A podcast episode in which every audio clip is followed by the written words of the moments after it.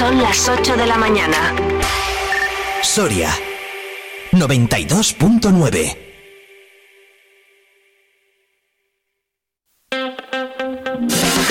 Vive la mañana Soria con Alfonso Blasco.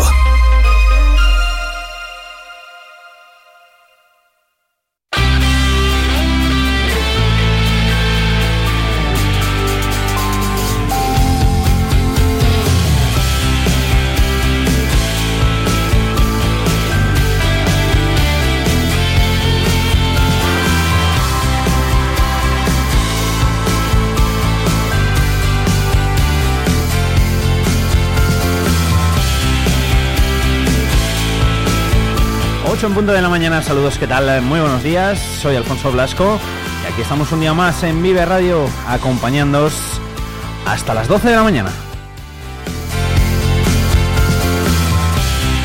En esta jornada de miércoles 13 eh, de septiembre, un día en el cual tenemos eh, muchas cosas que contaros, eh, enseguida vamos a repasar la información del tiempo, las noticias, pero antes vamos a contaros el menú que tenemos para hoy.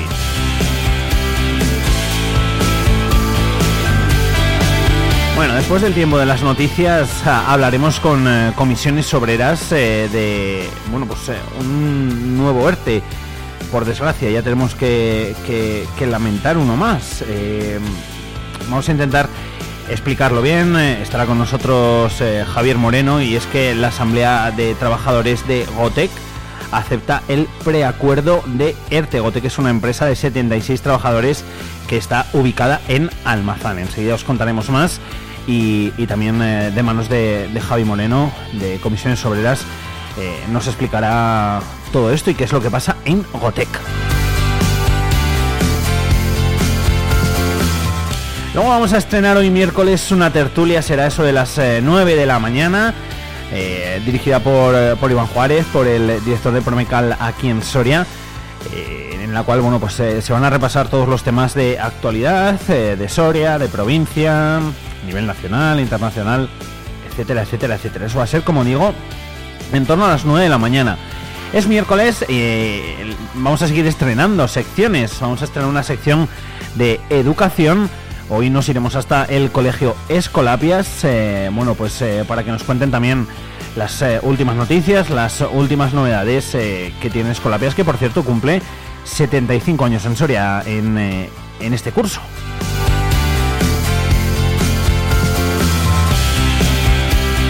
Habrá momentos para irnos de fiesta. Nos esperarán en Duruelo, donde hoy mismo comienzan sus fiestas. Lo hace también en más sitios, ¿eh? A lo largo de esta semana nos iremos acercando a cada uno de ellos. Y también hoy miércoles estrenaremos una nueva sección que se llama ¿Y a ti quién te sigue? Bueno, os podéis eh, ir eh, dando un poco cuenta, ¿no? De qué va a ir esa sección y a ti quién te sigue. Nos vamos a referir a redes sociales, y vamos a hablar eh, todos los miércoles con aquellas personas, con aquellos perfiles que bueno, pues que cuentan con muchos seguidores en redes sociales y que queremos que nos cuenten a qué se dedican, eh, cómo lo han conseguido, cómo han ido subiendo poquito a poquito y, eso, y a ellos a ver quién les sigue. Otra sección más que estrenaremos eh, hoy miércoles, estará por aquí con nosotros Alfredo Vallejo, él ha sido profesor y bueno, eh, nos va a ofrecer otro punto de vista de, cómo ver todo, de cómo reflexionar sobre los temas de, actualidad de, la vida y qué nos dice la historia, la filosofía referente a eso, a, temas, a temas de actualidad, a temas del día a día. Veremos y seguro que nos daremos cuenta de cómo también ha evolucionado y evoluciona prácticamente de continuo este lugar llamado mundo. Habrá tiempo también, lógicamente, para el eh, deporte. Nos acercaremos al volei a ver con qué nos sorprende hoy Sergio Recio, porque me ha dicho a mí, me llamas, dime hora, me llamas y ya veo yo con qué te sorprendo. Así que, a ver, a ver con qué nos sorprende. Todo esto con la música, con la agenda, etcétera, etcétera. Pues eh, os estaremos acompañando, como digo, hasta las 12 del mediodía con eh, Lucía Navas, con Fernando Orte, con Sergio Recio, con Iván Juárez y con servidor también, Alfonso Blasco. Aquí comienza un día más en Vive Radio Soria. 8 horas y 5, miramos al cielo. Vive el tiempo en Vive Radio Soria.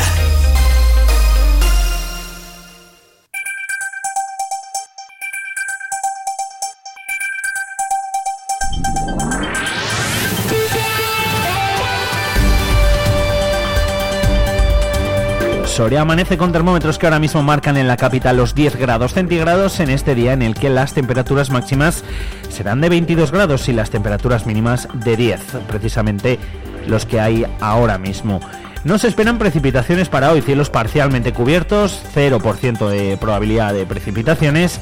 Para mañana jueves sí que podría empezar a llover, lo haría a lo largo del mediodía, por la tarde, aunque las máximas van a ascender un poquito, hasta los 24 grados de máxima las temperaturas mínimas se quedarán en los 10 grados centígrados. De ahí en adelante, ¿cómo va a venir el fin de semana? Bueno, pues el viernes, sábado y domingo se esperan lluvias. También se esperan de cara al lunes, de cara al inicio de la semana que viene, aunque las temperaturas no van a variar mucho, de los 23 grados del viernes, 23 del sábado, 22 del domingo e incluso los 21 del eh, viernes, digo del lunes, perdón, de la semana que viene. Las eh, mínimas entre los 10, 12, 13 grados, así que el tiempo más o menos como hoy, aunque eso sí, a partir de mañana jueves por la tarde ya podría empezar a llover.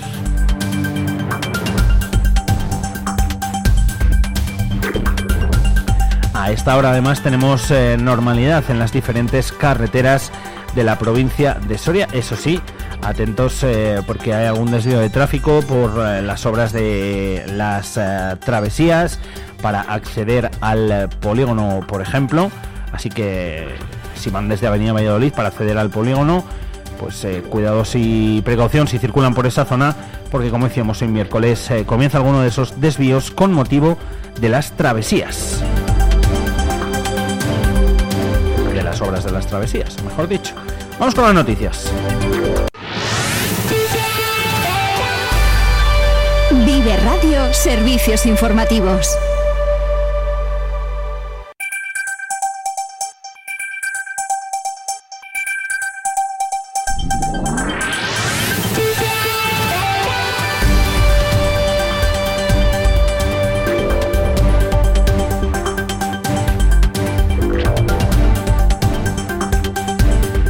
Vamos a empezar escuchando un testimonio. Ves gente que está, que sigue con vida, pero es que no puedes hacer nada. Eso duele más. Por miedo han tenido que estar en la calle. Eh, llevan cuatro días sin poder dormir y todas las noches en la calle. Ella es Aisa, uno de los eh, casi 1.400 marroquíes que viven en la provincia de Soria. El seísmo sufrido el pasado viernes ha dejado también a muchas personas en la calle sin apenas recursos y los fallecidos superan ya los 2.600. La comunidad marroquí empezó a movilizarse en Soria para enviar ayuda a sus compatriotas. Es el caso de Musim. Mi hermana también. Ves gente que está, que sigue. Mi hermana también vive en Marrakech y está muy asustada y tiene también su piso casi destrozado. Ves a niños que ya no tienen padres ni madres, quedan sin familia. Eso duele muchísimo.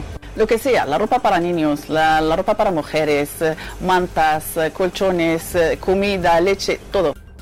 Además, Caritas de Osma Soria ya ha habilitado tres cuentas bancarias para canalizar las donaciones económicas y hacerlas llegar a Caritas Rabat. La comunidad marroquí sigue muy de cerca cómo evoluciona la situación.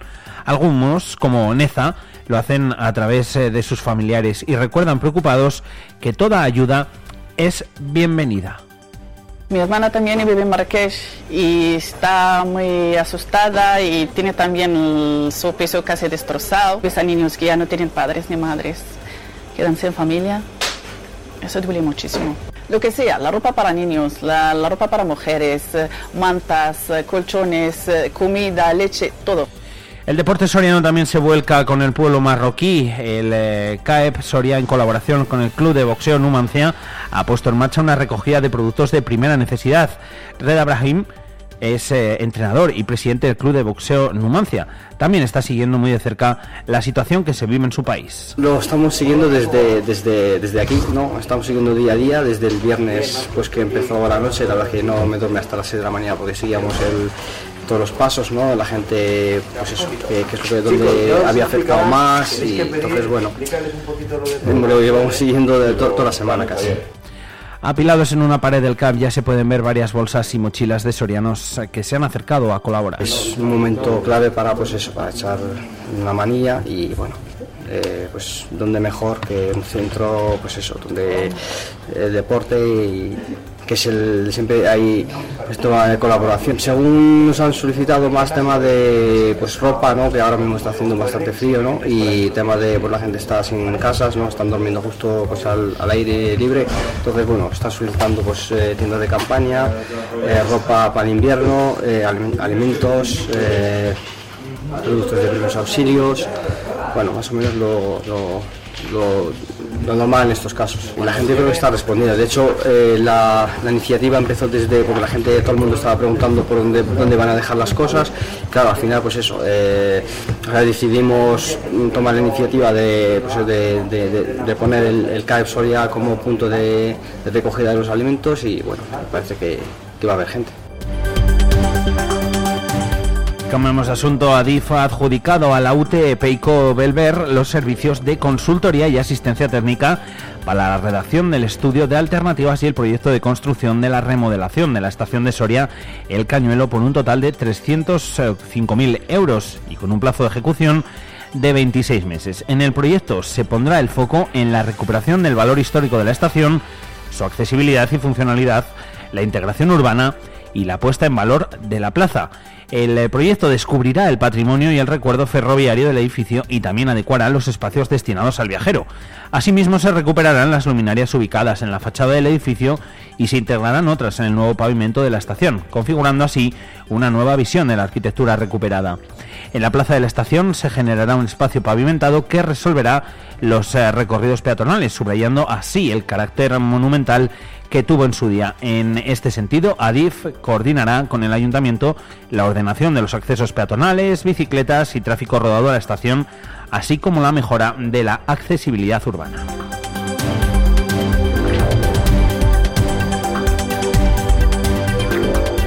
Y la delegada territorial de la Junta de Castilla y León en Soria, Yolanda de Gregorio, y el consejero de Sanidad, Alejandro Vázquez, analizaron la situación de las diferentes iniciativas relacionadas con las infraestructuras sanitarias de atención primaria en la provincia.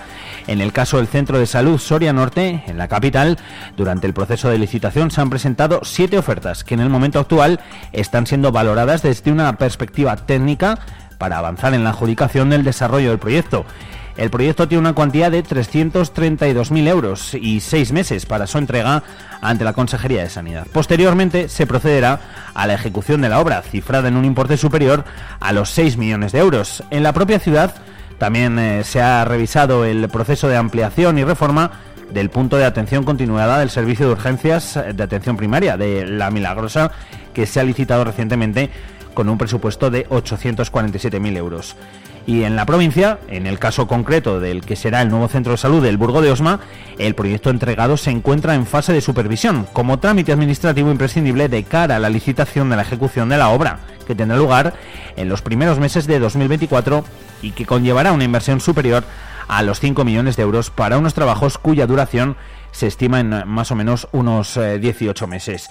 En lo relativo a la ampliación y reforma del Centro de Salud de Almazán, la Gerencia de Asistencia Sanitaria de Soria y la Consejería de Sanidad están ultimando las características del plan funcional, el documento que contempla el número de consultas totales y su distribución, así como la superficie total en la que se incrementará la edificación. Este último paso ya ha sido llevado a cabo para que el nuevo centro de salud de San Leonardo de Yagüe, cuyos trámites administrativos avanzan hacia la redacción del proyecto.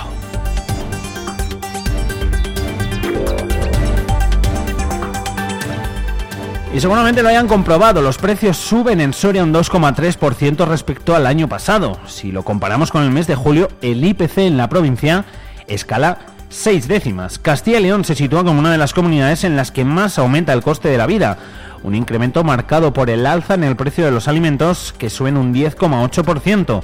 Frente al aumento de todos los indicadores, el precio de la vivienda desciende un 19,4%, una bajada que alivia el dato de la inflación en general. Vive Radio Servicios Informativos.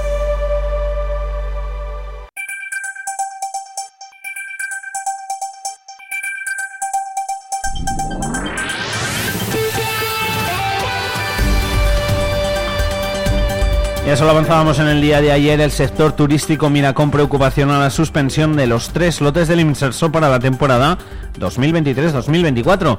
En Soria hay hoteles que se pueden ver muy perjudicados, sobre todo a partir de noviembre. Gonzalo Irigoyen es director del Hotel Alfonso VIII en Soria. Porque es la temporada en invierno fundamentalmente, aunque también hay meses cercanos, pues abril, octubre, etcétera, es donde el concurso solía empezar y ayuda mucho los meses en los que la ocupación en Soria, por la climatología, por el tipo de poco de turismo que tenemos, donde más se ve afectada. Entonces, eh, nos obliga un poco a replantear la estrategia comercial. Lanzaremos oye, pues, eh, ofertas a otros grupos con colectivos similares, porque estamos convencidos de que otras agencias empezarán a moverse en ese sentido para ocupar ese hueco, como ya han hecho en otras ocasiones, y esperaremos la resolución del Tribunal Contencioso Administrativo. Eh, es verdad que Ahora mismo hablan de que a lo mejor hasta diciembre no se pueda volver a activar el concurso, pero intentaremos que sea lo antes posible porque es cierto que nos genera un problema de cara a la temporada de invierno. Recuerdan que este tipo de turismo ayuda a mantener los ingresos en los meses más complicados para la ocupación en Soria y que además repercute en toda la provincia. Estamos cogiendo prácticamente en invierno dos grupos semanales, eso viene a ser prácticamente 100 personas a la semana 100 personas al día durante cuatro o cinco días, que son los circuitos que tenemos, que están no solo en el hotel, el hotel es un poco el centro de operaciones, el Hotel Alfonso VIII, pero también por toda la provincia, porque esa gente hace rutas turísticas, come en restaurantes, gasta en, lo que es en los comercios. Al final yo creo que nos vamos a ver todos perjudicados por este retraso no entienden que cada temporada haya siempre problemas con esa adjudicación de la tour operadora. Son muchos años ya en los que se plantean recursos constantes porque concurren varias empresas a los concursos y bueno, habitualmente ha sido el grupo Aboris el que ha ganado los últimos lotes, luego han recurrido, han llegado a un acuerdo en que han cedido algún lote a otra de las de la competencia es raro, porque al fin y al cabo, si tú pones unos condicionantes en los, pliegues y que todo el mundo los cumple y se decide por otro, ¿por qué siempre se recurra? Eso afecta fundamentalmente al usuario, porque no olvidemos que el colectivo senior, que es el que viene aquí, eh, bueno, pues eh, se va encantado de la provincia, aquí en otros sitios es una ayuda importante la que da el Estado en este caso, pues para que ellos puedan viajar y los viajes les salen muy, muy económicos y conocen, la verdad es que todo España, eso, la gente se va, de Soria se va encantada y al final, bueno, pues que planteen estos recursos constantes las empresas concursantes hace que nos genere cierta inseguridad y la gente digamos, oye, ¿por qué no se puede hacer un concurso a cuatro o cinco años que genere estabilidad y adecue un poco los costes a la situación actual? 8 horas 18 minutos. Les contamos que ayer Cristina Rubio, del Partido Popular, renunciaba al acta de diputada provincial. Formalizaba así su marcha para compaginar el cargo de senadora con el de alcaldesa de Duruelo de la Sierra. Su lugar en la Diputación lo ocupará el alcalde de Vinuesa, Juan Ramón Soria. Lo hacía ayer en el pleno ordinario en el que se dio cuenta de la constitución y de la composición de los 14 comisiones informativas que trabajarán durante esta legislatura y del nombramiento también de la diputada Laura Prieto como miembro de la Junta de Gobierno. Además, con el voto en contra del Partido Socialista se aprobaron las bases de la convocatoria de planes provinciales para los años 2024 y 2025. La sesión ordinaria dejaba también el primer rifirrafe entre el eh, diputado y el alcalde de Soria, el socialista Carlos Martínez, y el vicepresidente y portavoz del Partido Popular, José Antonio de Miguel. En el momento que a un empresario de cualquier zona de la provincia de Soria, la Diputación ya le adjudique una obra de 40.000, ya no le puede adjudicar ningún contrato menor, porque la concatenación de diversos contratos menores, eh, sí, sería, sería un fraude de ley. Sería un fraude de ley. Eh, Sí, sí, si al mismo empresario le vamos adjudicando contratos menores de más de 40.000, entiendo que sería un fraude de ley. Para el Ayuntamiento de Soria, pues seguramente es una práctica habitual. Para que retire las insinuaciones sobre malas prácticas, irregularidades o ilegalidades de las cuales me he sentido directamente acusado, porque muy modesto su sabiduría, pero desde luego un exceso de mala leche, señor de Miguel. No. Eh, eh, poner un argumento de esas características cuando está intentando defender unas bases de convocatoria es que tiene poco peso su argumento de fondo. E intentar permanentemente atacar directamente a la Bueno, pues eh, ya lo han escuchado. Cambiamos de asunto. Del 15 al 17 de septiembre, la localidad soriana de Sotillo del Rincón acogerá la quinta Asamblea General de la Revuelta de la España Vaciada, que tendrá como anfitriona el movimiento social Soria Ya. Las plataformas de la Revuelta de la España Vaciada siguen uniendo sus esfuerzos para lograr el objetivo común del equilibrio territorial y la lucha contra la despoblación que sufren sus territorios. Como es habitual, este mes de septiembre volverán a exponer el trabajo común realizado a lo largo del año con el fin de trazar su plan de acción para los próximos meses. A pesar del contexto social político actual, se ha puesto el foco mediático en otros asuntos, relegando el problema de la despoblación a un segundo plano. La organización de la Revuelta de la España Vaciada recuerda que por su parte se sigue trabajando para que metas como la igualdad territorial, la discriminación positiva, el plan de inversiones con medidas concretas viables y la protección de sus territorios para no ser eh, sacrificados y puestos al servicio de otros sea una realidad para toda la España que sufre el problema de la despoblación. También les contamos que una veintena de alumnos acompañados de dos profesores viajan a Estados Unidos para participar en un intercambio escolar con los jóvenes del West Chicago Community High School. Los estudiantes que acaban de empezar el segundo de bachillerato y durante 10 días asistirán a clase y convivirán con los compañeros estadounidenses y sus familias de acogida.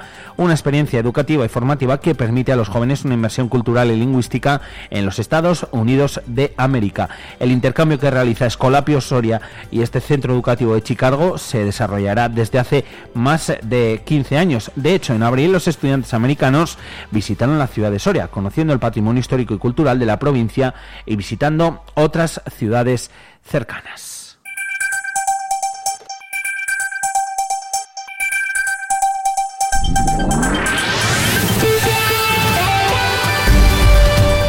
Este sábado 16 de septiembre a las 8 y cuarto de la tarde, la carroza del Teatro Real llegará a la Plaza Mayor de Soria para participar en el Festival Otoño Musical Soriano.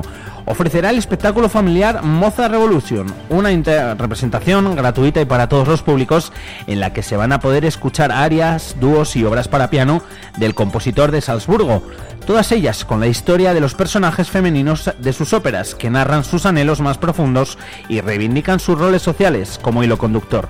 José Manuel Aceña, director del Otoño Musical Soriano. Vamos a trasladar el, sábado a las 8 y cuarto de la tarde eh, el Teatro Real de Madrid a la Plaza Mayor de Soria. Esto es la carroza del, la carroza del Real, es un, bueno, pues un, contenedor que, que convierten en, escenario, en teatro, y esto va a ser, digamos, la clausura, de, la clausura del, maratón, con un reparto estupendo, va a van a hacer un un espectáculo para toda la familia, Mozart Revolution. La cita se enmarca en otra de las actividades más esperadas dentro del otoño musical, como han escuchado el Maratón Musical Soriano, que se va a celebrar este próximo sábado tenemos música por todos los rincones de por todos los rincones de, Soria.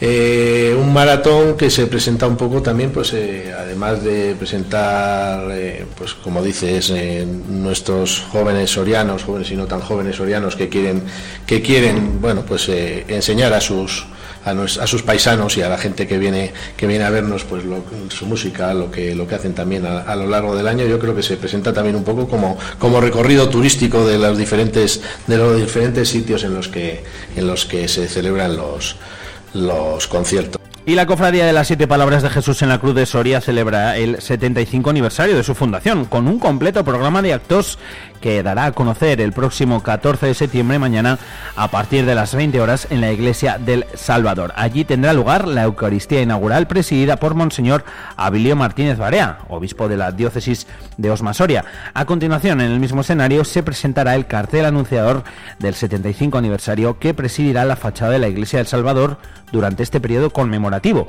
así como el programa de actos culturales y religiosos que se llevará a cabo durante este año. Y en página deportiva faltan 16 días para la media maratón Abel Antón Ciudad de Soria. Vuelve el próximo 30 de septiembre con los mejores corredores en tres grandes pruebas. El medio maratón Abel, la 5K Fermín Cacho Caja Rural y las carreras infantiles Abel Antón Jovenín. Las inscripciones siguen abiertas hasta el 26 de septiembre a las 23.59 horas. Y Covaleda se ha convertido en los últimos años en reclamo para los amantes de la escalada. En la zona hay cinco escaladores locales, pero llegan a reunirse más de medio centenar de deportistas, algunos de ellos profesionales. Es el caso del campeón del mundo de paraescalada, Iván Muñoz. Parece es que esclerosis múltiple desde los 14 años. Empezó a escalar con 22. La categoría RP2 eh, va de, concluye que varias, varias extremidades afectadas. Yo tengo el hemisferio izquierdo afectado entero, porque tengo esclerosis múltiple. Y tengo, me falla la sensibilidad, mm, tengo menos fuerza en, la izquierda y la psicomotricidad de la izquierda. Compite haciendo vías, pero desde hace siete años descubrió el refugio que es Covaleda para practicar boulder. Yo estoy súper agradecido a la escalada porque me da una calidad de, vida súper buena, porque aparte de, que me entretiene, que todo mi tiempo libre lo, gasto escalando, pues es una, es una manera de, de medicina, ¿sabes? Salir al monte, porque hay días que me levanto súper cojo, voy con los bastones ¿Qué pasa? Que esto tira de mí para poder salir al, monte, estar activo y, al final medicina. Al final esto, esto de la escalada es medicina. El pionero en abrir estas líneas de boulder fue Philippe, un francés que llegó a Pinares en el año 2009. En verano llegan a reunirse en estas vías cerca de 70 escaladores, la mayoría de Madrid o de Barcelona. Y este número podría ser todavía mayor si hubiese más regulación en la zona. Este sitio es brutal este sitio brutal y tiene un potencial exagerado. Lo único que hace falta son regulaciones, ¿sabes? Son regulaciones por parte del ayuntamiento, por parte de colectivos que están en ello, pero todavía todavía falta falta ultimar ultimar cosas. Por ejemplo, parking parking es para aparcar, ¿sabes? Porque hay una regulación que hay carteles que de, de 11 a 6 no se puede aparcar en todas las pistas, que es donde escalamos, y claro, nosotros escalamos no, no por la noche, pero, pero por la tarde y, también necesitamos dormir en algún sitio, porque vamos con furgonetas. Y, no tenemos sitio para dormir. Sí, hay una, un área de, autocaravanas en, en Covaleda, pero, pero si nos pilla por el monte nos vamos a hacer todo ese trayecto para, para bajar al pueblo a dormir. En Covaleda hay actualmente más de 1.200 líneas de boulder aptas eh, para la escalada, pero los amantes de la roca creen que posiblemente pueda haber otras 1.000 rutas todavía por descubrir. Hasta aquí el repaso informativo, 8 horas a 27 minutos. Cualquier novedad, cualquier noticia que se produzca desde aquí hasta las 12 de la mañana os lo contaremos también en eh, directo a las 9 también, eh, a las 10 eh, y a las 11 haremos también breve repaso informativo y luego también os emplazamos a las 2 y a las 3 de la tarde para seguir conociendo toda la actualidad de Soria y provincia. Ahora son, como decíamos, las 8 y 27. Esto es Vive Radio Soria. Continuamos.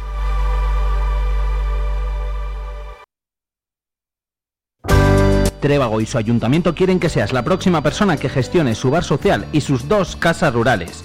Y para que no te lo pienses mucho, te ofrecen vivienda gratuita y los ingresos de explotación de los mismos. Ponte en contacto con el ayuntamiento de Trébago para conocer con detalle las condiciones. Trébago te espera. Te informamos en el 634 00 19 87. What's up? This is David Guetta. Hi, we're the Saturday. Hi, this is Calvin Harris. I'm Kylie Minogue. Hey guys, it's Bruno Mars. I'm Ellie Golding. And you're listening to my station.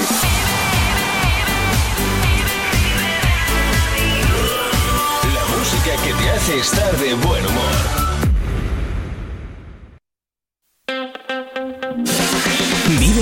Mañana Soria con Alfonso Blasco. Oh,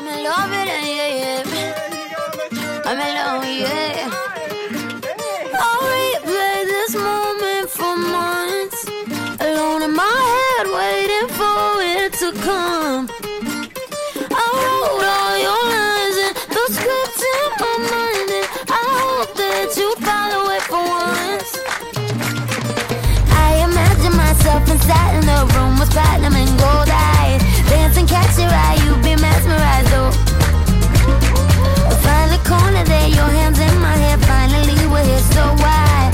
Saying you got a flight, need an early night. No, don't go yet.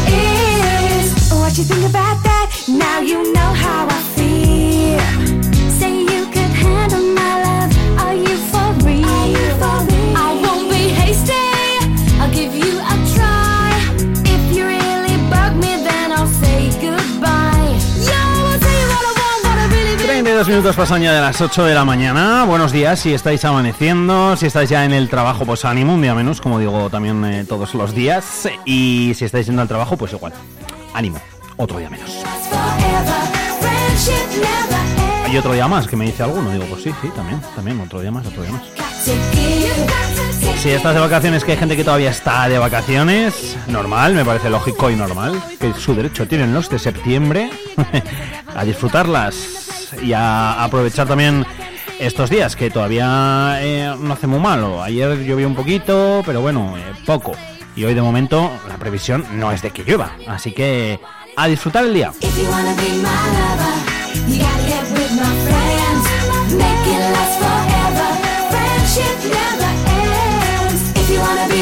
Nosotros vamos a seguir aquí acompañándote hasta las 12 de la mañana. Ahora enseguida vamos a acercarnos hasta Comisión Obreras para saber más sobre ese ERTE en esa empresa de Almazán que os anunciamos esta mañana y queremos ampliar esa información, conocer más detalles, etcétera, etcétera. Así que enseguida nos vamos, como digo, hasta Comisiones Obreras.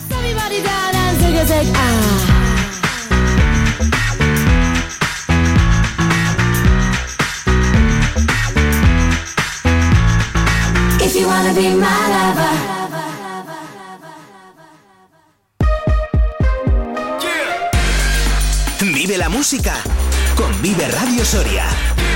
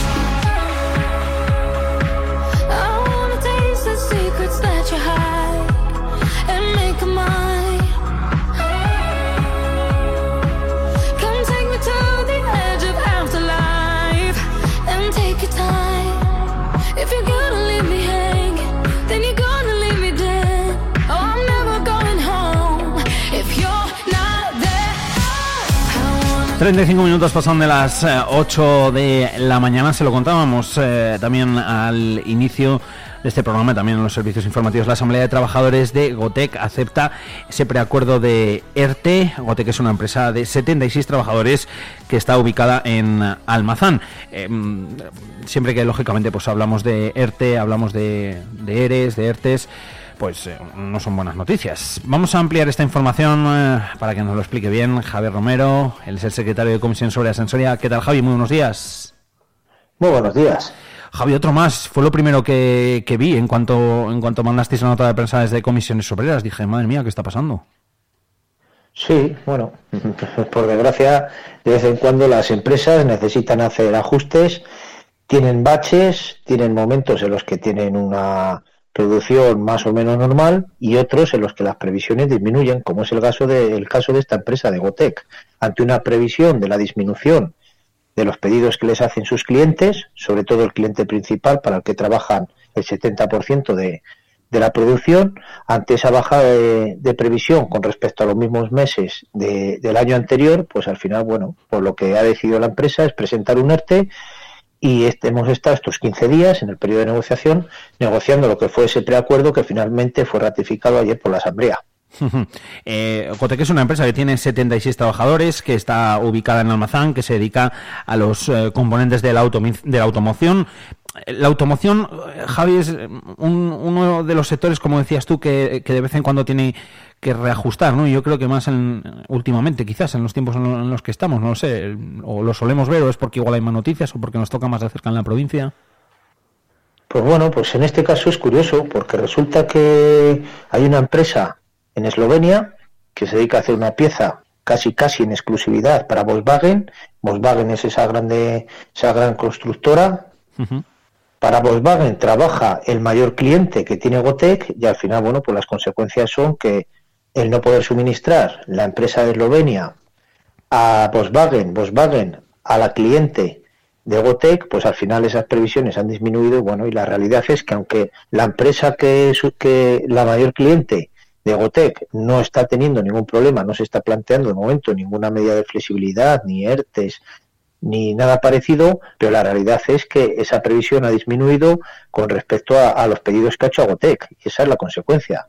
Estamos en una situación en, en el sector del auto donde en los próximos años vamos a ver que las empresas se tienen que adaptar a la nueva realidad, sobre todo todo lo que tiene que ver con el coche eléctrico y al final, bueno, pues van a ser momentos de incertidumbre. Y es verdad que en este sector, como en la mayoría de los sectores de actividad, hay épocas del año donde hay más actividad y épocas del año donde hay menos actividad. Y eso tiene que estar dentro de la organización de las empresas. Lo que tampoco es de recibo, que hemos detectado en algunas de ellas, es que en esas épocas de menos actividad se está utilizando las figuras del ERTE, sobre todo pues para mandar a las personas trabajadoras al desempleo y al final ahorrar costes. Y eso es lo que no puede ser. Claro, esa es un poco quizás la, la, sensación que, me da a mí, ¿no? El recurrir a, esas figuras, a la, a la, figura del ERTE, para, bueno, pues para en épocas de, menos producción o, en picos, em, pues tirar de, ahí, tirar del, del ERTE para, para solucionarlo, que bueno, oye, eso ya eh, haya cada empresa. Lo que sí que estáis ahí siempre, pues lógicamente, es, los sindicatos, ¿no? Como es el caso de comisiones obreras, para en el momento en el que, bueno, pues eh, tenéis constancia, empezar esas negociaciones. Y estas ha tenido nada más y nada menos que cuatro reuniones, ¿no? Sí, sí, viene siendo la tónica general. O sea, es verdad que la ley obliga como mínimo a tener dos reuniones. Una primera donde se inicia el periodo de negociación y una última donde ya acabamos el, el periodo de negociación con acuerdo sin acuerdo. Pero es verdad que al final siempre, bueno, pues desde los puntos de partida, tanto de la empresa como, como los de los comités de empresa, son bastante distintos, pues al final, reunión tras reunión, tenemos que ir acercando posturas y al final lo lógico es llegar a acuerdos, que no siempre llegamos a acuerdos y prueba de ello tenemos alguna empresa en las que seguimos negociando, la que hemos negociado hace poco, que hemos acabado sin acuerdos, pero lo lógico es llegar a un acuerdo porque al final los acuerdos son beneficiosos para la empresa y son beneficiosos para la plantilla. Al final es lo importante, que se ha llegado a ese, a ese acuerdo. Em, no sé qué podemos contar de, ese acuerdo o, preacuerdo. ¿Afecta a todos? Eh, ¿Cuántos días son? Sí, bueno, ya podemos hablar de acuerdo. Nosotros cuando negociamos en una mesa, lo que hacemos es firmar un preacuerdo Siempre que, llegamos a, ese acuerdo con la empresa, firmamos un preacuerdo que posteriormente sometemos a votación de los trabajadores y trabajadoras, que al final son los afectados. En el caso de Gotec, se firmó ese preacuerdo por la mañana. Al mediodía, en las dos asambleas que se hizo con la plantilla, la plantilla ratificó el, el preacuerdo y por lo tanto ya por la tarde, posteriormente, ya se firmó el acuerdo. Por lo tanto, sí que podemos hablar de que hay un acuerdo. Este acuerdo afecta a 57 de los 76 trabajadores que tienen plantilla esta empresa. En un principio, eh, la intención de la empresa era aplicar un ERTE durante todo un año. A través de la negociación hemos conseguido rebajar esa, esa pretensión del año a seis meses y la empresa lo que quería, o, o la primera propuesta, era una afectación, siempre hablamos de máximos, una afectación máxima de 180 días por trabajador. El acuerdo se ha cerrado con una afectación máxima de 60 días por trabajador. Además, también el acuerdo recoge que como máximo se pueden afectar 15 días consecutivos a los trabajadores. ¿Por qué? Porque hay una parte de la plantilla que tiene menos de un año de antigüedad y no tienen derecho a la prestación por desempleo. Si nosotros garantizamos como mínimo 15 días de trabajo, también estamos garantizando como mínimo 15 días de salario. Además, este acuerdo recoge la complementación de las pagas al 100% y de la parte proporcional de las, de las pagas extras. O sea, pagas extras al 100%, vacaciones al 100% y también lo que hemos hecho es constituir una comisión de seguimiento y control del ERTE con, un, con el objetivo de reunirse periódicamente para analizar cuál es la afectación del ERTE.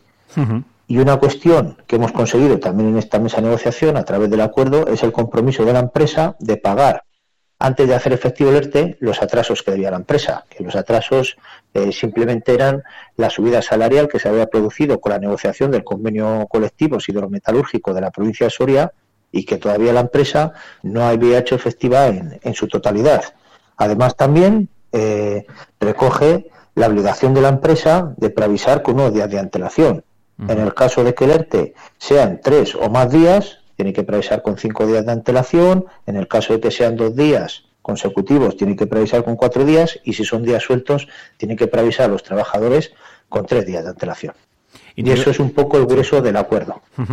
Eh, intuyo, Javi, que si eh, bueno pues eh, volviesen a entrar esos pedidos o lo que fuese, pues el, el, ERTE se puede cortar, ¿no? Se corta en el momento y se vuelve a la normalidad, ¿no? Por decirlo así de alguna forma. Sí, sí. El, el ERTE, en un principio, lo tienen que, autorizar la, autoridad laboral competente, pero eso no quiere decir que la empresa esté obligado a, aplicarlo. El acuerdo y lo que por tanto tiene que, registrar es el máximo. A partir de ahí, lo deseable que es, bueno, pues que la empresa al final esas previsiones mejoren, que no se vean tocadas lo que es la producción de la, de la propia empresa y que no haya que aplicar el ERTE. O por lo menos que haya que aplicarlo de manera mínima. Nosotros siempre cuando negociamos el ERTE lo que se negocia es lo máximo que podría aplicar la empresa. Evidentemente, si la situación mejora, la empresa puede retirarlo y quitar el ERTE y darle continuidad y normalidad a, a la empresa y a las condiciones laborales. Pues veremos a ver qué pasa con, eh, con Gote, con esta empresa que tiene 76 trabajadores. No todos, como decía eh, Javi, se van a ver afectados por, por este ERTE, según eh, esas negociaciones que ha llevado a cabo comisiones obreras y, que han aprobado los trabajadores. ya te tengo que preguntar, Javi, por, por otra de las factorías de aquí de Soria, precisamente la que tú hablabas antes, que, que, no se ha llegado a, a, ese acuerdo todavía. Lo seguíamos muy de cerca. Hablamos de los SAN. Sí, sí, esta mañana tenemos reunión, tenemos convocada esta mañana, después de alargar una, una semana lo que sería el, periodo de negociación, los 15 días que marca la ley. Mm, no sé lo que pasará, pero desde luego, si no hay un movimiento importante por parte de la, de empresa para acercar posturas, es difícil salir con un acuerdo esta mañana. Lo digo porque la última reunión, la de la semana pasada, todavía la empresa sigue sigue sin bajarse de su propuesta inicial o prácticamente se ha movido muy poquito de esa propuesta inicial y eso es imposible que el comité de empresa y los sindicatos, comisiones y UGT cerremos un acuerdo. Entonces veremos a ver lo que pasa. Al mediodía hay convocadas asambleas con la plantilla para que se tome una decisión, pero bueno, Mm, repito, si la empresa no viene con una actitud distinta, pues va a ser complicada, complicado cerrar un acuerdo esta mañana.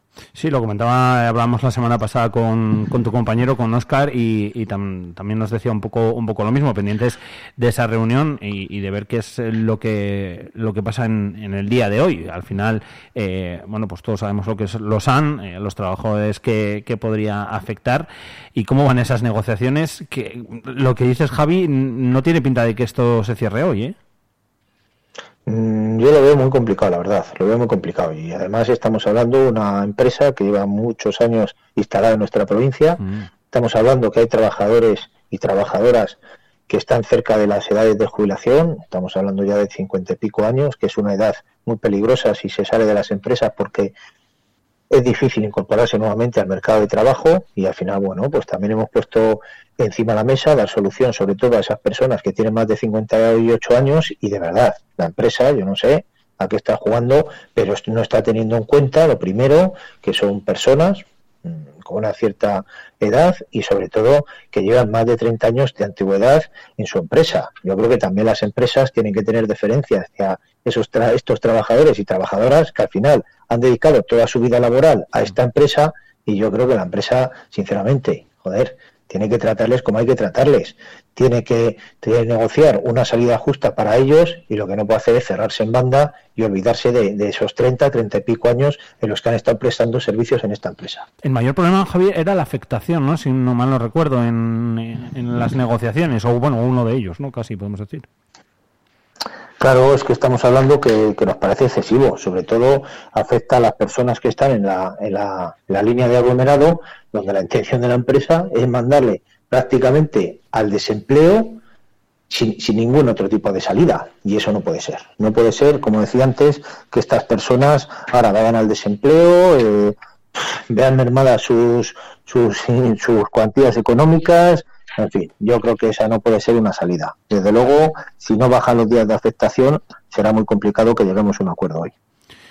Pues veremos a ver qué, qué, es, qué es lo que pasa. Ya tengo que preguntarte por, por la última, por, por Ondara. Eh, mm, Jolín, digo, el otro día lo, estuvimos, lo estábamos hablando así un, poco en la redacción y, y, Ondara, digo, Ondara, digo, madre mía, digo, pero Ondara, digo, sí, ¿cuántas prórrogas lleva ya? Porque, no sé, otro de los que tú lo ves desde fuera y dices, tampoco tiene mucho viso esto de solucionarse, ¿no? O sí, ojalá que sí, ¿eh?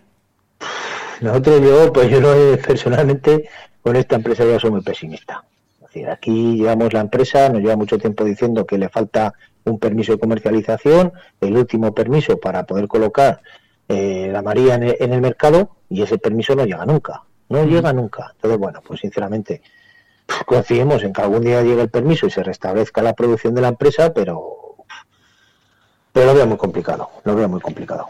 Es que el tema viene ya de lejos. De tiempo. el tema viene de muy lejos, el tema viene de muy lejos, porque al final esta empresa compra la unidad productiva, eh, no recuerdo la fecha, pero claro, cuando él lo compra es porque hay un concurso de acreedores con un compromiso de mantener la plantilla y además mantener el cultivo de las rosas, que precisamente en ese momento donde lo compra Ondara era rentable. A partir de ahí, los siguientes meses, sin consultar con nadie, lo que hace es arrancar las rosas y ponerse a cultivar María. Y bueno, pues la prueba de que cultivar María ha supuesto que al final se tuvo que hacer un ERE donde se salieron 151 personas y el resto están en ERTE. O sea, estamos hablando que ya están prorrogando ERTE tras ERTE sin tener una salida. Y eso es lo que no puede ser la, empresa tiene que dar una salida a la plantilla ya. Eso, es lo que te iba a decir, que al final, eh, siempre que hablamos de ERTE, pues lógicamente hay que ponerse un poco en, en, las personas, eh, un poco, un mucho, vamos, o todo, en, las personas, en los trabajadores, y una prórroga tras otra al final, pues yo entiendo que también lo que genera eh, es mucha incertidumbre, que igual ya tiene que llegar un momento, Javi, en el que llegan, oye, mira, yo de esto ya paso, me voy a buscar otra cosa, lógicamente. Claro, efectivamente. Pero cuando ya hay callejones sin salida, lo que te tiene que plantear las empresas es que hay que poner encima de la mesa, hay que indemnizar a los trabajadores y trabajadoras y punto, y darle la opción de que salgan con el dinero que les corresponde al que marca la ley o negociando por encima de lo que marca la ley y a partir de pues que los trabajadores se busquen la vida en el mercado de trabajo, porque lo que no puede ser es tenerles allí hay atados, atados y atados y al final sin ninguna solución.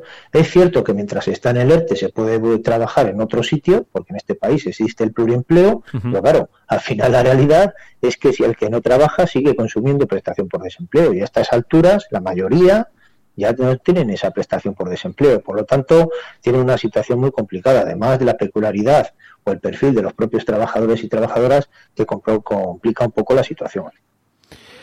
Pues veremos a ver, veremos a ver si, se consiguen esos, esos permisos. Si mal no recuerdo, yo creo que hacían falta um, dos. Eh, estoy hablando así un poco de memoria, de la Agencia Estatal, de la Agencia del Medicamento y, creo que otro más. El, no, me, acuerdo cómo se llama, no voy a decirlo por si acaso, por, por si meto la pata, pero vamos, estoy prácticamente seguro de que hacían falta dos. Veremos, veremos a ver, porque como, como decíamos y como comentábamos, el tema viene ya tan de largo que yo tampoco recuerdo ya ni, ni la fecha. Pero bueno, en fin. Javi, que eh, muchas gracias por estar con nosotros, por habernoslo contado, por habernoslo explicado y, nada, que, vaya todo, todo muy bien. Yo siempre que hablo con Javi digo, mm, hablamos, no sé si no son temas lógicamente positivos, ¿verdad, Javi? Pero bueno, por otra parte, le busco la vuelta y digo, bueno, pues es que también están ahí los sindicatos para cuando pasa una cosa de estas, negociar las mejores condiciones para los trabajadores, ¿verdad? Hombre, desde luego es uno de los papeles que nos toca jugar en esta sociedad. Al final. Eh, somos los garantes de que los derechos laborales y sociales se cumplan y cuando vienen mal dadas como es ahora, es importante tener representación sindical en los centros de trabajo y en las empresas y en lo que toca. Mm. Bien, los comités o a través de los asesores negociar y que en casos como los ERTES o cuando se producen los SERES, pues que lo, lo que hay que hacer es que la plantilla sufra lo menos posible, porque al final, sinceramente, es la parte más importante de cualquier empresa, porque sin los trabajadores y trabajadoras no funcionarían las empresas, pero también somos la parte más débil y al final cuando vienen mal dadas, pues somos los primeros que sufrimos las consecuencias. Y para eso estamos los sindicatos. El principal activo de las empresas y también eh, muchas veces, como decías Javi, el, el eslabón más, más débil. Javier Romero, secretario provincial de Comisiones sobre Sensoria, gracias por haber estado con nosotros. Vale, muchas gracias a vosotros por darnos voz. Un abrazo.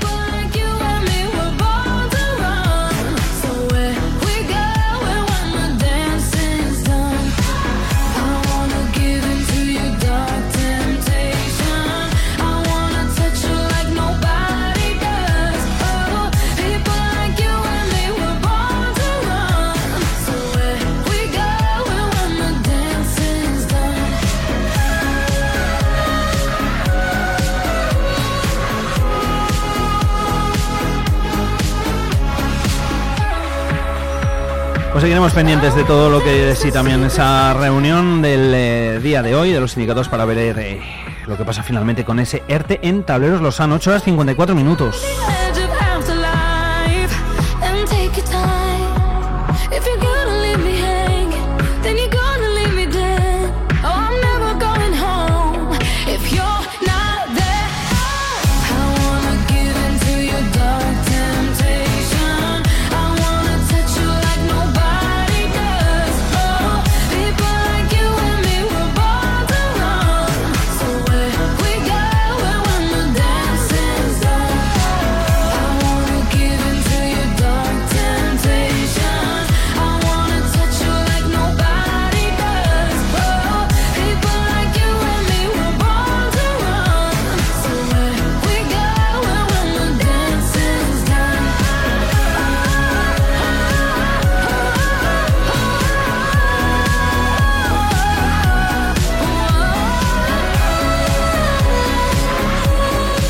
Horas 55 minutos, poco a poco vamos eh, llegando a las 9 de la mañana. Os lo anunciábamos también eh, al inicio de este programa, en torno a las 8, que vamos a tener ahora un estreno. Ahora estamos, estamos de estreno, ¿eh? hay que ponerse guapetes para, para los estrenos.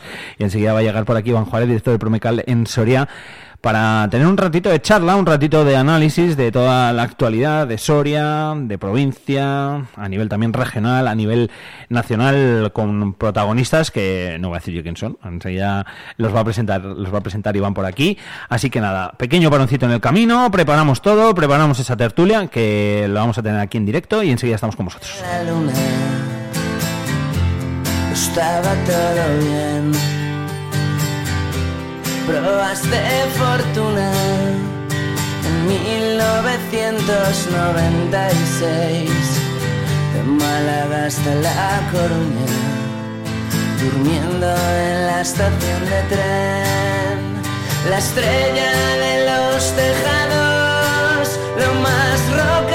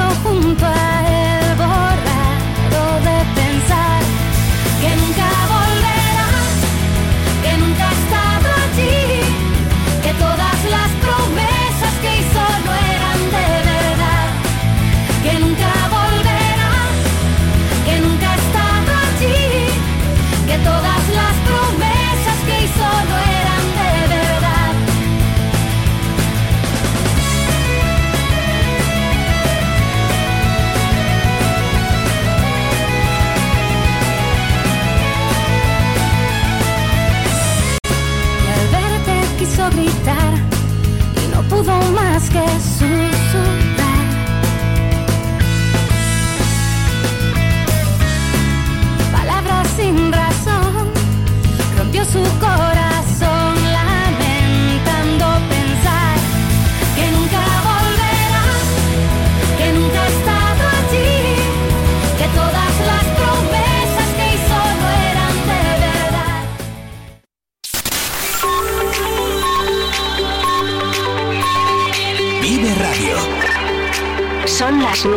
mañana. Soria 92.9 Vive la mañana Soria con Alfonso Blasco.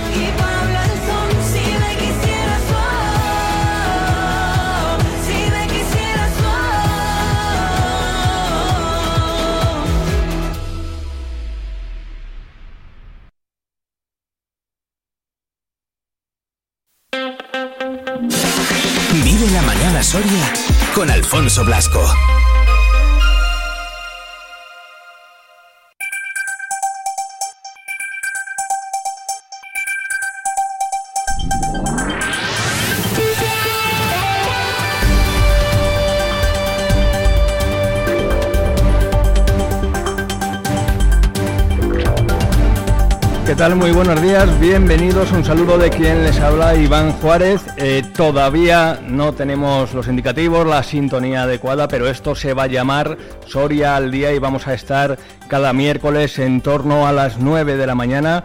Hablando de actualidad, nos vamos a juntar, eh, pues amigos de esta casa de Promical Soria, de Vive Radio Soria y vamos a ir dotando de contenidos interesantes, yo creo, para la audiencia, sobre todo en, torno a la actualidad que genera Soria y su provincia y, por qué no, también de España y del mundo, ya que vivimos en este mundo tan globalizado donde todo eh, nos afecta.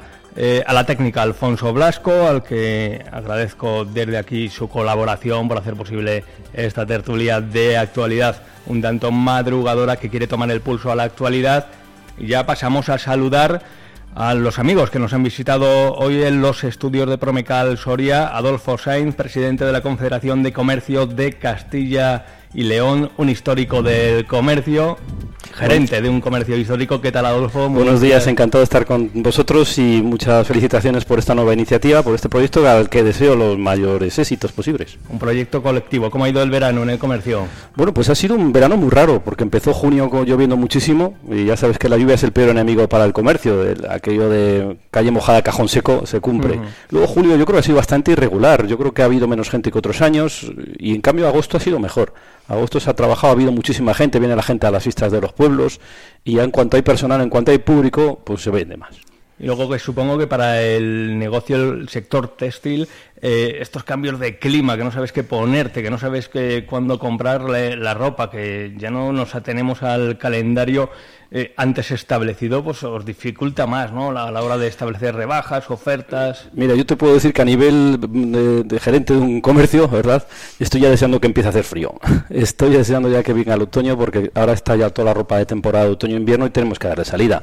Y estos días como hoy que hace tan bueno, bueno, a primero hora hace fresquito, pero luego hacer una mañana buenísima, pues ya la gente no te compra de verano y de invierno o de otoño todavía es pronto. Claro, va alargando las prendas de otras temporadas y no hace suficiente frío. Ignacio Gutiérrez, presidente de la Asociación de Vecinos de la Barriada, ¿cómo ha ido el verano? Pues muy bien, mm, repartido entre Soria y, el pueblo, que es donde me gusta ir en agosto, que es por lo menos cuando encontramos gente en esta España vaciada que dicen, ¿no? Y mi pueblo es uno de ellos. Eh, qué bien se ven los pueblos, ¿no? En este verano, Casi, casi te olvidas de tele, de prensa, es un relax total se ven críos por las calles, eh, ahora da cierta penita, ¿no? Pasarse ahora por los pueblos, ahora que ya va abandonando un poco la... Claro, es que la alegría de un pueblo son los niños. Mi abuelo siempre le decía a mi abuela que rabiaba por los niños que la molestaban, dice, algún día te acordarás cuando no pasen por delante de casa. Y efectivamente así es.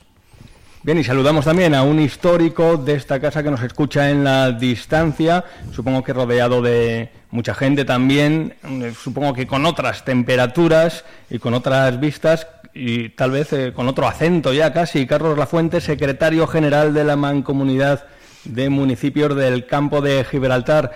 Carlos, muy buenos días, ¿qué tal? Buenos días, pues hombre, aquí desde Soria, ¿no? Porque yo ahora soy de la teoría que que Soria está, Soria está donde hay un soriano, ¿no? Y, bueno, pues yo soy un soriano a tope. Y aquí desde este, este trocito de España, de, Andalucía, pero allí donde yo estoy está Soria. ¿Tienes acentico, eh? ¿O qué? ¿Tú crees? No, no, aquí me dicen, aquí me dicen que hablo fino, nosotros nos dicen que, que hablamos fino, porque pues, entre otras cosas pronunciamos la S, cosa que aquí es difícil, ¿no? Pero bueno, siempre se, siempre se queda algo. Pero bueno, hay que saber cambiar los, hay que saber cambiar el registro, ¿no? Bien, pues bienvenido y muchas gracias por sumarte a esta aventura radiofónica. Vamos a comenzar por el primero de los temas y bueno, Carlos, esperamos verte en San Saturio, por cierto, ¿o qué? Sí, sí, sí, hombre, yo siempre que puedo eh, busco la excusa perfecta para, bueno, para ir a ver a los amigos, por supuesto, como vosotros, como los que estáis ahí hoy, de tertulianos, y pues y sobre todo y sobre todo pues para ver a mis nietos a mis dos nietos a mis mellizos a Martín y Pablo que, que la verdad es que no sabía que se podía echar de menos tanto a alguien como les he hecho yo cuando no estoy con ellos Carlos La Fuente que se pone sentimental. Vamos a hablar de cosas también más terrenales, eh, como son esas intervenciones urbanísticas eh, que planean sobre la capital eh, soriana, con las travesías como punta de lanza, pero también intervenciones en el centro de la ciudad, en el casco histórico. Precisamente esta semana la Comisión de Hacienda del Ayuntamiento de Soria aprobaba una modificación presupuestaria de 2,9 millones para complementar pues, los fondos EDUSI y también los fondos de recuperación para esa zona de bajas emisiones. Hay que recordar que esa zona de bajas emisiones es obligada este año para los municipios de más de 50.000 eh, habitantes. Eh, no es el caso de Soria, pero tal vez de la capital eh, soriana el equipo de gobierno se anticipa al futuro. Han contado con el voto en contra de los concejales de Vox y con el voto a favor, como no podía ser de otra manera, del Partido Socialista, del equipo de gobierno y también del Partido eh, Popular. Eh, vamos a empezar con la ronda de intervenciones antes de escuchar al concejal Javier Muñoz. Eh, Adolfo Sainz, ¿qué os parece todas estas intervenciones urbanísticas que van a transformar en parte Sorias, las travesías muy necesarias y en el centro esa introducción de la zona de bajas emisiones? Bueno, pues en principio todo lo que sea hacer obras y mejorar la ciudad, como vamos a estar mm, a favor, eh, no, no puede ser de otra manera.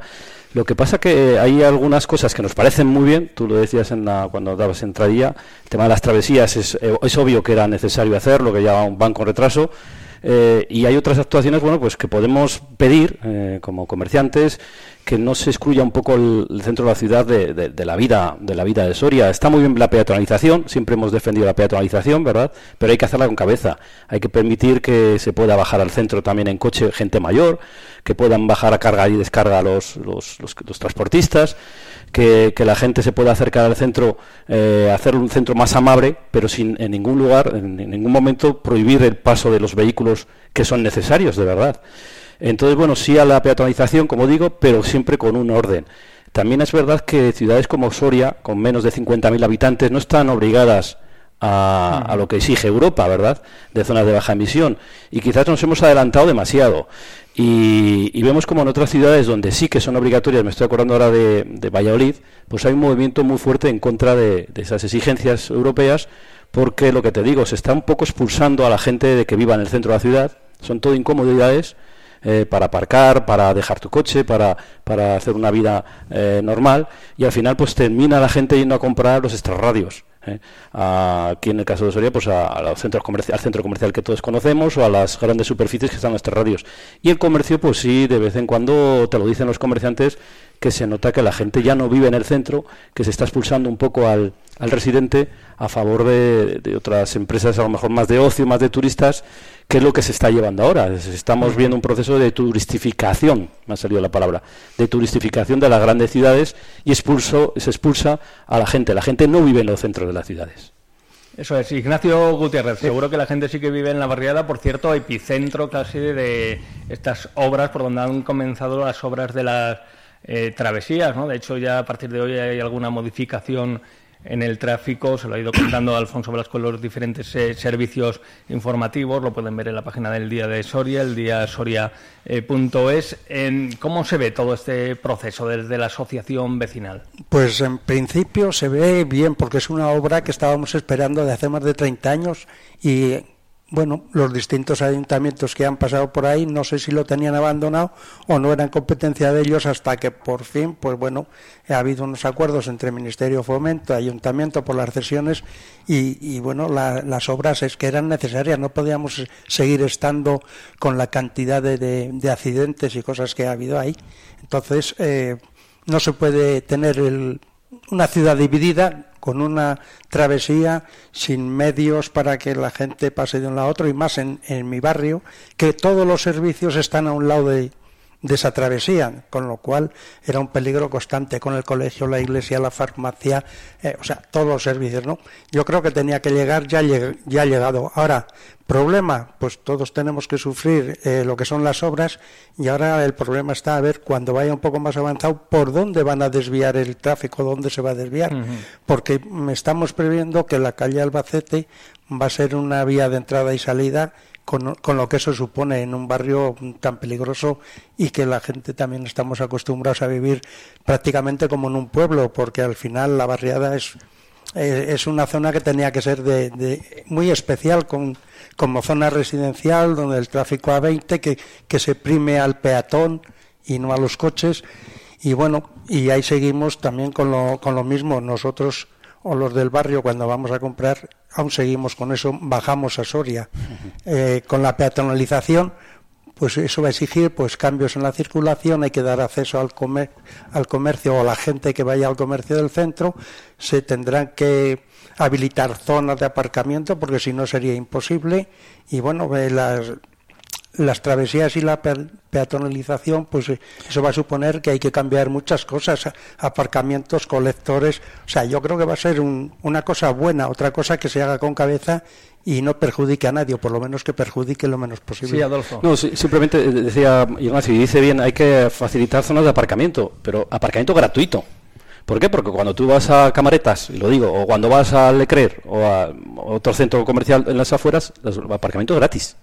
Y al final la gente por no pagar no baja al centro, que es lo que veo que está pasando en, las grandes ciudades y en Soria también, que la gente va a terminar pues bajar al centro a dar un paseo el sábado por la tarde a tomarse unas cervezas, ¿verdad? O a cenar y tal, pero hacer las compras y es que es que en las, en las grandes ciudades que van a los extrarradios ya lo usan como un día de ocio. Se van y pasan el día tienen aparcamiento tienen juegos para chicos y se pasan el día en el gran comercio porque es gratis el aparcamiento es gratis si me permitís Adolfo sí, sí Carlos Vamos a ver, entiendo que Soria ha dejado pasar muchos trenes de cuando ha habido pues desarrollo a nivel España o a nivel eh, otro nivel. En esta vez, por, por, única vez o por la última, eh, está aprovechando los fondos europeos que se le están brindando para invertirlos y transformar la ciudad no a golpe de improvisación, sino creo que es un urbanismo medido y planeado, porque el urbanismo cuando no es planeado es un caos y yo entiendo que todo eso que decís, pues, pues no es así. Y te voy a decir una cosa, la tienda de Adolfo eh, está situada en el centro, en una calle estrecha, y me dice que la gente, pues, si no tiene para aparcar, pues no va. Pues yo te invito a que bajes desde tu, desde tu tienda un poquito hasta la Plaza Herradores y verás como la Plaza Herradores, que no hay ningún aparcamiento, se llena. ¿Por qué? Porque tiene un atractivo. ¿Qué atractivo? El que, pues que la gente se hace sociedad allí, se toma sus cañas, etcétera, etcétera. Quiero decir que hay que buscar otras cosas. Que es que en Soria estamos muy acostumbrados a lamentarnos y la culpa la tienen siempre los demás. Y segundo, yo creo que el hecho de que, eh, de que nos, hayamos adelantado, pues es un motivo precisamente para, para felicitarnos. Y por último, antes de que sigamos si queréis debatir este asunto, yo creo que tiene que haber un cambio de mentalidad. Cuando decís que a la gente no se no la gente se le está quitando de ir de estar en el centro, estamos hablando de quitar los coches del centro. ¿Y eso para mí qué significa? Significa recuperar en la ciudad para el viandante. Y significa que estamos, tenemos que hacer bajas emisiones. Y significa que, que tiene que haber un cambio de mentalidad. Carlos, esto yo, no es lo de antes. Yo sí quería, quería más. Te aseguro que en la, en Soria que yo conozco hay muchos sitios donde no se puede ir ni siquiera con el coche ni como te acabo de decir, la Plaza de Herradores o la conocida Plaza del Tubo en la Plaza San Clemente u otros lugares donde se llena de gente y ahí no aparca nada, no hay ningún aparcamiento. Yo te quiero matizar, yo he dicho y le vuelvo a decir que estamos a favor de la peatonalización. ¿Cómo no vamos a estar a favor de la peatonalización si fuimos nosotros lo que lo pedimos en su día, Carlos? Lo que sí te digo que estamos a favor de una peatonalización con sentido común.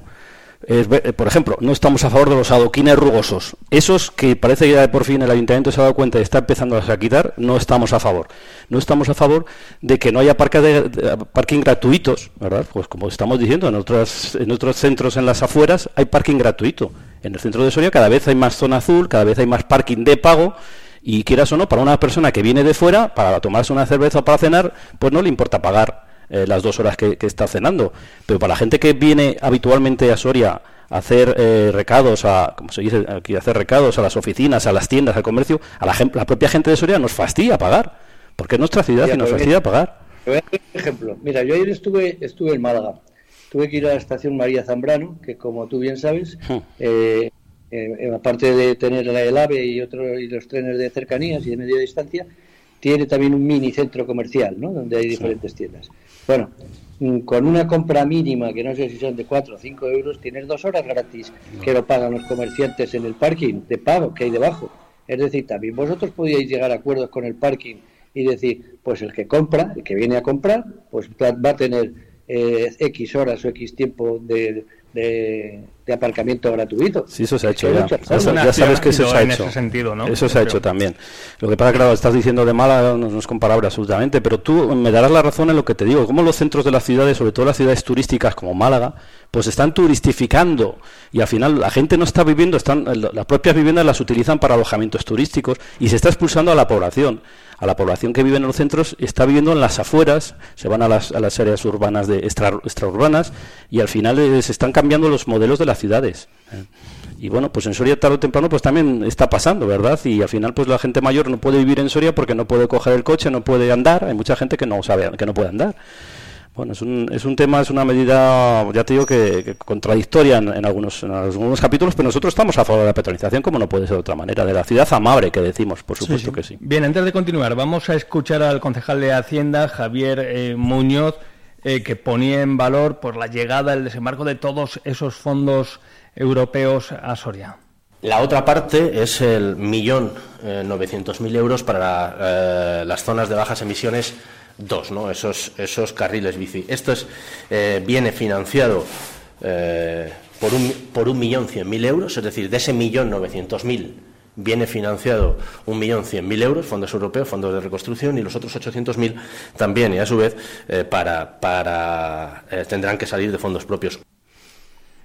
Era Javier Muñoz en esa comparecencia ayer para explicar un poco la llegada de esos fondos europeos y a qué se van a destinar. Hay una cuestión, aquí en Soria se está apostando por esos carriles bici, pero eh, no sé, por una cuestión ideológica. Más bien, sí, por una cuestión ideológica o del partido eh, que mande en cada ayuntamiento. Vemos otros ayuntamientos donde hay una apuesta por desmantelar todo ese trazado de carriles bici, ¿no? Eh, ¿Qué os parece, Ignacio? Bueno, yo estoy, estoy a favor del carril bici, como no puede ser de otra manera. Lo que pasa es que Soria no creo que sea la ciudad más preparada para, para potenciar ese carril bici, por la por la geografía que tiene que tiene la propia ciudad, ¿no? Que mucha cuesta, dices. Sin embargo, yo que procedo de Burgos, en Burgos cada día hay más, pero claro, la ciudad es plana. En Soria mmm, sí habrá un tejido, pero ¿cuántos pueden utilizarlo?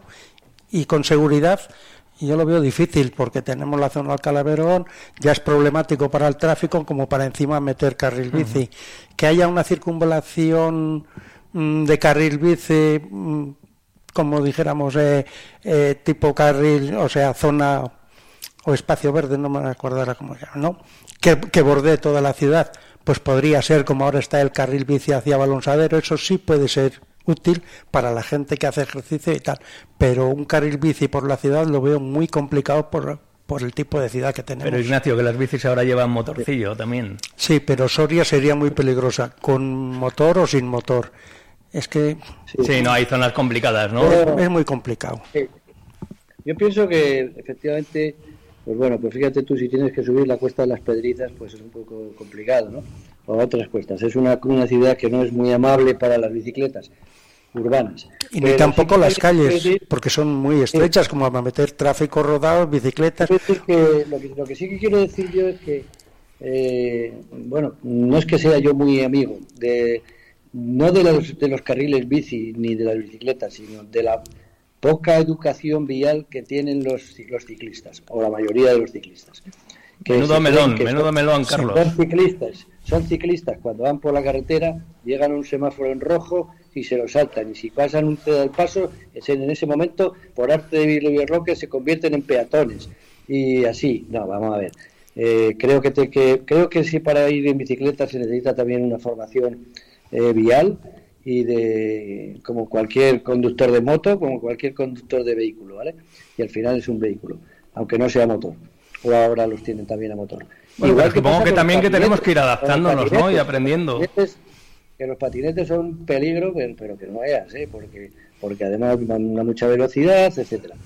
Eh, creo que tiene que haber un cambio legislativo en ese, en ese tema o legislarlo un poquito más y controlar ese tema, porque si no, como bien antes decía Adolfo, que hay gente que no tiene la agilidad para evitar y, es, y eh, pues, pues un choque de una bicicleta que viene corriendo por un sitio peatonal o por semi-peatonal o de un patinete o un patín y bueno, pues es que son un peligro, es que son un auténtico peligro.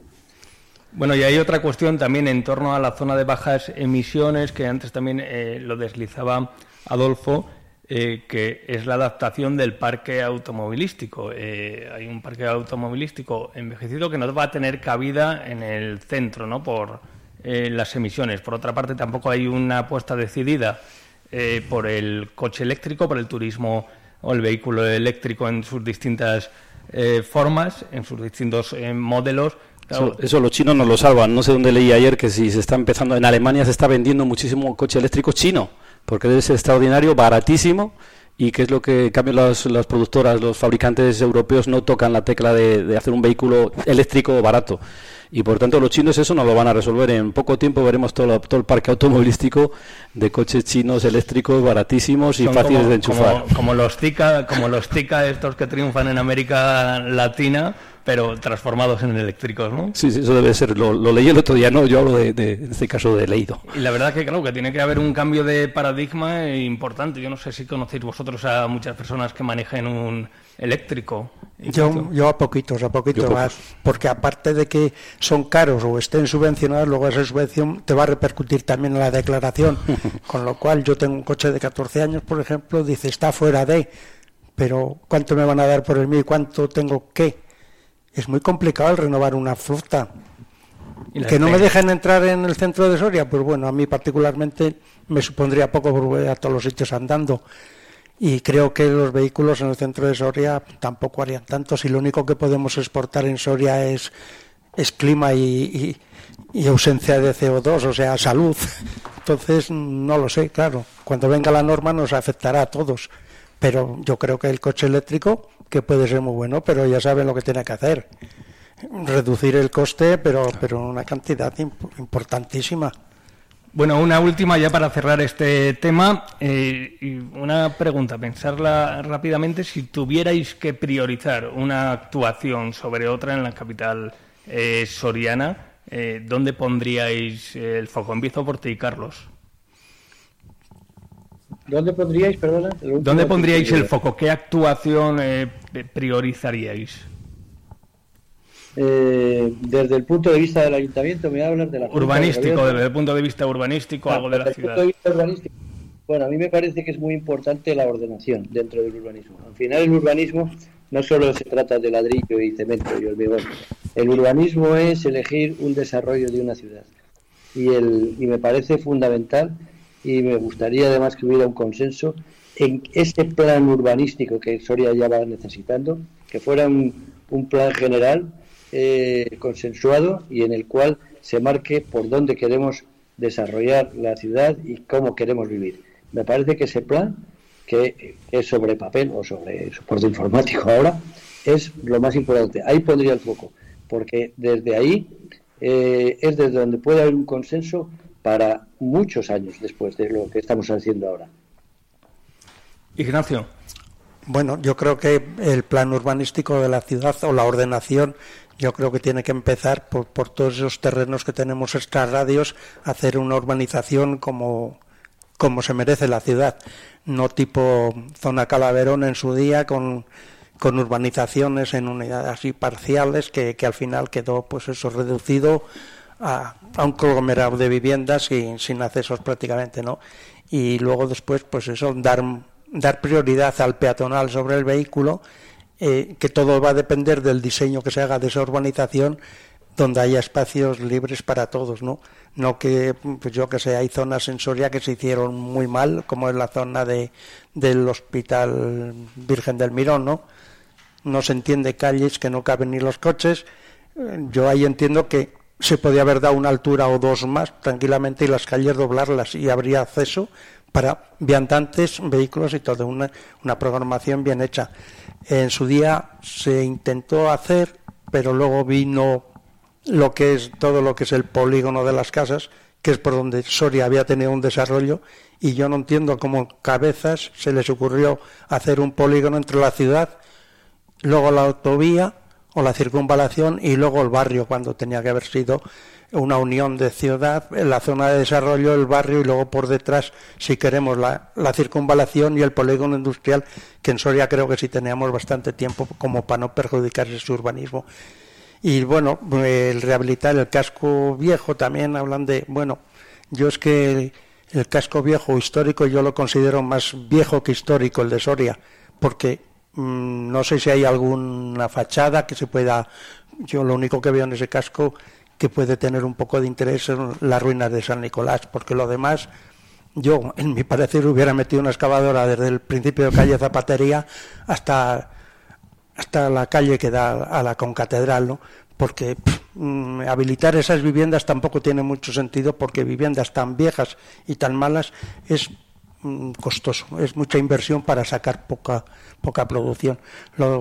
yo haría un urbanismo nuevo y pensado para peatones sobre todo, para el viandante y, lógicamente no se puede quitar el, el, espacio de los vehículos, pero sí con zonas amplias, ¿no? como se está haciendo por más o menos por la zona de los Royales. No sé si con acierto o no del desarrollo que se ha hecho, pero más o menos espacioso, ¿no? Bueno, menudo repaso de Ignacio Gutiérrez. Es el caso de, eh, del jubilado con tiempo, que va mirando obras, que va mirando fachadas. No, yo normalmente me recorro mi barrio para saber lo que piso. De lo demás, de vez en cuando procuro cambiar la ruta cuando voy de paseo, ¿no? Para tener un poco de conocimiento, pero no soy muy estudioso. Bueno, que vamos a decir jubilados, pero presidir una asociación de vecinos, yo creo que da mucho trabajo, mucho trabajo. Por supuesto. Eh, Adolfo Sainz. Bueno, yo en líneas generales coincido con mis compañeros. El PGU hay que actualizarlo, lleva mucho tiempo sin actualizar. El casco histórico hay que dar una vuelta. Fíjate que se han metido dinero en el casco viejo, el casco histórico de Soria en los últimos años se han metido un pastón y sin embargo sigue siendo casco, casco viejo. Es una pena. Habría que priorizar actuaciones y ver dónde meterle realmente mano para darle un, cambio realmente, pero, por dinero que no quede, ¿eh? porque en los últimos años ha, recibido un pastón de, subvenciones de todo tipo. Yo sí quería hacer mención sobre todo al día a día, el mantenimiento de la propia ciudad, o sea, el, pues que son los adoquines que sean fáciles de andar, los baches que se quiten en las calzadas, las baldosas que estén bien colocadas, las fachadas de los edificios que no se caigan a trozos, eh, lo que es el, día a día de un paseante normal que pueda haber, pues esos pequeños eh, pequeñas cosas que están sin arreglar, que poco cuesta, pero que hay que hay que prestarle atención, ese mantenimiento que creo que es fácil de hacer, pero que quizás en algunas ocasiones pues no se hace. Y cuesta tampoco embellecer las cosas, una jardinera en un sitio eh, bien colocada pues cambia muchísimo la ciudad, o mm, el césped bien cortado en algún sitio. Son pequeños detalles que quizás eh, yo los echo de menos algunas veces. Yo desde, desde la parte que me... Sí, sí, Carlos. También, quiero hacer una llamada de atención a que no todo es el ayuntamiento, porque si te das un paseo por el, por el collado, por ejemplo, y te das cuenta de todos los, desgraciadamente, todos los comercios que han tenido que cerrar o han cerrado, unos por unos motivos y otros por otros, y se encuentran los escaparates que lo que da eso es pena. Y eso no, es el ayuntamiento. Pero sí que puede el ayuntamiento actuar ahí como, se ha actuado. la obligación, según el, según el reglamento y la legislación urbanística y disciplina urbanística, de mantenerlos en perfecto ornato. pero, eh, Carlos, ¿sabes que el, ayuntamiento también puede actuar? Por ejemplo, cuando el año machadiano, recuerda perfectamente cómo muchas fachadas de muchos edificios se ayudó a los, a los propietarios a poner esos paneles de machado. Bueno, pues es una labor de entre todos, no solamente de, ayuntamiento, como bien dices, también de los propietarios, pero, pero hay que trabajarlo y hay que hablar con ellos y hay que facilitarles pues, pues que pongan un simple panel de machado. Fíjate lo que costó eso. Yo no, yo no, yo no, digo, no digo el cómo, porque ya tenemos nuestros sectores pero que digo que tiene que ser un esfuerzo común. Y volvemos otra vez a lo mismo. es que si queremos Soria no la tenemos que creer. Y si no la tenemos que creer, tiene que ser un esfuerzo colectivo de las instituciones con las asociaciones, como tú, por ejemplo, si no recuerdo mal, que eres presidente de la Asociación de los Comerciantes, y con, los, los con las asociaciones de vecinos y de barrios, como es Ignacio, y otros colectivos sociales. ¿no? Pero tiene que ser primero que no lo creamos. Segundo, que nadie va a venirnos a hacernos nada, que no, que no nos hagamos nosotros, nadie nos lo va a hacer. ¿Vale? Bueno, Europa está haciendo, ¿no? Y los fondos europeos están, están haciendo. Europa, hay que pedirlos también, ¿eh? Europa hay que poner muchas veces dinero a disposición que unas veces no se piden, otras veces se piden, te los dan y hay que devolverlos, por mal gestionados o mal justificados. Yo quería decir que desde la parte que me toca, mi asociación está, creo que, bastante al día con las cosas que tenemos que solicitar al ayuntamiento, de cosas de esas que dan imagen no que sean muy, muy, muy necesarias, pero la ciudad necesita imagen. Yo no puedo tener cerca de mi casa un solar sin puertas y lleno de basura, sofás, lavadoras, calentadores. Y que lleva un montón de años. Que eso se está reclamando y alguien tendrá responsabilidad sobre ese solar. Si el dueño no aparece, el ayuntamiento creo que sí tendrá opciones de contactar con esa gente y obligar. Igual que el otro día me decían vecinos que qué sucia estaba la ciudad. Digo, vamos a ver, ahí sí que no estoy de acuerdo que el ayuntamiento tenga la culpa. Tendrá una mínima culpa pero somos nosotros los que vamos y dejamos la basura fuera del contenedor, la echamos, no sé, rompemos un papel ya al suelo. Todo eso es imagen de la ciudad. Y, y claro, nosotros de la asociación, y lo puedo corroborar con la concejala de Ana Alegre, que todos los días, o es muy raro el día que no tiene ninguna petición ni, alguna deficiencia que se puede mejorar, que es imagen de la ciudad y eso también. Lo, que pasa es que esta asociación funciona muy bien, trabaja muy bien. El problema es que hay, barrios de la ciudad que no tienen asociaciones. ¿Por qué? Porque la gente no se implica, no, no, se Bueno, vamos a pasar al siguiente tema y yo me quedo con ese mensaje de Ignacio. Solamente por terminar, sí, por terminar, si me dejas, Iván, simplemente que vamos a tener un poquito de memoria. ¿Os acordáis cómo estaban antes las entradas a la ciudad? con vertederos y guarrería. Bueno, pues eso ya está salvado. Bueno, pero hay otras entradas que no están salvadas, eh, Carlos, ya sabes. se ha mejorado, pero todavía falta mucho por hacer. Bueno, Bien, pues lo, iremos viendo porque las intervenciones que vienen sí que van a cambiar la fisionomía, sobre todo de esas eh, travesías, de las entradas a la ciudad y del paso de las travesías por la propia ciudad. Y yo me quedo con el mensaje de Ignacio, eh, que hay que mandar también un recado a, la población, ¿no? porque hacer ciudad hacemos todos y esos pequeños gestos de la colilla al suelo, del chicle al suelo, del papel al suelo, eh, tenemos eh, bueno, pues viales remozados como la avenida Navarra, es normal que ya se presente pues un aspecto eh, con colillas en los árboles eh, y demás esas costumbres eh, que afean, ¿no? Además no podemos tener pues un trabajador de la limpieza detrás de cada ciudadano y luego sí, hay aspectos pues, las fachadas, las palomas, etcétera, etcétera. Vamos a pasar al siguiente tema que nos gana el tiempo. la delegada del gobierno Virginia Barcones presentaba en Soria y alentaba también a los jóvenes sorianos a pedir ese bono cultural, ya lo saben, en su segunda edición destinado a los que cumplan 18 años en 2023. Vamos a escuchar a Virginia Barcones. Que todos los jóvenes nacidos en 2005 que todavía no hayan eh, solicitado el bono cultural joven lo hagan, tienen hasta el 30 de septiembre y también que todos los establecimientos que cumplen los requisitos que todavía no se han adherido eh, lo hagan. Estamos hablando de mucho dinero, mucho dinero que va a llegar a los jóvenes, mucho dinero que va a llegar a todo el sector cultural en Castilla y León. Escuchábamos a Virginia Barcones, el bono cultural en su segunda edición. Hay que decir que en la primera pues no alcanzó el 50 por ciento, eh, tal vez por eh, desconocimiento, porque bueno, que había que hacerlo a través de internet, que yo creo que para los jóvenes hoy en día eso no es ningún problema. Si fuera para otro sector de edad, pues entendería el problema. En Soria, de 799 jóvenes que cumplían 18 años, lo solicitaron el 360 369, el 46%, algo más que la media de Castilla y León, que se cifra en el 45%. Y recordamos, pues son 400 euros para dedicar a productos culturales, actividades de distinta índole, también los eh, videojuegos. Y bueno, son 320.000 euros los que cuenta el Ministerio para los jóvenes de Soria hasta el 30 de septiembre, que no se despisten los jóvenes.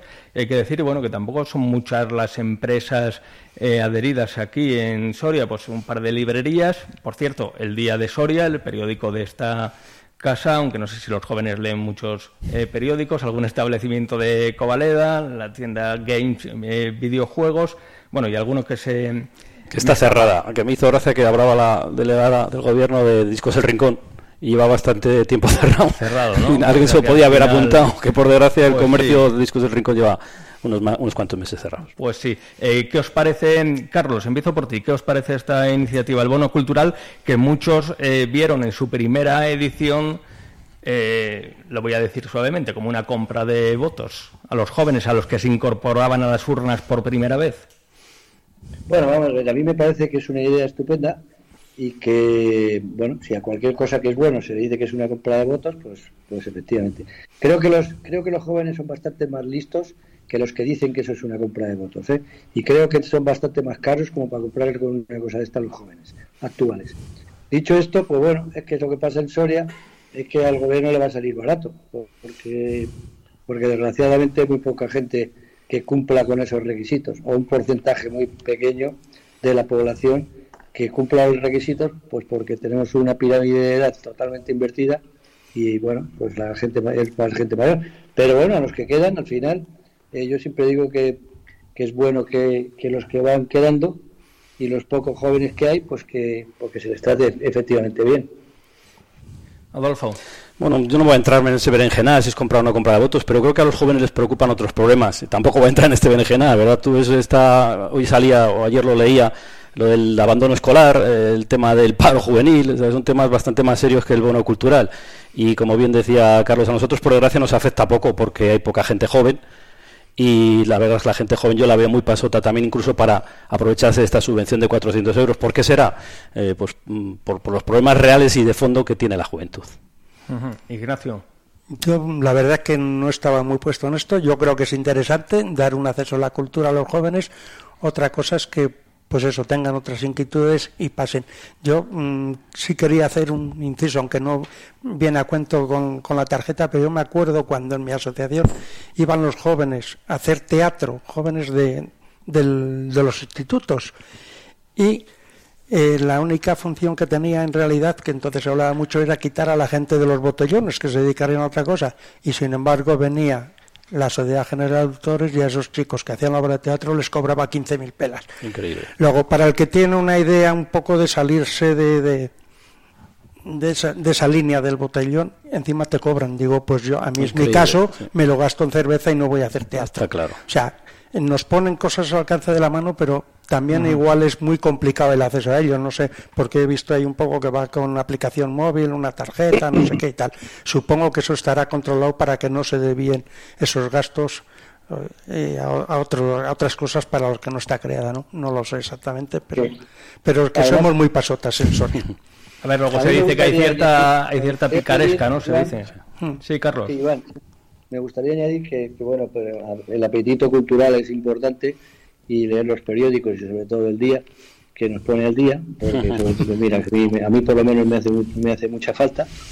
Pero también hay otras otras cuestiones como antes por ejemplo decía decía Adolfo eh, que, que bueno pues que muchos jóvenes tienen que salirse fuera porque en las ciudades el centro eh, se ha hecho más caro porque se ha turistizado como se diga y a lo mejor pues también había que buscar a esos jóvenes. Es un bono un bono de hipotecario un bono que le facilite la adquisición de vivienda o, o, el alquiler de vivienda que ya ha habido pero pero tal vez sea eso importante para para establecer esa paz que luego te hace acceder a la cultura eh, con más gusto ¿eh?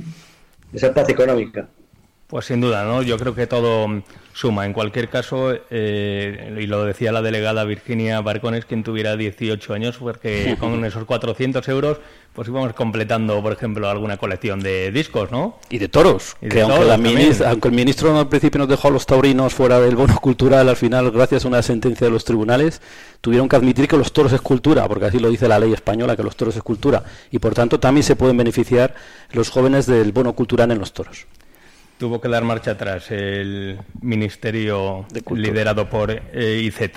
Eh, vamos a seguir eh, adelante. Ayer eh, podríamos decir primer pleno eh, serio de la Diputación Provincial. Los anteriores pues habían sido pues para conformar, digamos, el órgano provincial y vamos a escucharlo primer rifirrafe entre José Antonio de Miguel, diputado popular, y Carlos Martínez Mínguez, diputado socialista en el momento que a un empresario de cualquier zona de la provincia de Soria la Diputación ya le adjudique una obra de 40.000, ya no le puede adjudicar ningún contrato menor, porque la concatenación de diversos contratos menores, eh, sí, sería, se, sería un fraude de ley. Sería un fraude de ley. Eh, Sí, sí, si al mismo empresario le vamos adjudicando contratos menores de más de 40.000, entiendo que sería un fraude de ley. Para el Ayuntamiento de Soria, pues seguramente es una práctica habitual. Para que retire las insinuaciones sobre malas prácticas, irregularidades o ilegalidades de las cuales me he sentido directamente acusado porque muy modesto su sabiduría, pero desde luego un exceso de mala leche, señor de Miguel. No, Sí, eh, hay- eh, Poner un argumento de esas características cuando está intentando defender unas bases de convocatoria es que tiene poco peso su argumento de fondo. E intentar permanentemente Sí, atacar directamente a la no, Ayuntamiento. sí. Bien, pues es solo un fragmento, un poco largo, eh, pero el Pleno de la Diputación Provincial eh, dio mucho más de sí, el PSOE no apoyó esas bases de los planes provinciales, pero también hubo acusaciones de que un diputado del Partido Socialista se estaba echando un sueñecito. Eh, bueno, debió ser eh, aquello pues bastante interesante si hablamos en términos de espectáculo, en términos eh, de debate político, tal vez no tanto. Adolfo, ¿anuncian tormenta esta Es que legislatura? Yo creo que esta legislatura donde se va a vivir con verdadera pasión la política local es en, el- en la Diputación, con la presencia de, de los grandes líderes de los partidos. Está, el pre- está el presidente del Partido Popular, está Carlos Martínez, el alcalde y líder del PSOE de Soria, y va a haber chispas cada dos por tres. Yo creo que para José vosotros... Antonio de Miguel, José Antonio de Miguel cambio ya también. Eh, hizo un gesto ahí al ayuntamiento de Soria, un gesto nada positivo. Ya te digo que para vosotros, para los periodistas, va a ser eh, foco de, de atención y para nosotros los que nos gusta la política, yo todavía me estoy preguntando, a ver si alguno de vosotros me lo podéis decir, ¿por qué Carlos Martínez va a Diputación? No lo puedo entender. ¿Por qué Carlos Martínez, con todo el jaleo que tiene el ayuntamiento, va y se mete de diputado provincial, sabiendo que la Diputación pues pues iba a estar en la oposición? Bueno, claro, cuando se- no, se sabía, no sé exactamente cuál es la razón, lo he preguntado por ahí, nadie me la ha sabido decir, y a mí particularmente me tiene muy intrigada la presencia de- del alcalde de Soria en Diputación Provincial. Eh, Ignacio. Bueno, pues yo- creo pre- preveo también una legislatura un poco movida y peleona, ¿no? Y respecto a lo de las inversiones, yo creo que, no sé si se le acusa con razón o sin razón, no entro, pero creo que el, el dar o sacar presupuestos menores de, o menores de 40.000 o el tiempo que sea, quizás sea una, una medida para que los empresarios de Soria puedan acceder a esas obras o a ese a esas ofertas ¿no? de, trabajo del ayuntamiento de diputación, que sea, porque las grandes inversiones en Soria me parece que hay pocas empresas capacitadas para hacerlo, ¿no? Y que esté el Carlos ahí, pues yo me lo había planteado de otra manera. El que esté ahí sí lo, lo entendía porque yo preveía que el Carlos iba a ganar las elecciones municipales con vistas a que las elecciones generales fueran a final de año, ¿no? Como estaba previsto en un principio. Y entonces yo pensé, y con alguno lo he comentado, que a lo mejor su idea era ganar las elecciones, dejar al ayuntamiento un poco sentado y lanzarse a Diputación, o sea, al Congreso de los Diputados. Vía Diputación Provincial. Mm, No vía Diputación Provincial, bueno, porque a lo mejor es compatible diputado con, no, no sé exactamente, ¿no? Pero yo digo de lanzarse a la política nacional una vez que deja el ayuntamiento consolidado. Y no lo sé. Y quizá a lo mejor también previendo que iba a ganar el PSOE, pues él creo que tenga muchos contactos en Madrid, porque así lo reflejan la cantidad de paseos que hace en Madrid y según va trayendo fondos europeos de donde sea. Y entonces, si el gobierno central hubiera sido PSOE, eh, Diputación o tal PSOE también, pues posiblemente sería una vía de ingresos eh, aún mayor de la que hay, ¿no? Pienso, Eh, no lo sé. Carlos Martínez eh, da mucha importancia a los fondos europeos, lo hemos visto pues en el primer bloque que hemos abordado, en esas intervenciones eh, urbanísticas, esa modificación presupuestaria a través del Ayuntamiento de Soria, pues se han traído muchos fondos europeos y precisamente esta misma semana había una rueda de prensa del Partido Socialista de la Diputación en la que se acusaba al equipo de gobierno de perder una convocatoria de en torno a un millón de euros destinada a parque de bomberos. ¿no? Yo creo que también la importancia de los fondos europeos, que también afectan no solo a los municipios, sino a las entidades provinciales, a la Diputación Provincial en este caso, yo creo que puede haber sido uno de los motivos, ¿no? También para que Carlos Martínez, a través con esa política europea, pues también estimular un poco al Partido Socialista. Carlos Lafuente, tú Yo creo, yo creo más. que el adelantamiento de las elecciones ha trastocado los fondos políticos, o sea, la política de Soria. Eh, Carlos Lafuente. Sí, yo entiendo que, que Carlos Martínez, pues bueno, pues está ahí porque, entre otras cosas, los diputados provinciales del Partido Judicial de Soria le han elegido. Sí, y, está le han claro. elegido y, querían, y querían que estuviera ahí, ¿vale? Entonces, bueno, pues dentro de su partido, bueno, el Partido Socialista, por lo que yo conozco, la gente es bastante disciplinada y, y está donde te ponen. Eh, el Partido Socialista y en concreto Carlos Martínez entiende eh, que los problemas endémicos de Soria hay que tratarlos desde el punto de vista de la provincia, como una unidad, que no puede salvar eh, Quintana Redonda si no salvas la provincia y no puede salvar Soria si no salvas la provincia. Y, y está claro que uno de los uno de los sitios donde se hace política provincial, o se debería, que no sé si se hace, yo creo que no, es desde la Diputación Provincial. Me parece estupendo y me parece enriquecedor, como vosotros habéis dicho, que exista un debate en qué se hace en la Diputación y sobre todo me parece que tiene que haber un debate sobre lo que no se hace. Porque si después de muchos años del Partido Popular gobernando en el, que, en el cual se, se tiñó la provincia de frontones, en sitios donde luego no había ninguna pareja para poder jugar, pues, pues tiene que haber políticas de futuro. Y como antes decía el urbanismo, que haya un plan de futuro. Pero Carlos, no te olvides que Luis Rey también, Luis Rey, mano derecha del alcalde de Soria, eh, estuvo también presidente de Diputación. O sea, que, que no ha estado la Diputación siempre gobernada por PP. ¿eh?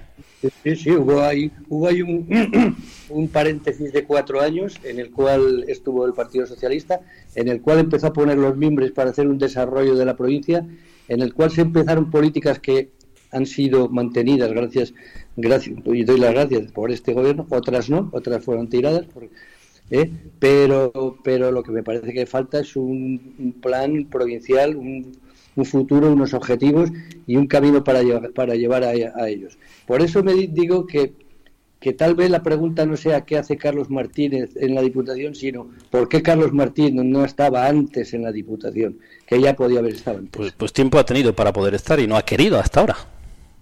Bueno, en eso de que no ha querido te lo habrá dicho a ti. No, hombre, no, ha estado. No, ha estado, no, le hemos visto ahí en, en, 16 años que ha podido estar. Bien, pues lo iremos viendo.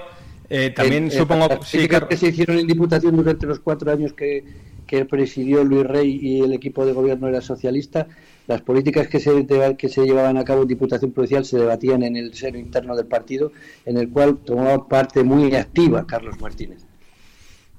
Bien, pues como digo, lo iremos viendo. También es importante, y lo recalcaba Esther Pérez, que no se pierdan las formas ni se pierda el tiempo también en debates eh, un tanto estériles y un tanto infantiles, como bueno esas acusaciones de que si un diputado se está echando un sueñecito, si no, eh, hay que ir a, a, lo importante, ¿no? Lo importante es el desarrollo y políticas que contribuyan, yo creo, al desarrollo de Soria cada uno con su visión y obviamente con la legalidad en la mano.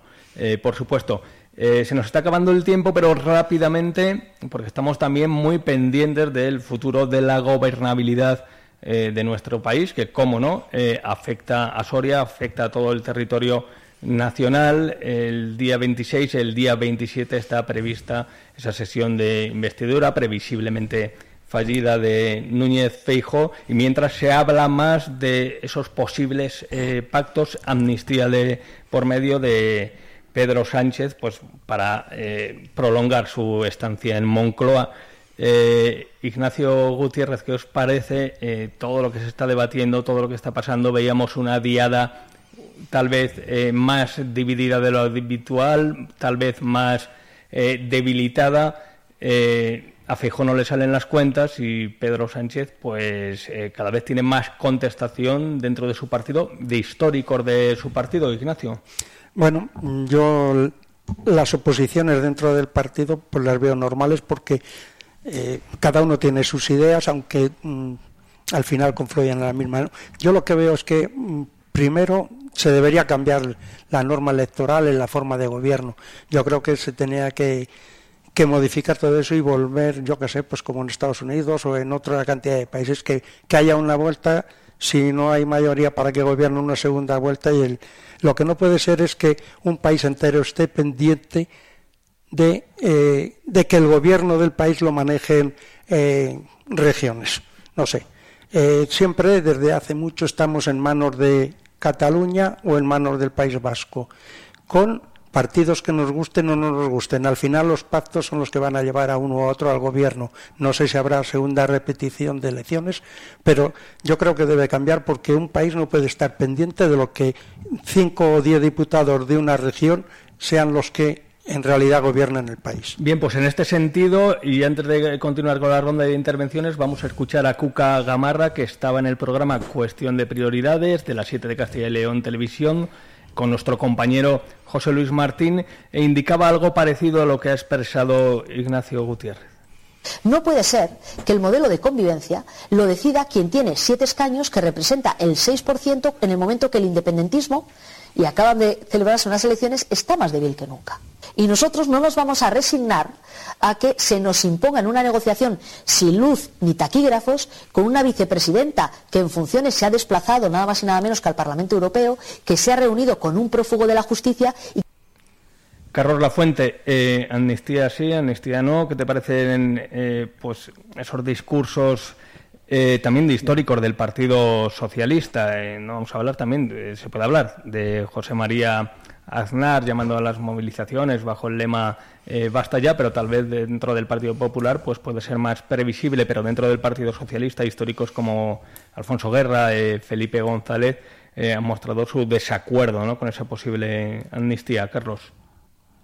Bueno, vamos a ver. Primero, no creo que tengamos que mezclar churras con merinas. En cuanto a lo que decía mi, amigo Ignacio, es verdad que, creo que habría que cambiar la ley electoral porque es la, es la que produce que en el Parlamento pueda haber eh, un grupúsculo que pueda, que con una minoría pueda decidir eh, presupuestos y, presidencia de presidencia de gobierno, pero para eso habría que cambiar la ley electoral general, porque eh, bueno, yo he visto muchas veces con pena cómo cuando estaba el Partido Comunista o Izquierda Unida sacaban una cantidad de votos tremendas en lo que era el territorio nacional y se quedaban con dos o tres diputados, mientras que el PNV con cuatro votos pues tenía seis o siete, ¿no? Bueno, eso yo creo que hay que cambiarlo porque es una disfunción de la ley electoral general que produce eso. Aunque nosotros también hemos querido sumarnos a ese chantaje democrático, por ejemplo, con un grupo como Soria Ya o como existe, porque al final lo que queríamos era tener esa influencia y poder hacer ese chantaje a quien gobernara, no nos olvidemos. Y segundo, en cuanto al problema catalán, yo creo que es hora de, que pase a, la política. Hubo un momento en que en este país casi todo se judicializaba y esto se judicializó y tenía que ser así porque habían cometido delitos, pero yo creo que una vez que el mm, bueno, con gobierno del Partido Socialista se ha pacificado Cataluña, digo Cataluña como territorio, digo Cataluña como catalanes, como eh, eh, que viven en Cataluña, castellanos y sorianos que viven en Cataluña. Hay paz, hoy día no hay esa crispación que existía entonces y me alegro de que eso sea así y por eso digo que es el momento de que pase a la política de la acción y la política de la acción si a lo mejor la solución está en esa amnistía pues pues pues bueno pues, pues bienvenido sea así el futuro es decir no no nos tiene que doler el prendas el que si por hacer una, amnistía a personas físicas concretas, no sé cuántas son en este momento, vamos a tener un territorio de España pacificado y eso entra dentro de la Constitución, pues adelante, bienvenido. Adolfo. El, problema, Carlos, es que no entra dentro de la Constitución y que esto es un auténtico escándalo. Lo de la amnistía es un auténtico escándalo porque se, se trata de, de premiar a una serie de personas que dieron un golpe de Estado contra, contra España, contra el gobierno de España, declarando una independencia. A Milán del, Bosch también se le, se le, se le indultó, ¿eh? Una, una, cosa es el indulto, otra cosa la amnistía. Como tú que eres jurista bien sabes, eh, Carlos, la amnistía supone de, reconocer que lo que pasó no pasó. Y sí es que pasó. El problema es que fue un golpe de Estado absolutamente eh, y ya se ha cedido mucho a los, a los independentistas catalanes y lo que es penoso es que para que, un para que Pedro Sánchez, para que el presidente del gobierno de España pueda seguir siendo presidente del gobierno de España, tenga que ceder una cosa tan esencial como es la amnistía, que como bien tú sabes, no entra en la Constitución. Y los propios dirigentes socialistas, el propio Pedro Sánchez y otros ministros, hasta hace dos meses decían y volvían a repetir que la amnistía no entraba en la Constitución. Bien, rápidamente, eh, sí, Carlos como me figuro que van, van, va a ir al constitucional, el constitucional, que es el órgano que tenemos, pues será el que diga si, si entra dentro del marco de la Constitución o no. Y en cuanto a la llamada a la insurrección y todo esto de Aznar, bueno, como ha sido, lo hemos oído, como era para todos, pues lo ha dicho en español. A lo mejor a sus más íntimos, en la intimidad, se lo ha dicho en catalán. Bueno, porque, porque Aznar pida una movilización, una manifestación, no creo que haya que acusarle de golpista ni de, ni parece que, que, que, que hay un...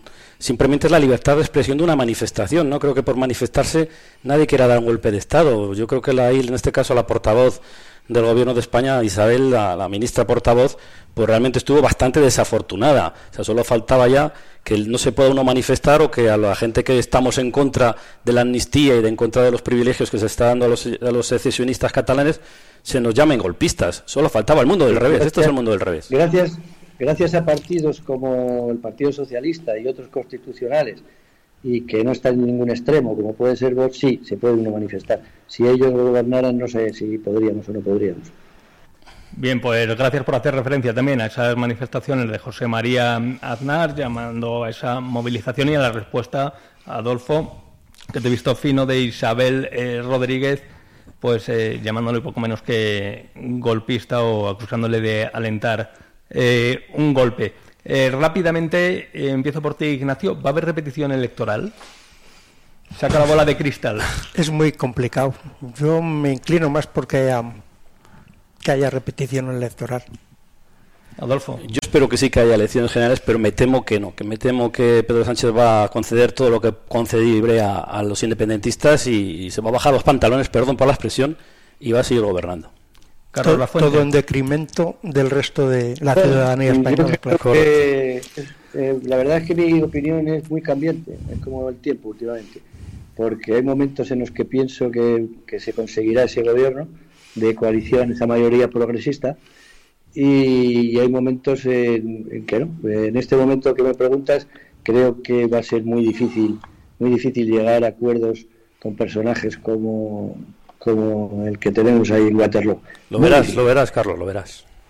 Bueno, pues ya lo veremos, sacaremos la bola. También tengo que decir, también tengo que decir que cuando se dice que está haciendo Pedro Sánchez eh, por quedarse en la Moncloa, mm, esos, esos, esos pactos, yo lo digo al revés, ¿no? Digo, lo que, se, lo que nos tenemos que tragar para poder para que España siga por el camino del progreso.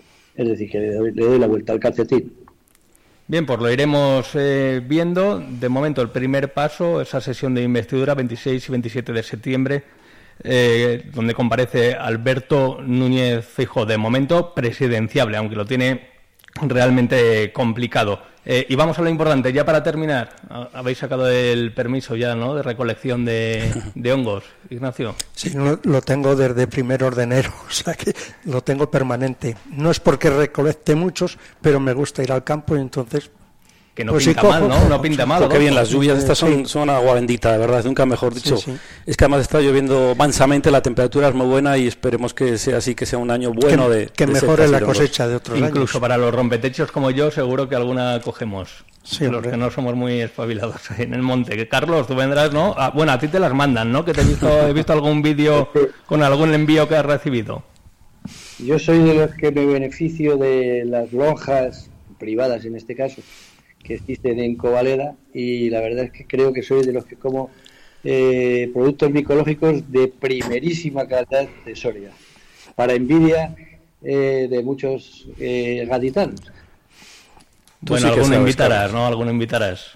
Alguno, alguna. Eh, es que si no, esto es como decía aquel, aquel torero Adolfo, que bueno, que tuvo una fe con una actriz, ¿no? De Hollywood. Es que esto si no, si no lo cuentas, ¿para qué sirve? Efectivamente. Pues sí, la verdad es que pinta bien mirando al cielo y bueno, otra cosa es que puedan venir también más eh, recolectores eh, foráneos, pero eso es otra cuestión. Pero para los de aquí yo creo que al, final es motivo de alegría porque hemos tenido unos años un tanto regulares, ¿no? Cambiantes, porque fíjate, hablaban de que en pleno mes de junio es cuando más eh, se cosechó, por así decirlo, hongos y tal, porque es cuando llovió en junio. Claro, la climatología, el cambio climático también afecta a, las, a, que haya o no haya hongos y, setas en los campos de Soria. Bien, pues lo iremos eh, viendo y también queríamos haber tratado pues eh, esa tragedia que está viviendo el pueblo marroquí. También no olvidamos a Libia, donde se cuentan por 10.000 los desaparecidos eh, con ese ciclón Daniel, con una esa especie de dana que ha afectado principalmente a una parte de Libia, más de 2.000 fallecidos, 10.000 desaparecidos hay que articular y hay que apoyar en lo que se pueda. a los vecinos, sobre todo también a Marruecos, porque tenemos muchos contactos, porque la población de Marruecos se cuenta en más de un eh, millar aquí en la provincia de Soria, es una población extranjera importante. Eh, Caritas se está volcando, también el mundo del deporte lo veíamos en el Día de Soria, en la página del Día de Soria, eh, donde el Club Boseo Numancia, liderado por una un vecino de Marruecos, Red Abrami, muy amigo de esta casa, también pues está reuniendo eh, víveres y toda la ayuda que se pueda. Y la verdad que es importante volcarse, ¿no? Sí, España es un país muy solidario, siempre lo ha sido y sobre todo pues cuando nos toca más cerca, evidentemente Marruecos es vecino, a pesar de los problemas que podamos tener particularmente con Marruecos, pues no, no cabe duda que somos vecinos y somos amigos y tenemos muchas relaciones y yo sé que en la sociedad soriana se está movilizando ya para para recoger donativos para, para, esta causa y bueno, pues todo mi apoyo y solidaridad y toda nuestra ayuda de todos los sorianos. Carlos, eh, por cercanía allí, ¿cómo se está viviendo esta tragedia? Bueno, aquí te puedes figurar la cantidad de gente que hay marroquí, eh, familias, que dejan allí también parte de la, de la familia y, aparte de todos los que pasan por aquí, por, Tarifa y por, por Algeciras para ir a ver a la familia. Y entonces es un tema que se siente muy cercano, ¿no? Se siente muy cercano y, también bueno pues hay solidaridad aunque bueno ellos también también tienen sus propios vaya a llamarle guetos en los cuales se venían y, tampoco se dan mucho, mucha apertura tampoco se mezclan mucho Ahora lo que hace falta es que su propio rey sea un poco más solidario con el pueblo, ¿no? Eso sí. Por lo menos que tenga el detalle de visitarles, no como que no existe. Él podía ser perfectamente el rey de Francia en vez de Marruecos, ¿no? Sí, sí, ya, hizo, una visita ayer con una coreografía y una escenificación. Mira, si tiene donde gastarse todas esas millonadas.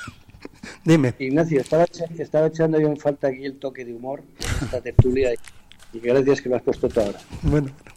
Pues sí. Eh, Carlos Lafuente, muchísimas gracias. Te hemos oído perfectamente en, la distancia. Esperamos verte pronto por aquí, por tierras eh, Soriana. Si no, pues te seguiremos escuchando eh, cada miércoles. Muchas gracias, amigo. Un abrazo.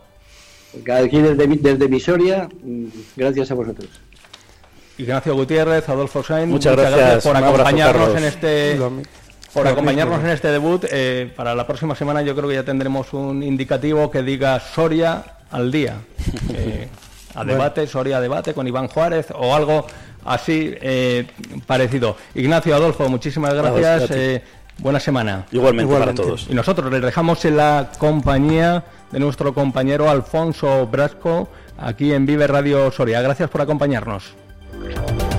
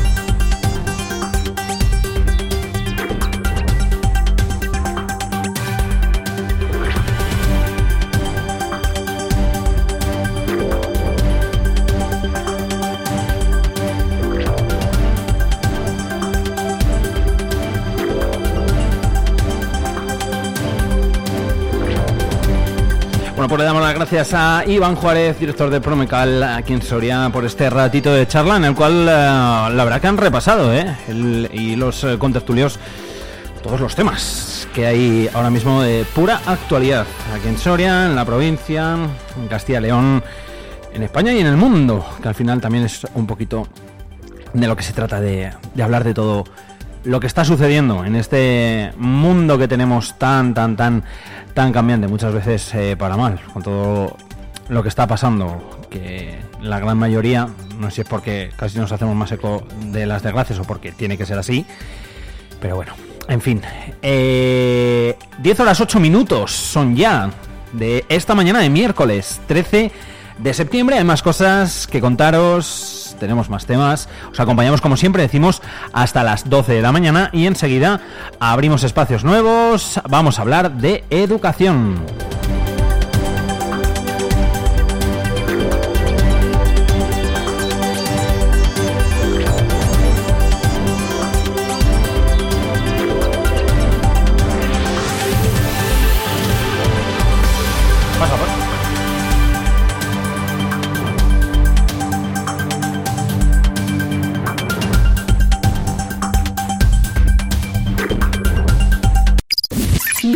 Radio. La energía de tu mañana.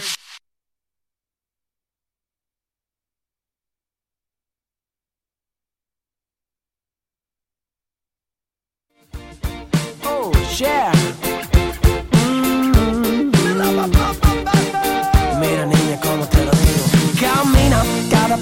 A mí me contamina. Mueve las caderas como gelatina, lindura divina. Te comería con pan y mantequilla, candela. Un par de chupitos de romiel y velas.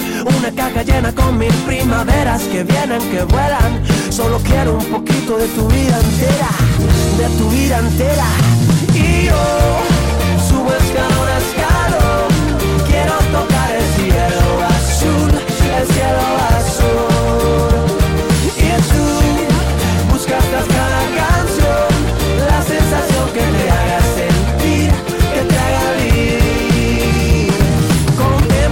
Girasoles, margaritas y azucenas. Quieren parecerse a ti un poquito apenas. que más quisieran? Tan solo a ti te riego yo mi sirena.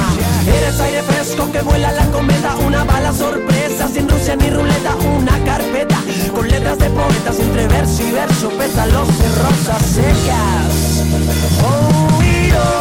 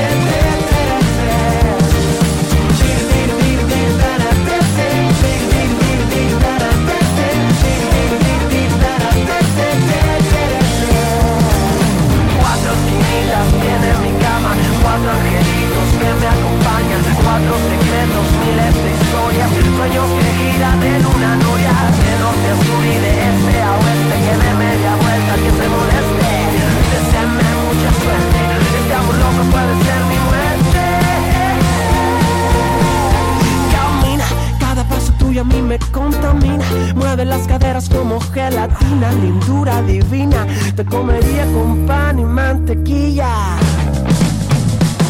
Y yo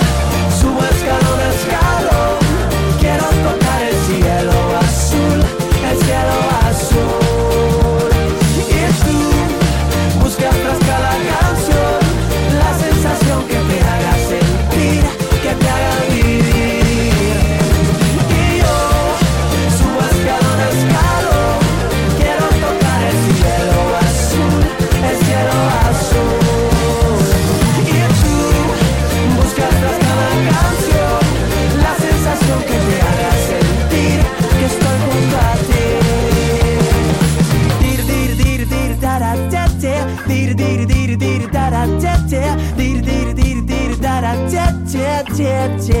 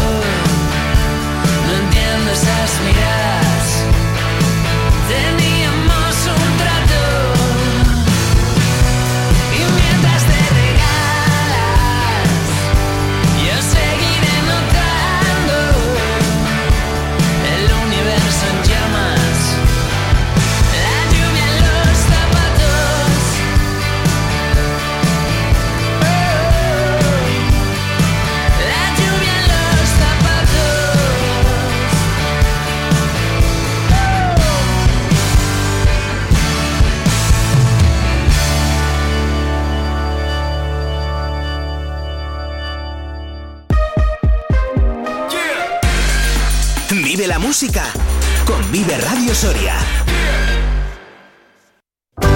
Trébago y su ayuntamiento quieren que seas la próxima persona que gestione su bar social y sus dos casas rurales.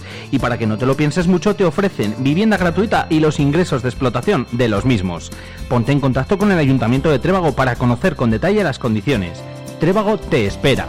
Te informamos en el 634 00 19 87. ¿Tú qué radio escuchas? Yo. ¿Y esto?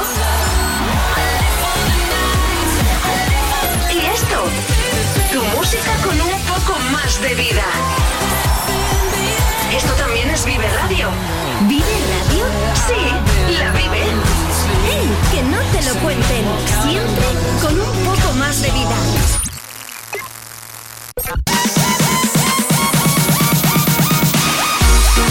Tú quieres ponerte en contacto con Vive Radio Soria? Mándanos un WhatsApp o un audio al 680-936-898 y te escuchamos. Vive Radio también eres tú. Recuerda, 680-936-898.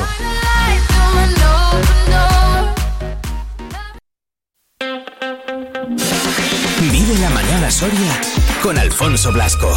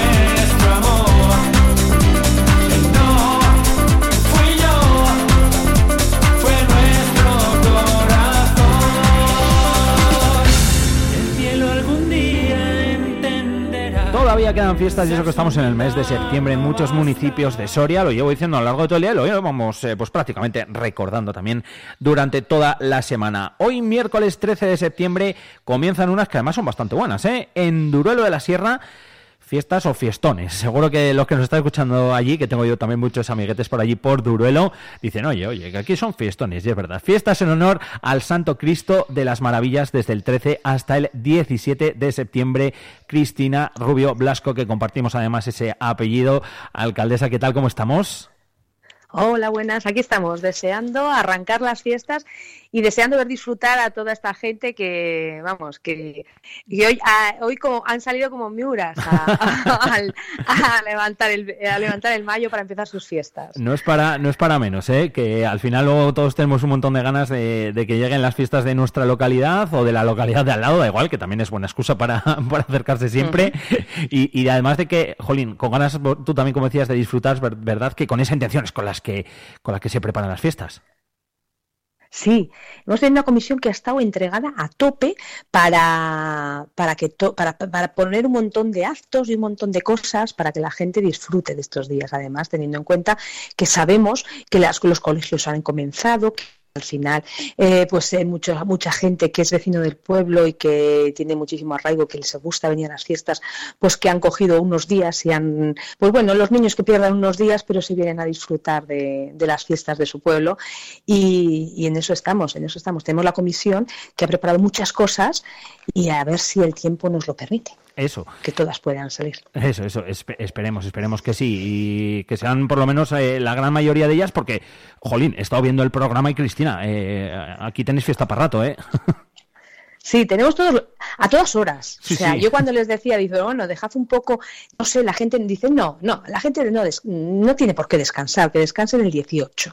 O sea, y es un poco lo que está preparado, para que todo el día haya y que todo el mundo disfrute de esos actos, de toda, para todas las edades, además. Efectivamente, que al final es lo, bueno que para todos. De hecho, dentro de, un poquito, porque ya no queda casi nada, a partir de las once y media es la concentración de peñas, sin mediaciones de la pingada, y a las doce, pues uno de los momentos yo creo que también es, es de los bonitos, ¿verdad? De, de las fiestas, esa pingada del mayo tan especial, tan espectacular, y que además pues sirve también de preámbulo para, para el pregón, que es eh, luego un poquito más tarde, a las dos.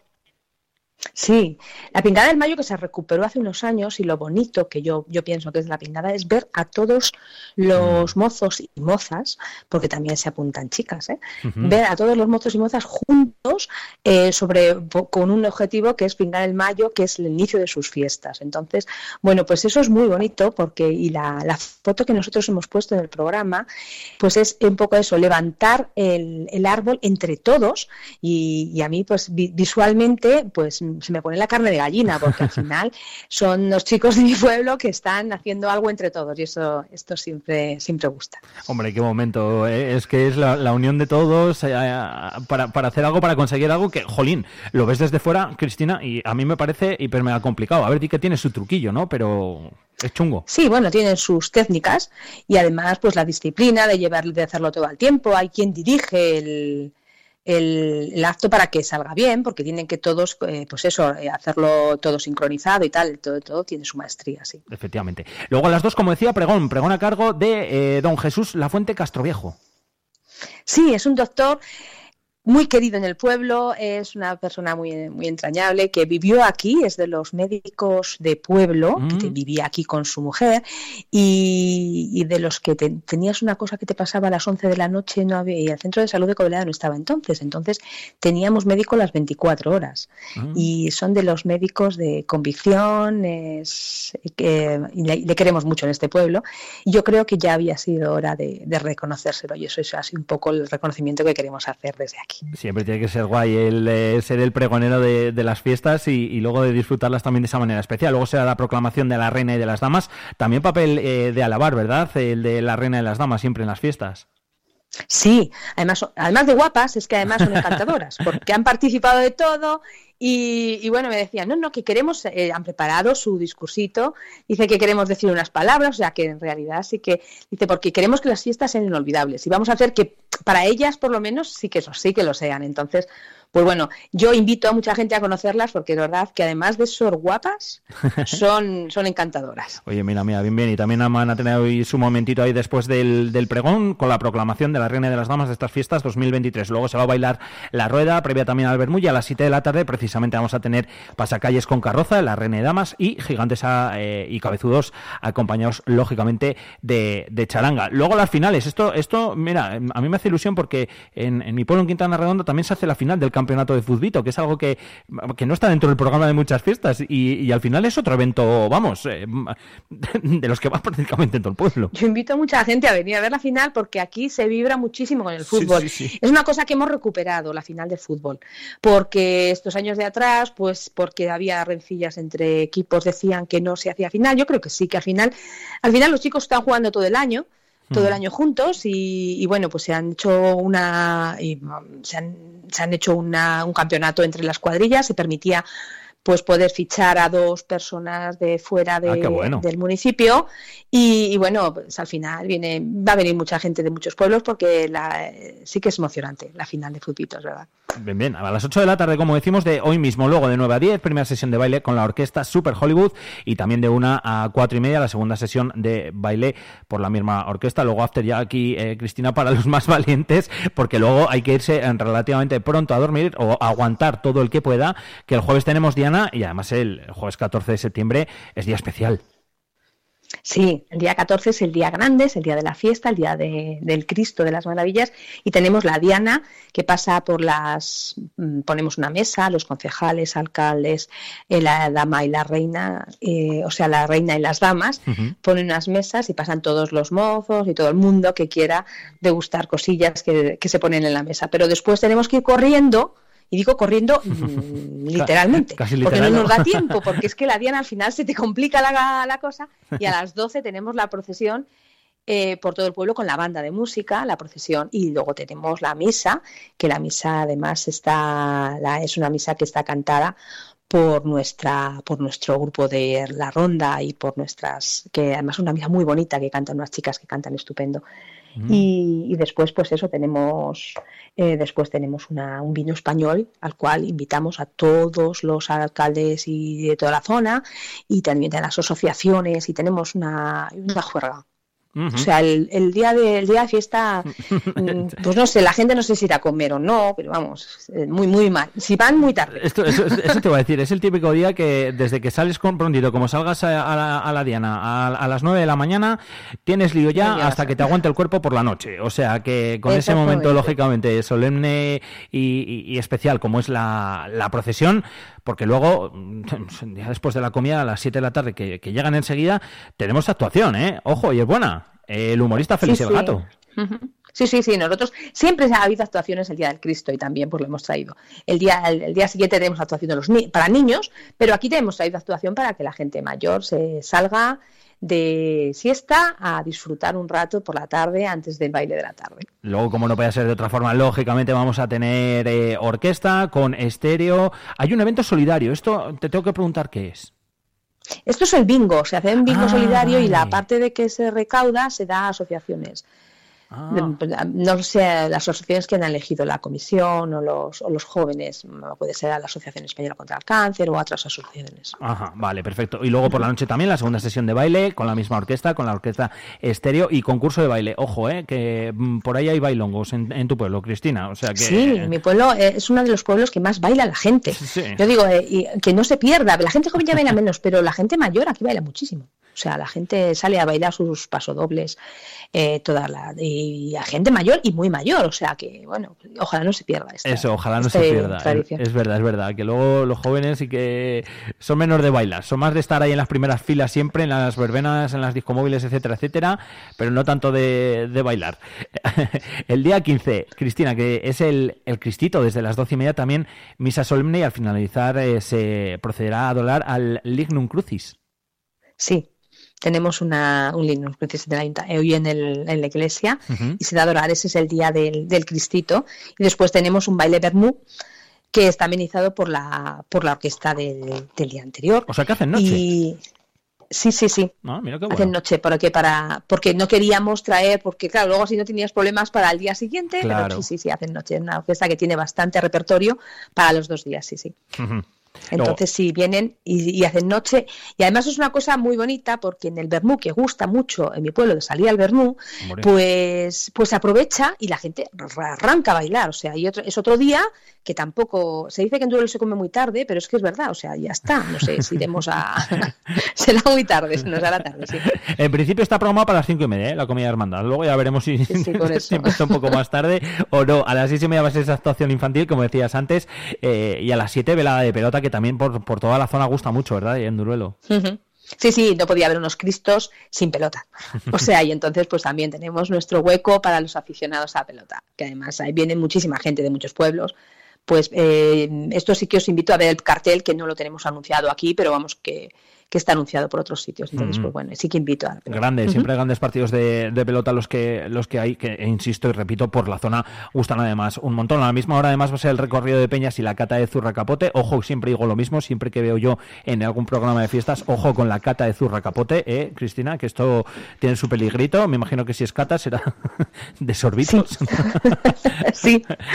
Han preparado todas las peñas de Zorracapote que llevan toda la semana con el vino, con lo otro y con la, o sea, con las frutas, los vinos y tal, llevan Ah. toda la semana.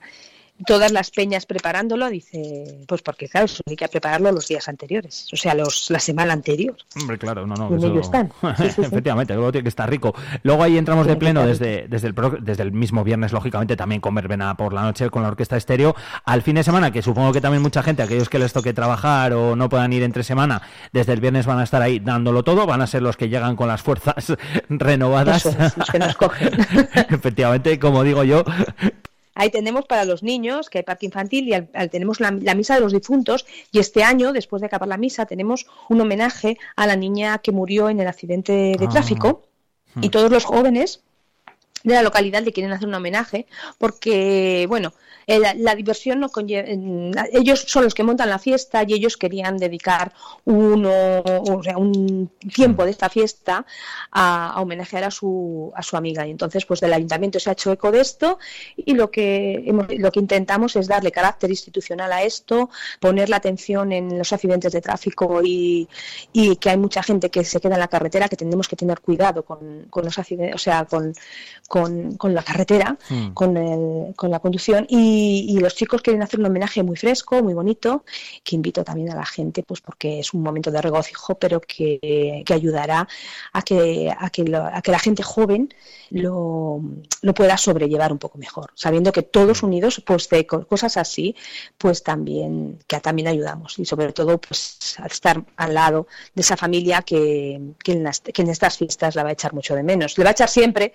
Mm. pero bueno, pues aquí pues si podemos aportar un granito de arena para que lo lleven un poco mejor, pues bueno, pues parte del ayuntamiento pues lo intentamos. Pues eh, seguro que sí, seguro que es uno de los eh, momentos eh, bonitos y, emotivos de, las fiestas. Esto, como decimos, va a ser el sábado 16 a partir de las 12, eh, después de, la misa en memoria de, los difuntos y al finalizar esa ofrenda floral.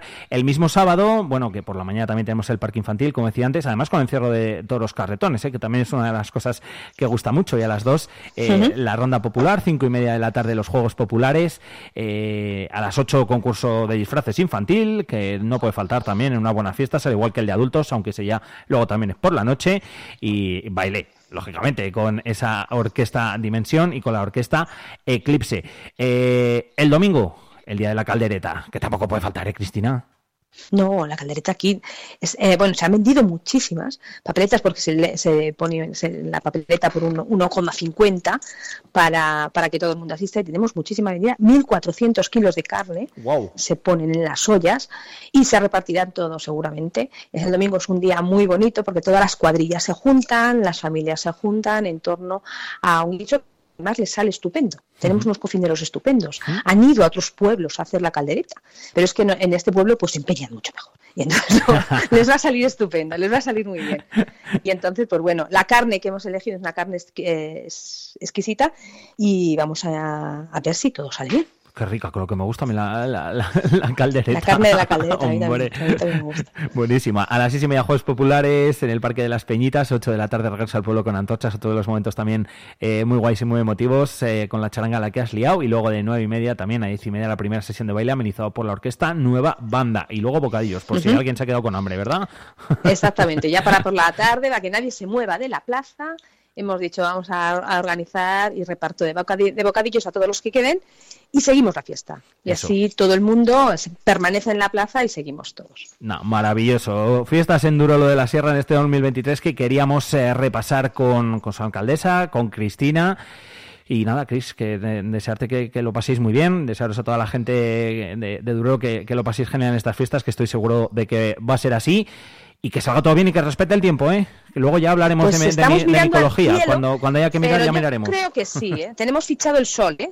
Bien. al sol le tenemos invitado a las A ver, fiestas. pero, fíjate, Vale, ¿cómo no van a ser buenas bueno, las fiestas? Tenéis los mejores cocineros, Claro. la charanga, eh, las damas, las reinas que has hablado maravillas, el sol fichado, joder, ¿qué, qué he hecho yo? Ya vamos a ver si todo sale bien. Os invito a todos a venir. Eh, lo- si, una, si una de las cosas que caracteriza a la gente de mi pueblo es de ser muy hospitalarios y entonces pues os, os esperamos a todos con los brazos abiertos. Grandes fiestas en honor al Santo Cristo de las Maravillas en Durolo de la Sierra del 13 al 17 de septiembre. Cristina, alcaldesa, gracias por estar con nosotros. Gracias a vosotros por, por, eh, darme este huequito para promocionar las fiestas. Un beso. Vive la mañana Soria con Alfonso Blasco.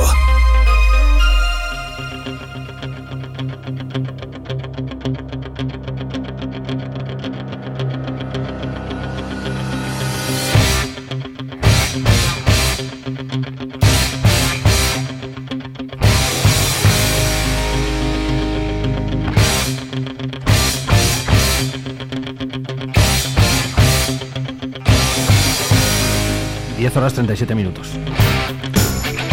Es que Esta música queda súper épica para, para hacer épico cualquier momento. Sergio Recio, ¿qué tal, amigo? Hola Alfonso, ¿qué tal? Muy buenos días. ¿Qué tal? ¿Cómo llevas la mañana? ¿Bien? Muy bien, eh, muy ocupada, pero además eh, para llegar ahora, después hablaremos de deporte, pero para contarte uno de los actos solidarios de estos que, que llenan el corazón ¿no? y que te hacen sentir orgulloso de la tierra en la que vives, como es Soria como es eh, la iniciativa que ha tenido lugar en el CAEP Soria, en el Centro de Alto Rendimiento, en colaboración con el Club Boxeo Numancia, de, por ese es el motivo del Ojo del Tigre, ¿no?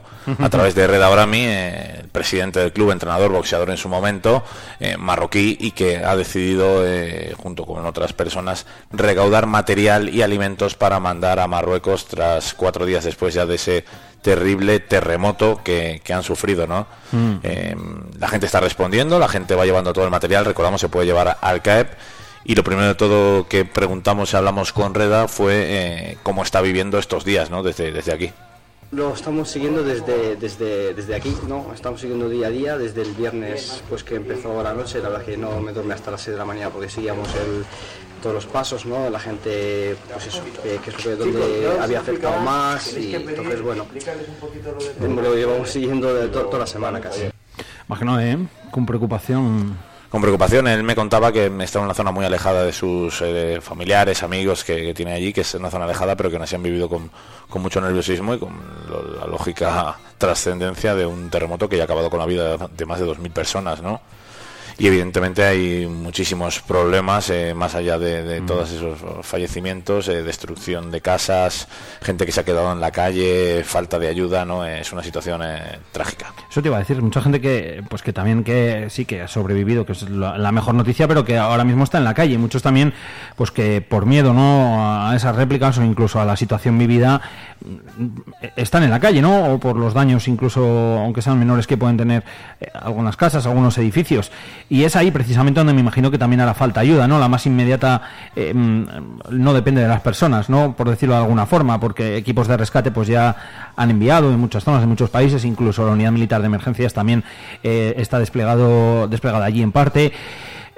Eh, Lo que podemos hacer nosotros, lo que podemos hacer eh, los ciudadanos, las ciudadanas, eh, pues eh, seguir iniciativas como la de Reda en este caso, ¿no? Con la que nos estás contando, con esa recogida en el CAEP, la de Cáritas que ha abierto también tres cuentas para donaciones económicas. Em, Pero volviendo a esta, yo creo que también es otra forma sencilla y efectiva de colaborar, ¿no? Lo que están haciendo el CAEP. Desde luego que sí, porque entre las cosas que piden, importante que la comida no sea en cristal, que sea enlatada, que sean productos no perecederos, pero sobre todo lo que más están demandando es ropa de abrigo, tiendas de campaña y material parecido para toda esa gente que está en la calle. Según nos han solicitado más tema de pues ropa, ¿no? que ahora mismo está haciendo bastante frío, ¿no? y tema de pues la gente está sin casas, no están durmiendo justo pues al, aire libre, entonces bueno, están solicitando pues eh, tiendas de campaña, eh, ropa para el invierno, eh, alim- alimentos, productos de primeros auxilios, bueno, más o menos lo, lo- lo- lo normal en estos casos. Lo que se suele necesitar en casos como estos cuando pues pasa, pasa algo así, lógicamente gente que está viviendo en la calle, que al final eh, mm, pues si tú sales corriendo o, o- o- o tu casa ya no está y lógicamente todos tus enseres pues te plantas en la calle sin absolutamente nada. De hecho, nos comentaba el propio Reda que hay zonas de tan difícil acceso entre montañas montañosas Claro. que, en- como no pueden llegar allí los equipos de rescate, lo que están haciendo es tirar a través de helicópteros y medios aéreos material directamente porque no pueden ni acceder allí. Entonces, por eso la prioridad, entre otras muchas cosas, además de los alimentos, es eso, que puedan tener ropa de abrigo eh, y zonas en las que puedan calentarse, dormir y al menos ir pasando este trago eh, horrible eh, de la mejor manera posible.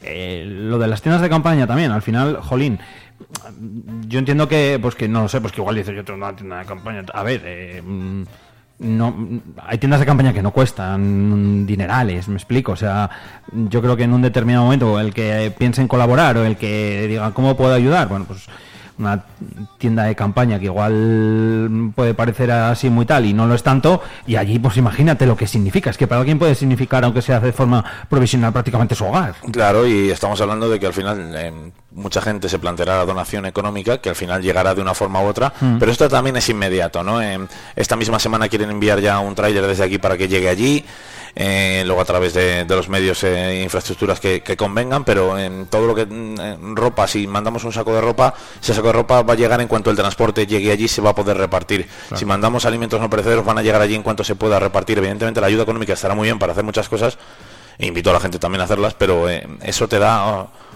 otro punto, ¿no? Algo más Mm. inmediato incluso en muchos casos, porque hay ciertos trámites que llevarán su tiempo y de hecho en Red agradecía porque nada, lleva apenas 24 horas de iniciativa y hay mucha gente que está colaborando. La gente yo creo que está respondiendo. De hecho, eh, la, la iniciativa empezó desde porque la gente, todo el mundo estaba preguntando por dónde, dónde van a dejar las cosas. Claro, al final, pues eso. eh, ahora decidimos tomar la iniciativa de, pues, de, de- de- iniciativa de llevarlo todo allí y de recogerlo aquí, como decíamos antes, ¿verdad, Sergio? Y de llevarlo hasta ahí, llevarlo hasta, hasta donde han sido, hasta toda esa zona, hasta esas dos provincias que son las principales afectadas por, por este por este terremoto. El que quiera colaborar, Sergio, llevarlo allí, ¿no? Ah, Eh, llevarlo en horario normal, el CAEP abre desde primera hora de la mañana hasta cierra mediodía y hasta última hora de la tarde, porque siempre hay gente entrenando, y en la misma recepción ahí mismo se dejan los productos que, que crean necesarios. También se puede donar cualquier tipo de material de primeros auxilios, vendas, etcétera, cositas así que se puedan ayudar, que ayuden a, esas personas que están ahí en labores también humanitarias y sanitarias a, todo eso. Y bueno, es muy sencillo, la verdad es que basta con echar un vistazo a tu armario Hmm.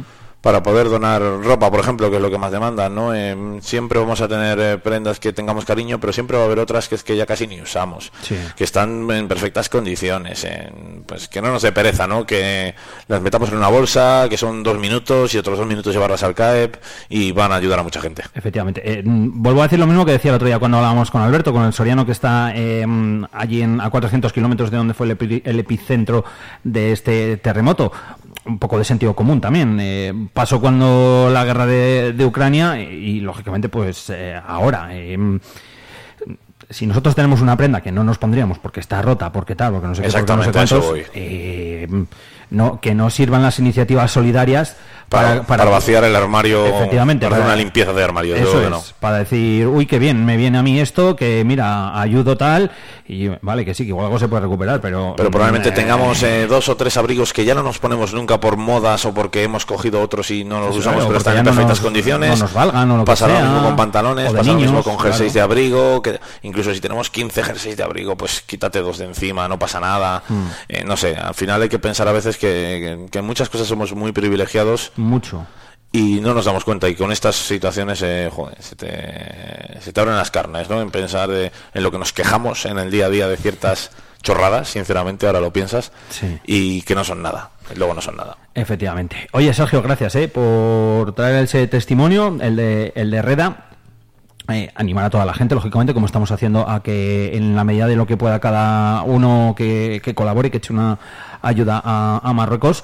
Y nada, que luego te escuchamos. Sí, eh, bueno, luego si quieres voy a bajarme al entrenamiento del grupo de Cesoria, que debuta esta tarde a las siete y media de la tarde. Ah, pues mira. Y voy a ver con quién puedo hablar por allí, a ver qué, qué- qué podemos hacer para, oye, que nos cuenten sus sensaciones antes del primer partido, aunque sea de pretemporada en los O pajaritos. que, que eso era lo que tenías preparado, ¿no? Sí, Esta sí, sí. mañana cuando empezaba a las 8 he dicho, bueno, luego deporte también con Sergio Recio, que no sé qué tendrá preparado, pero me ha dicho, hoy no estoy aquí, hoy luego te diré. Claro, me voy a los pajaritos, voy a hablar un poquito con ellos, eh, un poquito dentro de entrenamiento, ¿no? En su territorio también, ¿no? No solo en el nuestro aquí en la radio. Y vamos a ver si podemos hablar con algún protagonista y que nos cuenten. Va, genial. Pues luego nos volvemos a escuchar. Sergio Recio, compañero, gracias. A ti.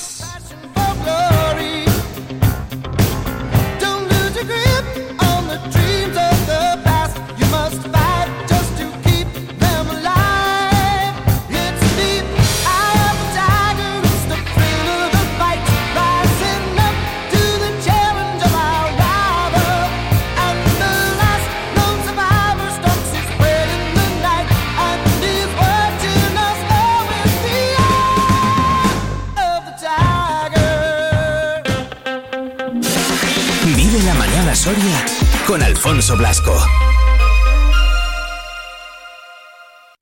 Vive Radio.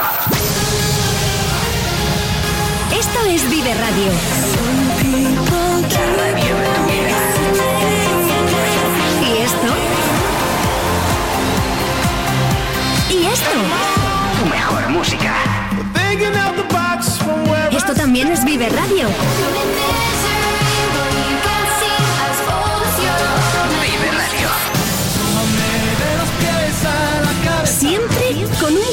Más de vida.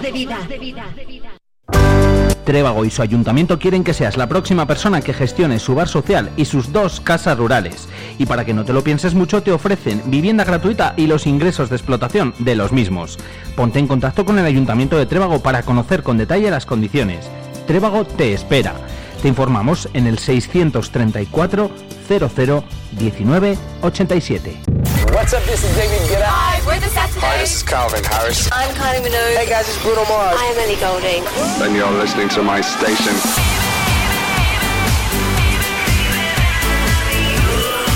La música que te hace estar de buen humor.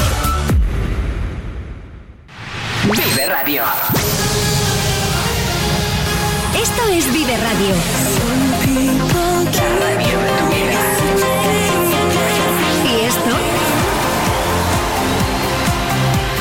Esto? Tu mejor música. Esto también es Vive Radio. Vive Radio. Siempre con un poco más de vida.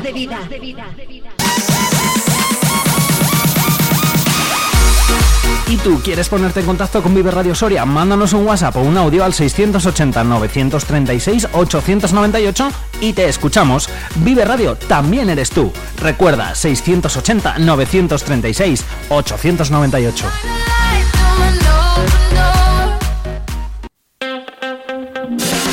Vive la mañana Soria con Alfonso Blasco.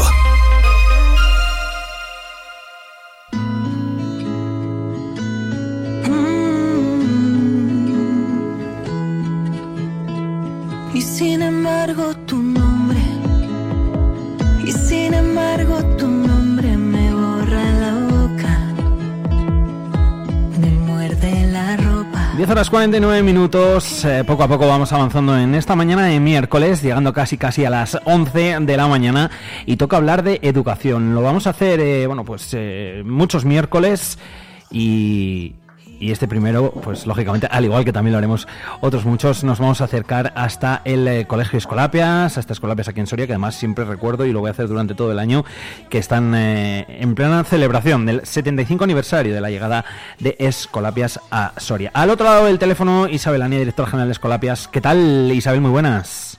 Buenos días, Alfonso. ¿Cómo estamos? ¿Qué ¿Cómo tal? estás? ¿Qué tal ese inicio Bien. de curso? Pues esto ya está, está rodado. Si no, Bueno, ayer se incorporaron los últimos alumnos del cole, los alumnos de secundaria, y, y bueno, ya estamos al completo, el colegio funcionando. Bueno, ahora ya poco a poco entrar en la rutina y en la, y en la normalidad, ¿no? Que yo supongo que los peques, los que empezaron hace unos días, ya están en ello y, y, bueno, los que comenzaron ayer, pues hoy segundo día, Sí. al, al cuarto día ni te, ni te acuerdas del verano, ¿no? Ya nada, ya se están adaptando, bueno, los pequeñitos, tanto de la escuela infantil como de el segundo ciclo de infantil, están totalmente incorporados, ya finalizaron los, los periodos de adaptación y los mayores de secundaria, pues también. Bien, bien, bien. Eso, eso está bien. La normalidad, que muchas veces decimos que es lo más importante. Vamos a hablar hoy de educación, vamos a hacerlo como decíamos antes desde Escolapias, porque está eh, enmarcada en, en un proyecto nuevo, un proyecto pedagógico pastoral que se llama ECO, que bueno, pues eh, lo de ECO tiene su, tiene su intríngulis, tiene, tiene su aquel. Vamos a explicar, Isabel, qué, qué es esto de este proyecto denominado ECO. Bueno, pues este proyecto se ha ido gestando desde bueno, los dos últimos años, eh, un poquito con las aportaciones, el trabajo y, eh, de todos los profesores de los ocho colegios de la zona norte de España de, de Escolapias. Eh, es un proyecto que persigue dar a conocer pues, la forma de, de educar de, de Escolapias, dar respuesta a lo que pues está sucediendo en la, en la sociedad actual y que favorezca y facilite a nuestros que nuestros alumnos puedan intervenir en, en- en esta sociedad para tratar de cambiarla de, de la mejor manera posible. Eh, ya sabes tú, Alfonso, y nuestros oyentes, que en Escolapias desde siempre nos hemos sabido adaptar a todas las nuevas necesidades del alumnado y de la sociedad. Eh, el proyecto ECO, pues es eh, bueno, pues eh, la respuesta a seguir educando personas que van a cambiar el mundo y que sean eco allá, allá donde estén. Este proyecto recoge nuestro estilo educativo, reflejando la forma de educar propia de este tiempo, de- del siglo XXI, pero profundamente arraigado en nuestras raíces, aunque con la mirada puesta en- el futuro. Es algo, Isabel, que desde siempre em, se ha hecho en, en la- en las escolapias. Lo que pasa que, permíteme, eh, que igual, que igual me estoy equivocando, pero es como que le habéis puesto una etiqueta a lo, a lo que siempre se ha hecho, ¿no? Porque siempre Bueno. se, más o menos, ¿eh? Más o menos. Que no digo que esto sea malo en, en absoluto, en- pero al, al final, eh, Jolín, siempre Escolapia se ha caracterizado por, por eso, ¿no? Por adaptarse a las nuevas necesidades del, del alumnado, por educar eh, personas para que el día de mañana eh, sean ciudadanos de un mundo y que ese mundo sea un poquito mejor. Hombre, evidentemente eh, el proyecto educativo de, de- de Escolapias, como tú bien dices, Alfonso, siempre teniendo una arraigada tradición y una Hmm. arraigada raíz en lo que ha sido la manera de y lo que es la manera de educar de Escolapias, siempre muran- mirando a- al futuro. Es cierto que ha habido una revolución pedagógica los últimos años que al final se ha materializado en las últimas en las últimas normativas y leyes educativas. Y bueno, lo que hemos hecho, sí, pues ha sido poner a lo mejor un nombre a todas esas nuevas corrientes pedagógicas y, y bueno, es, son como las, las guías y las líneas que van a seguir Mm. pues, pues pautando nuestra manera de, de educar. Pero bueno, es muy significativo el nombre, ¿eh? Sí, sí, sí, sí, sí. Me ha gustado, por cierto, Isabel, lo de guía, me quedo con eso, como la guía de... Sí. Me ha gustado. Sí, la guía, sí. Mira, el, el proyecto se llama ECO, bueno, ya te digo, va a, va a sustentar la línea pedagógica sobre la que se van a construir todo, todo el proyecto educativo, ¿no? Eh, pues se llama ECO por varios motivos, ¿eh? Primero, la E sería de Explora, porque mm, bueno pues tenemos la iniciativa y queremos queremos eh, en nuestros alumnos como siempre hemos hemos hecho pues que partan de los conocimientos previos de la observación del respeto al mundo y a las personas que, que nos rodean y bueno pues potenciar potenciar ese, esa, esa necesidad de que nuestros alumnos pues sigan explorando descubriendo ¿no? y vean el mundo en el que en el que nos encontramos Qué importante es eso. eh, sí, la C, pues la C de crear, ¿no? Eh, queremos ver qué aprendizajes tenemos que ir desarrollando en nuestros alumnos, eh, entendiendo que es el propio alumno el que tiene que crear, con nuestra ayuda y acompañamiento, pues crear y ser partícipe de la nueva sociedad. ¿no? Y la odio ofrecer, porque como tú decías, no tiene sentido, lo que aprendemos solo tiene sentido si es útil para mí y para los demás. Entonces hace referencia a ofrecer lo que, lo que Escolapia significa y lo que como colegio ofrecemos para que la sociedad cambie. Entonces las tres premisas fundamentales, los tres pilares de nuestro proyecto, explorar, crear y ofrecer. También es eco porque además, como, como Escolapia, como colegio católico, pues queremos hacer eco de la buena noticia de, del Evangelio, ¿verdad? Implantar todo este proyecto también basado en los, bajo- en los valores evangélicos que, que conlleva. Y también porque queremos ser colegios sostenibles. En Escolapias estamos comprometidos también con el medio, con el medio ambiente y por eso dentro de ECO eh, hemos generado pues un proyecto de sostenibilidad llevando a cabo unas, una serie de acciones pues en línea con la, con la Agenda 2030 y con los ODS, ¿no? Entonces, uno de los ámbitos de actuación también del proyecto, pues eh, ha sido crear una escuela sostenible con el objetivo de convertir, bueno, pues nuestras escuelas en, en centros, en centros, en centros sostenibles, como, como te decía. Y entonces hemos llegado, nos hemos aliado para el desarrollo de comunidades solares en varios de nuestros colegios de la, de la institución, entonces, eh, se- estamos enmarcados en un convenio de colaboración entre Repsol y la Fundación eh, para la implantación de placas solares en, en nuestros colegios. Eso también es, Es una eso- eso muestra también es más, eco, ¿eh? sí. Hombre, por supuestísimo, es una muestra más de, de la apuesta por el compromiso con la sostenibili- sostenibilidad y con el medio ambiente. Eh, todo ello, claro, a- adaptado de manera natural, ¿no? Porque al final, mm, lógicamente, la naturalidad y también en estos programas eh, educativos se tiene, tiene que ser así, ¿no? Adaptado a lo que pide eh, la LOMLOE. Claro, efectivamente, todo esto no tendría sentido si no se implementara pues en todas nuestras programaciones y en nuestro quehacer diario eh, en consonancia y en línea con, con la LONLOE, efectivamente. Al final, eh, Isabel, una cosa es de, de, la, de la que estaba pensando, ¿no? Y, y mientras, mientras te escuchaba, ¿no? Mientras escuchaba ese juego de palabras eh, con, con la E, con la C, con la O, ese eco, eh, es que al final, jolín, si todos fuésemos un, un poco más eco, el, el- el mundo sería mejor, ¿no crees? Pues eso es lo que intentamos, eso es lo que intentamos. Desde luego que lo que tenemos que, que- que educar en nuestros hijos, en nuestros alumnos y en la sociedad, eh, pienso yo, ¿eh? y pensamos todos los educadores de Escolapias, es que nada tiene sentido si no se pone al servicio del otro. Entonces la sociedad al final la creamos nosotros en este momento, los futuros ciudadanos que vayan incorporándose a, a- los colegios. Entonces eh, los educadores tenemos una tarea muy importante que realizar en, en eso. Tenemos que ofrecer todo lo que recibimos, porque si no, no tiene, no tiene sentido nada de, de lo que hacemos, ¿no? Entonces eh, nosotros somos protagonistas de- de la sociedad y tenemos que ofrecer a la sociedad lo que, lo que hemos recibido y en lo que nos vamos formando. ¿Sería un mundo mejor? Pues, pues seguramente, Alfonso. Sí, bueno, seguramente. sí.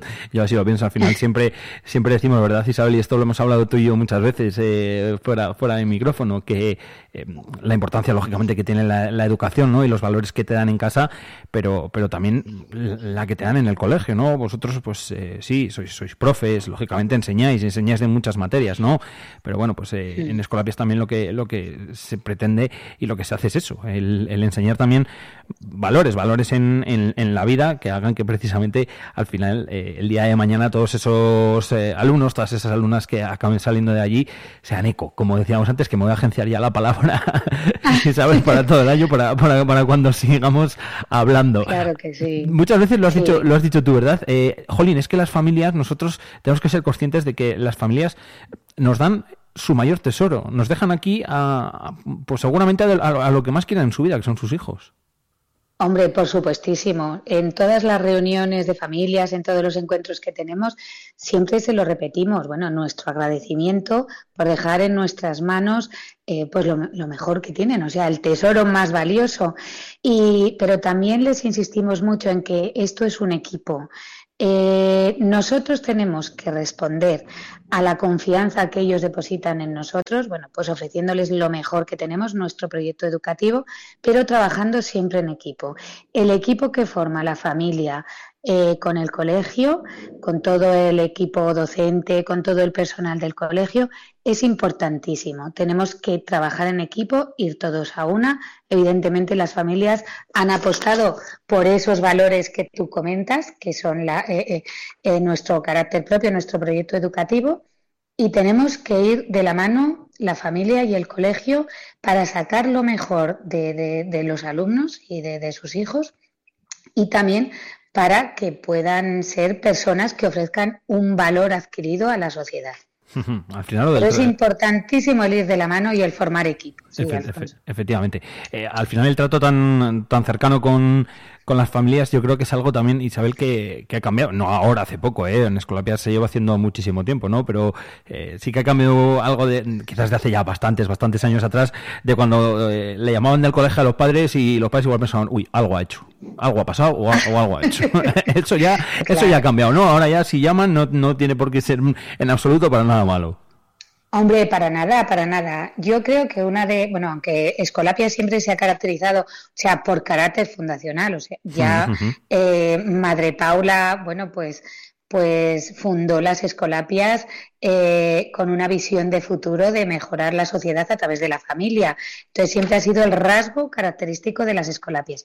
Es cierto que las escuelas, los colegios, eh, a lo largo de todos estos años, pues se han ido abriendo a las familias. Entonces las familias son protagonistas también eh, e intervienen mucho en lo que es todo el, el- el, bueno, pues todo el proyecto educativo. Mm. Intervienen muchísimo en los proyectos de aprendizaje, eh, dentro del aula, colaborando y, y- e incluso elaborando proyectos de, de aprendizaje que puedan aportar valor a, a todos esos aprendizajes de, de los alumnos.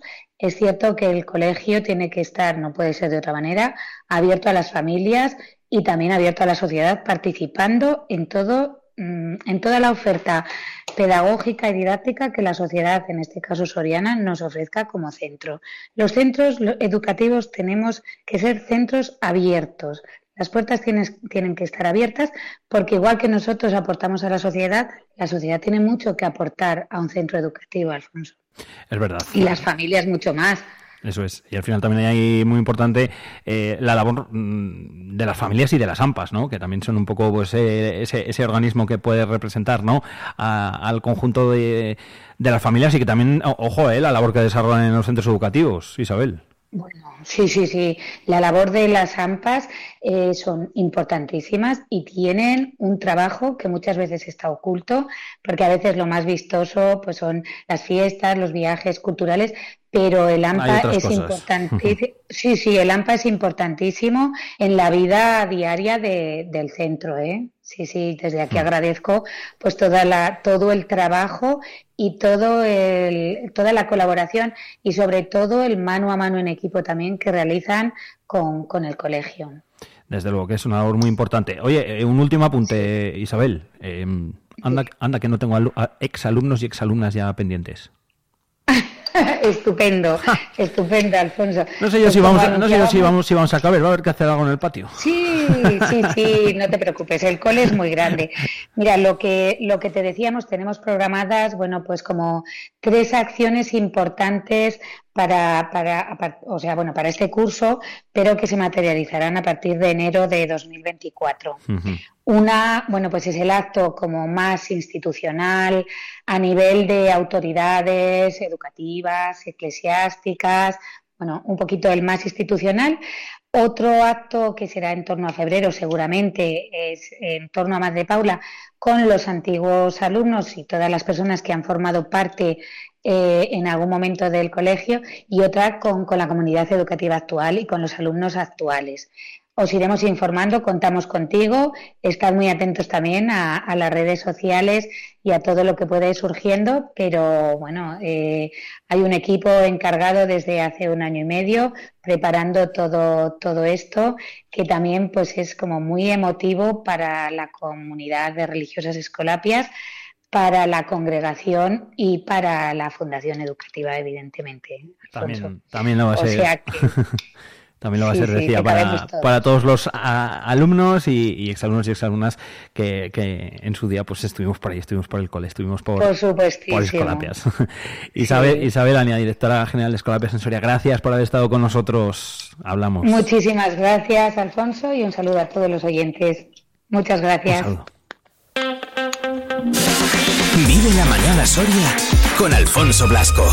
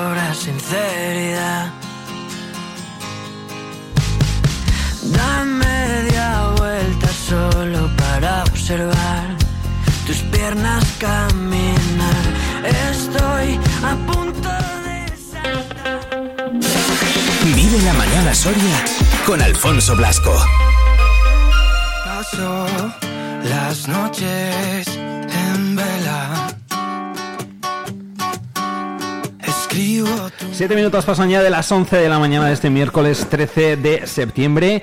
Estoy muy bien acompañado por aquí, por los estudios de Vive Radio Soria, eh, con, bueno, pues con una persona que os voy a presentar y que va a estar además eh, todos los miércoles a esta hora con, con nosotros.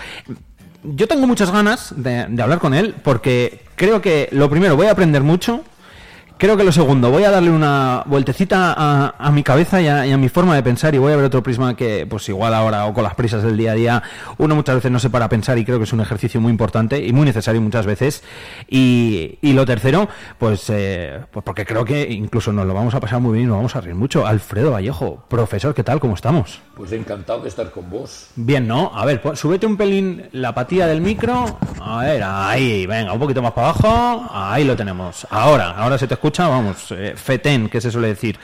Eh, me ha hecho mucha gracia antes, Alfredo, porque te he dicho, oye, Alfredo, ¿cómo te presento? Y me has dicho, como te dé la gana.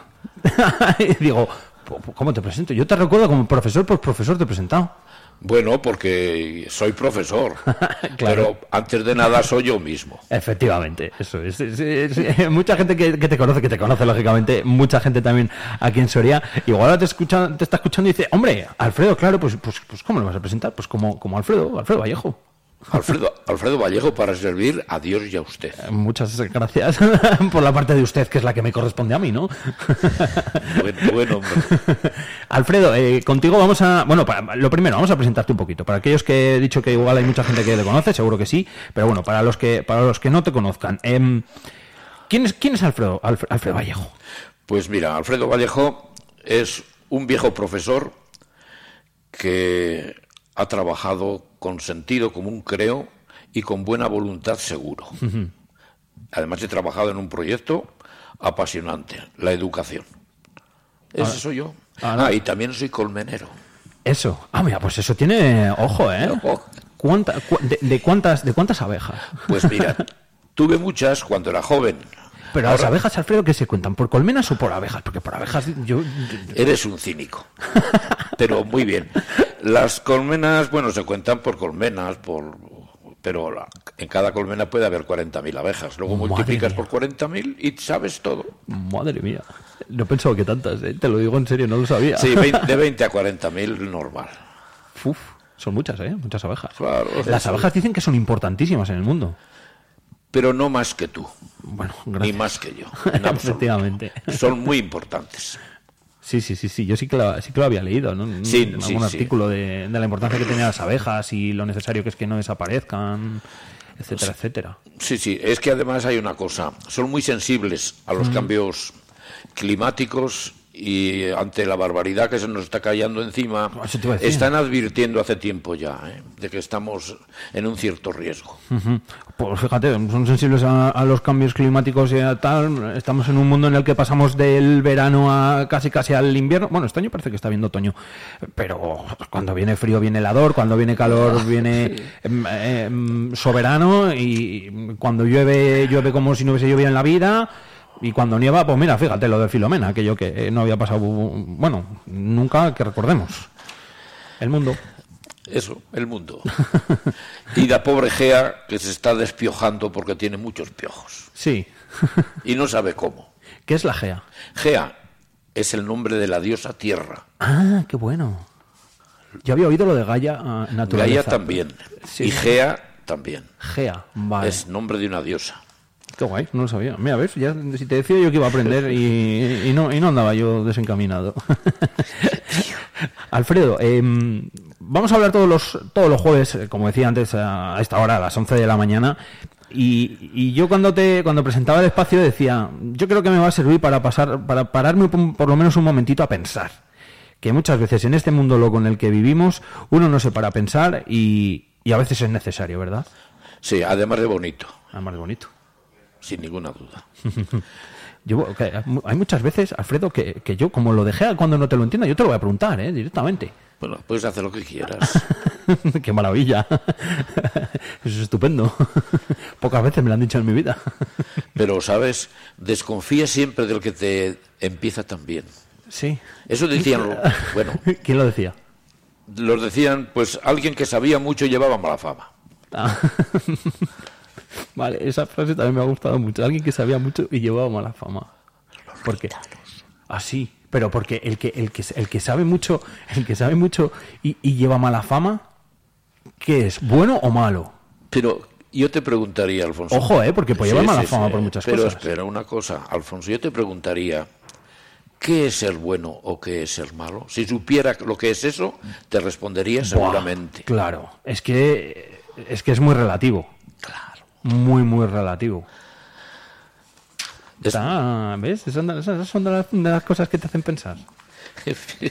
Cuando dices de alguien, es bueno. ¿Por qué? ¿No? Porque te interesa a ti decir que es bueno o porque te parece a ti en ese momento que es bueno. Eso, yo igual me quedo, bueno, no, con las dos. Con las dos, te puedes quedar con las dos reflexiones, claro, porque te interesa decirlo o porque en ese momento, no, realmente igual ha sido bueno, o sea que... Bueno, pues de, de- de cositas como estas de las que vamos a hablar lo- los jueves, eh, ¿has, tenido, has tenido algo preparado para hoy, ¿verdad, Alfredo? Sí. Cuéntame. Hoy he hecho unas reflexiones para mí muy gratas, que además la- las he hecho durante mucho tiempo en mi vida. Cuando llega septiembre, siempre me he parado a pensar y a gozar el tiempo, porque septiembre es un mes muy hermoso. Mm. Y además en septiembre da comienzo una de las cosas más interesantes de nuestra sociedad, el curso escolar, Mm. el comienzo del curso escolar. Y por eso me ha parecido que, así, que era una oportunidad hablar de septiembre. Septiembre, menudo mes. Septiembre es curioso y además es un mes que es mentira. ¿Así por? Cuando te lea lo que te voy a contar, Vale, venga. Pues seguramente te enterarás. me, puede la ansia, Alfredo. Bueno. Venga, pues adelante, te voy a escuchar. Voy a escuchar atento además. Bueno, pues mira, septiembre es un mes cargado de significación. Además es un mes con mucho encanto, a lo largo del tiempo para los seres humanos. El mes de septiembre es un mes de nostalgia. Dice la canción, cuando llegue septiembre para volver a verte. Septiembre y el amor. Además hay una mitología del amor en septiembre. En las sociedades agrarias tradicionales era el mes de los comienzos del trabajo. Pastores, vaqueros, criados y otros menestrales ligados a la tierra tenían sus contratos por San Miguel, que es a finales de septiembre. En la actualidad, septiembre se ha constituido en el mes del comienzo. En septiembre comienza el ciclo del trabajo, después de las vacaciones. En septiembre comienza el curso escolar y académico. Verdadero trabajo, importantísimo trabajo para los más jóvenes y para la sociedad entera. Septiembre, el mes del comienzo. El comienzo del curso escolar es un acontecimiento señero y sobresaliente en, en las modernas sociedades ada- avanzadas. Conlleva consigo investigaciones ingentes, preparativos de todo tipo, a nivel familiar, social, administrativa, emocional, incluso afectiva.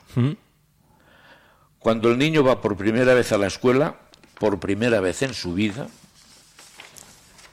es arrancado de los brazos de su madre y posiblemente sea un acontecimiento que no olvidará nunca. En la clasicidad, yo soy un profesor de clásicas, he vivido la clasicidad con pasión. En Grecia y en Roma, el mes de septiembre fue un tiempo mitológico y de relieve. Cuenta una leyenda, un mito muy hermoso y muy importante, que cuando acababa el buen tiempo y los rigores del verano llegaban a su fin, Hades, el dios del mundo de los muertos, viejo enamorado de una adolescente diosa bellísima, hija de un río,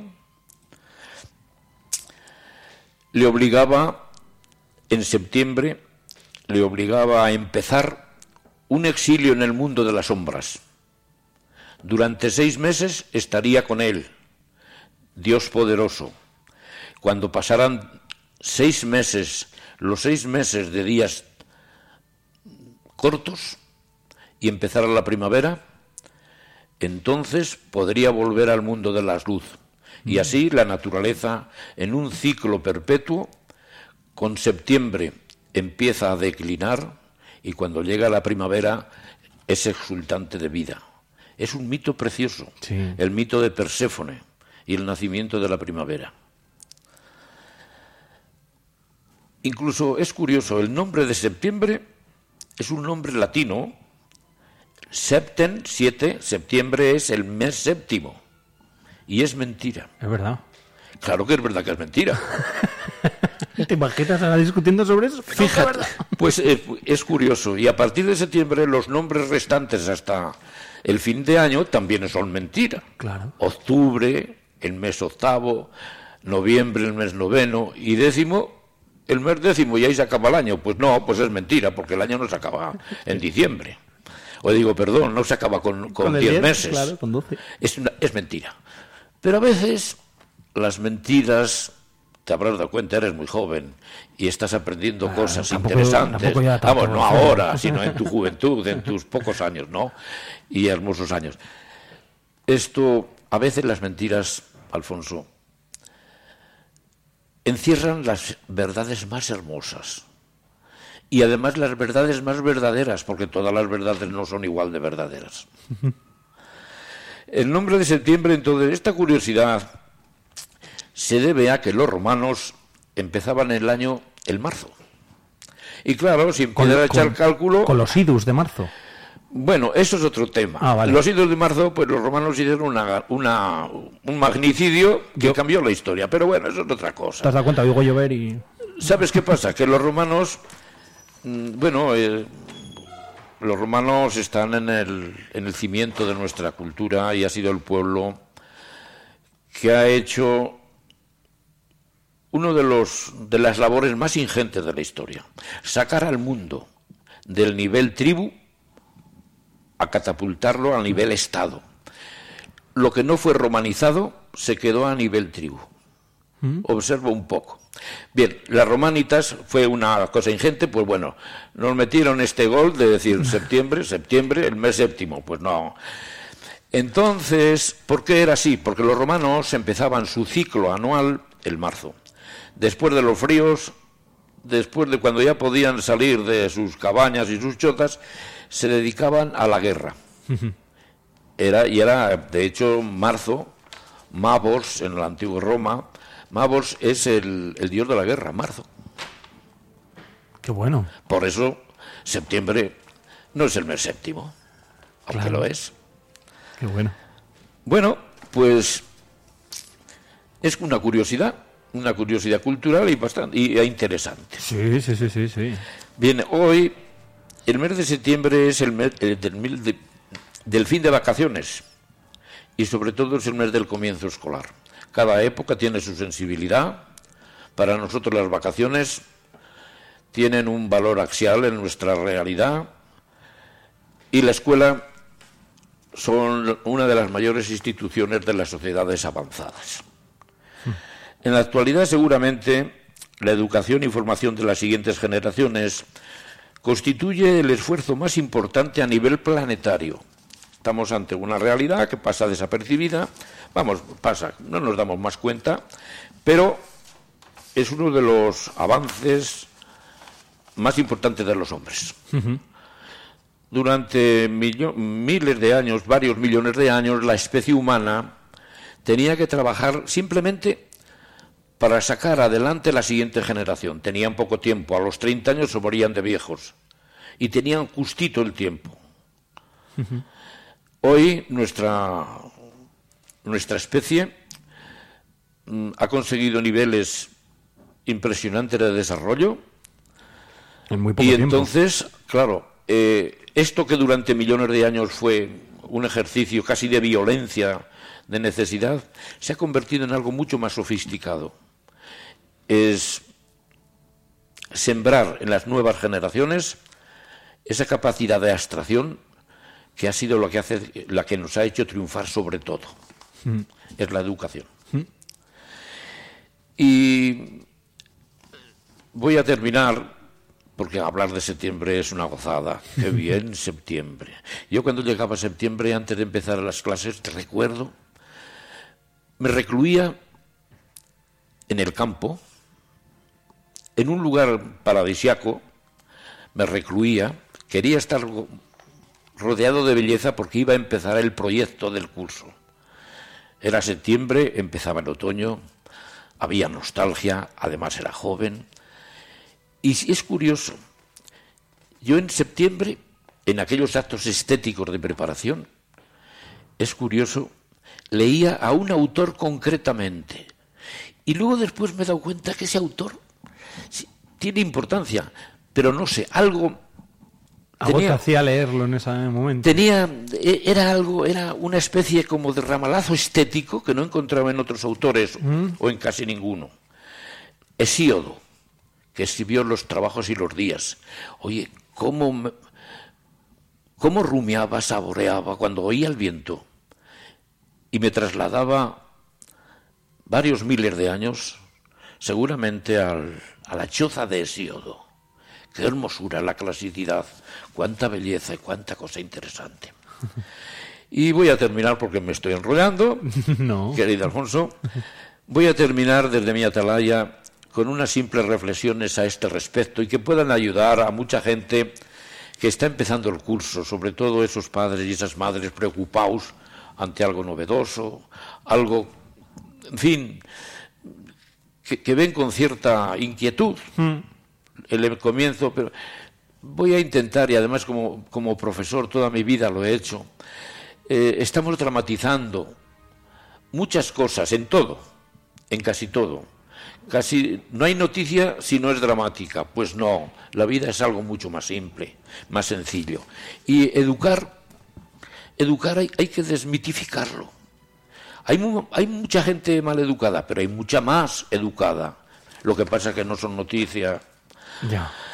Y voy a, voy a intentar, eh, no con mis palabras, sino con criterio de gente que sabe mucho más, que ha conocido en profundidad la educación, para tranquilizar a los padres, a, los, a las madres, sobre todo, más sensibles seguramente, que se preocupan mucho y demasiado, y no, y no se ayudan, por tanto, unas ideas sobre educación. Miren ustedes, no se preocupen demasiado. Educar es fácil. Lo que es difícil es reeducar. Esto lo dijo uno de los grandes pedagogos europeos, Makarenko, el padre de toda la pedagogía rusa, que ha sido una de las mejores pe- eh, pedagogías. Fíjense ustedes, educar es fácil, reeducar casi imposible. Si educa bien, que es muy sencillo, no tiene que reeducar, es muy sencillo. También Quintiliano, un pensador romano de hace dos mil años, también reflexionó sobre la educación y dijo una frase célebre y famosa que dice, la primera cuba siempre sabe al vino que ha tenido. Si en una cuba que no has estrenado, que estás estrenando, echas un mal vino, la has jorobado. Me acuerdo que yo cometí ese error cuando era joven. Compré un cubete y le eché un vino barato, seguramente no tenía más dinero para... La estropeé de una manera total. No volví, no volví a hacer luz con aquella cuba. Así que, Quintiliano, Qué buena. la, primer- la Cuba siempre sabe al primer vino que ha tenido, pero es tan fácil en un cubete nuevo echar buen vino, cuando además hay que comprarlo una vez. Y además, también quiero decirles que educar es muy fácil, es muy fácil, es verdad. Y yo lo he, lo he constatado con, en mi vida profesional. Educar es fácil. Acertar en, ed- en educar, perdón, se reduce a amar sin egoísmo. Y nada de bla, bla, bla, bla, bla, sino vivir gozosamente con nuestro hijo, con nuestra hijita, un inteligente juego de límites. Esto es lo que está faltando. Nuestra cultura es ajena a los límites. Todo lo queremos desorbitado. Hasta nuestra propia vida la desgraciamos. Y claro, si es que sencillamente educar es un juego de límites. Hay unas cosas se pueden hacer y otras no se pueden hacer. Pero no bla bla bla bla. Esto puedes hacerlo. Hazlo con tu hijo. Hacedlo juntos, queriéndoos. Así de sencillo es educar. Muy bueno. Y usted, si usted ha llevado por primera vez a alguno de sus hijos al colegio, es muy importante el último consejo. Vamos, consejos, si es que hacer, dar consejo no sirve para nada. Pero bueno, al menos pasamos el tiempo y alguien a lo mejor pues eh, se le corre la, el velo y puede, en fin, y saca algo de provecho, no lo sé. Si usted ha llevado por primera vez al- a, alguno de sus hijos al colegio, es muy importante conocer y comunicarse habitualmente con su tutor o tutora, el de su hijo, y a lo largo del curso mantener un tráfico fluido y necesario. La tutoría, actualmente en los colegios, es una pieza básica para ayudar a sus hijos. Gracias, Alfonso.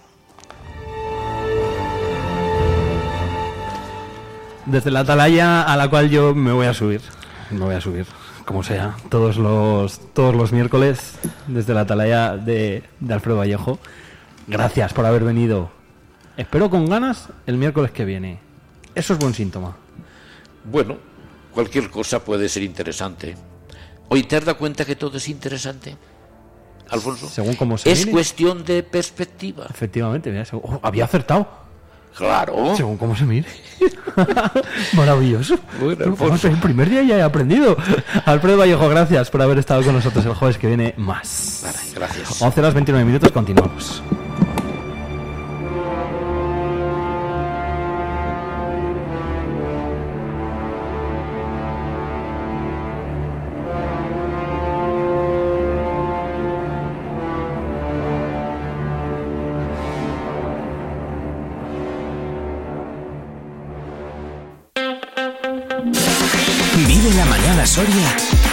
Alfonso Blasco.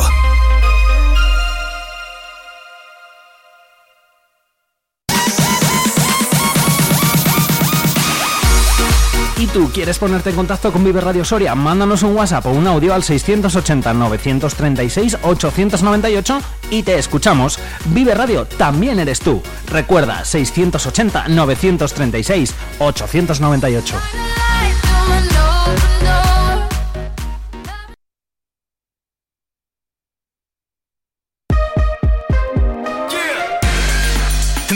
Música con Vive Radio Soria.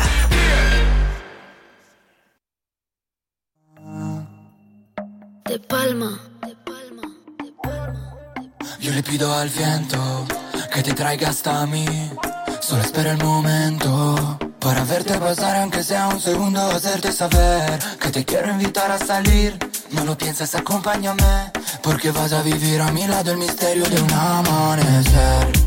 Dime si vas a quedarte, tal vez te pase lo mismo que a mí. Solo sé que yo andaba a oscuras y vi que el camino hacia ti Se iluminaba bajo el sonido de una melodía lejana. Los dos bailamos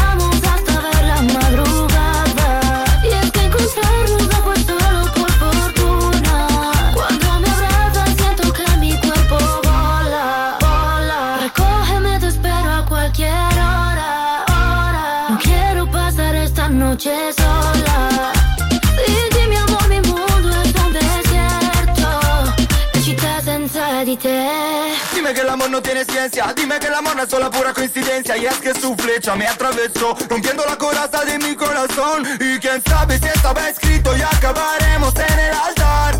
Pasando la noche en una cama matrimonial. Yeah, yeah. Dime si vas a quedarte. Tal vez te pase lo mismo que a mí. Solo sé que yo andaba a oscuras el camino hacia ti Se iluminaba bajo el sonido de una melodía lejana. Los dos bailamos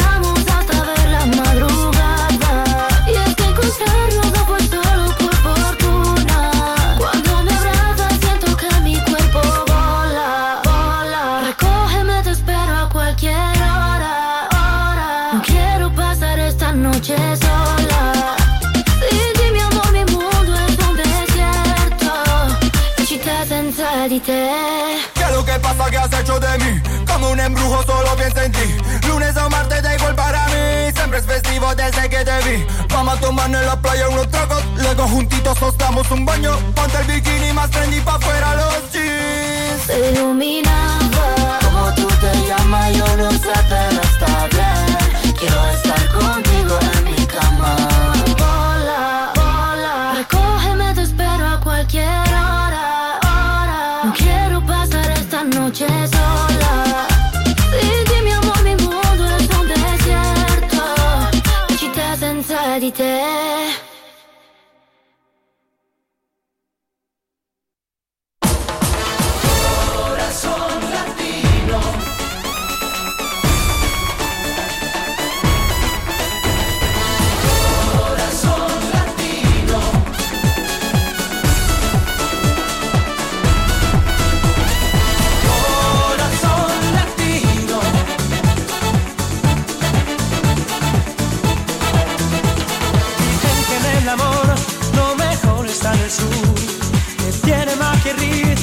que sabe a.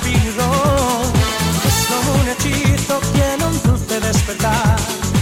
Una piel dorada, con sabor a sal. Déjate llevar por el embrujo del tesoro. Que la vieja a la orilla del mar. Dale a tu vida una fiesta sin final. Llénala de sol,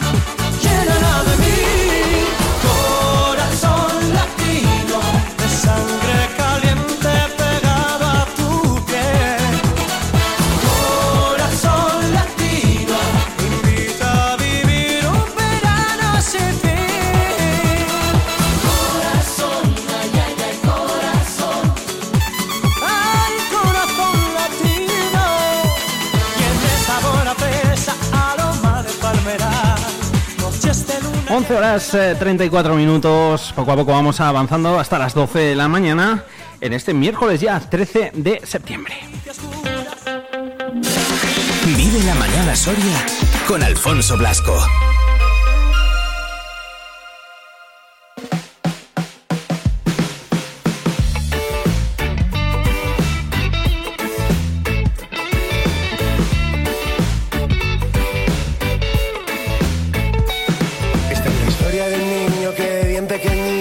Sabía lo que iba a pasar.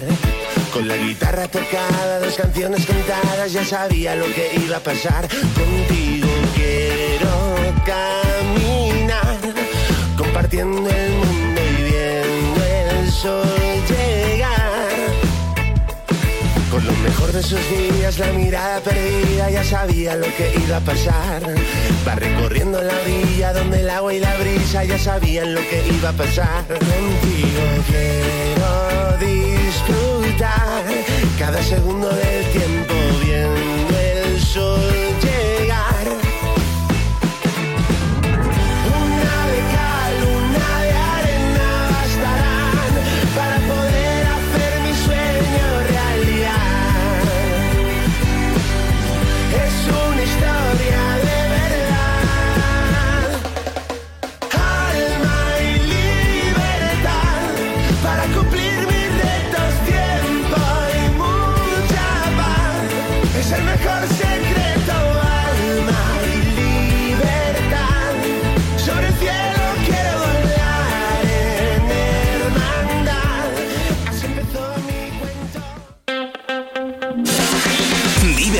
Soria. ¿Y a ti? ¿Quién te sigue en redes sociales? Bueno, pues inauguramos aquí espacio, ya lo habéis oído, y a ti, ¿quién te sigue en redes sociales? Se llama, en el cual, bueno, pues todos los miércoles nos vamos a acercar a mucha gente de aquí, de Soria, de la provincia, que, que bueno, se dedica a, a redes sociales, tiene muchos seguidores, o tiene menos y hace cosas interesantes, que también, eh, eh, pues es muy válido y tienen muchas cosas que contar, porque las redes sociales al final, si, si se usan bien, como siempre decimos, pues aportan muchísimas, muchísimas cosas, cosas buenas. Al otro lado del teléfono y hoy vamos a hablar precisamente con, bueno, pues unos de los perfiles yo creo de los más importantes que hay, que hay en Soria y que hacen una labor muy importante que se dedican a divulgar Soria. Es Soria está de moda y al otro lado del teléfono David Redondo, ¿qué tal David? Muy buenas. Hola, buenos días. Lo Bueno, primero, claro. perdonadme por la voz porque he estado en las fiestas de mi pueblo, que no quiero dejar de mentar lo que es Guijosa y el otro Quintanilla de Niño Pedro, y estoy un poco tomado. Nada, lo de, lo de tener la voz tomada por las fiestas de los pueblos está perdonadísimo. O sea que me parece hasta bien. Es- eso, es, eso es que a las fiestas han, han estado bien. Sí, sí, las fiestas de Guijosa son duras, son duras. Bien, bien, oye. Las, las has disfrutado, ¿no? Sí, la verdad que sí. Además que eh, te- te- te reencuentras con gente que igual no ves en todo el año y, y vives un poco en esa comunidad, ¿no? Que, es, que son los pueblos, que la verdad que es una maravilla. Es verdad, sí, sí, tenemos la, la suerte de, de poder disfrutar. Es una de las cosas bonitas que tenemos aquí en Soria y, lógicamente, además de, de los pueblos, pues ya si estamos en fiestas ya ni te cuento. Oye, David, eh, tú, y bueno, y, y junto con otra, otras dos personas, si no me equivoco, no quiero meter la pata, sois los que estáis al frente de Soria está de moda, que así, por- porque se hagan una idea los que nos estáis escuchando, 117.000 seguidores en Facebook, si no, corrígeme si me equivoco, 41.000 o 42.000 en Instagram, em, 2.800 en TikTok, que es eh, donde más reciente estáis, pero con vídeos que alcanzan las, eh, las 70.000 visitas. Es gente, ¿eh? Mucha gente. Sí, sí, sí, la verdad que estamos súper encantados del recibimiento que, hemos tenido. Llevamos muchos años eh, publicando cosas eh, y, eventos que, están pasando en la provincia de Soria. Y bueno, eh, al hilo que les comentamos al principio, somos tres. Mm. Eh, son Rocío, eh, que es mi hermana, eh, Lorena, que es mi prima, o sea que todo queda en familia. Todos provenientes de Guijosa, como, como sabes, y, bueno, la verdad que, joder, es una maravilla que durante tantos años la gente nos siga apoyando, nos siga enviando sus fotos con toda la ilusión y nos siga enviando los carteles de, de las fiestas de los pueblos y toda la información que, creen relevante para que, la gente lo conozca y, bueno, pueda visitarlo. Al final, eh, el, llenar cuentas de, de contenido, que muchas veces no es, no es llenar, sino es eh, ofrecer algo que, a la gente le guste y que, la gente te siga y quiera verlo y comparta y bueno, pues le dé me gusta y comente, etcétera, etcétera. No es sencillo, no es, no es nada fácil. Eh, mucha gente sí que os lo comparte, pero jolín, tenéis una cantidad de contenido propio, David, que mm, cogéis y, y esto cómo lo hacéis, cogéis y os vais y decís, venga, vamos a tal sitio, vamos a grabar esto, qué chulo, o aprovechamos que nos vamos de excursión a tal sitio y grabamos. Eso es, sí, sí. En eso hay que darle casi todo el mérito o la gran parte a mi hermana Rocío, que, que le encanta la fotografía y, y ella vive en Soria Capital y entonces de, repente dice, pues hoy hace buen tiempo me voy a hacer fotos a Calatañazor y, y, se, y se mueve muchísimo. Y luego ya te digo también un poco pues toda la gente que, que, que, que comparte sus fotos, vídeos y, y, y quiere participar en este gran proyecto, que es un proyecto comunitario, que nosotros intentamos acercarnos a la gente eh, para que nos muestre las cualidades que tienen sus pueblos o, o los espacios naturales de sus pueblos para, para darlos a conocer y que la provincia de Soria poquito a poco eh, pues bueno pues se, se, dé a conocer más allá de nuestras fronteras que, que yo, yo- yo vivo personalmente en Madrid y, y muchas veces en grupos de amigos o gente que he conocido pues mm, no, no- no nos sabían situar Soria. Ahora cada vez más pero antes fíjate que tenemos una proximidad muy grande a Madrid y- y se tiraban a otras provincias no, no se tiraban hacia hacia la nuestra. Entonces estamos consiguiendo poquito a poco revertir esta situación Al final, eh, mucho de lo que conseguís es, precisamente eso, lo que dices. Es, es una promoción muy buena, buenísima, de la provincia de Soria, de eventos que hay, de municipios, de patrimonio histórico, de prácticamente todo, porque eh, por ahí va la línea, ¿no? Un poco también de todo el contenido que subís, de toquéis todos esos palos.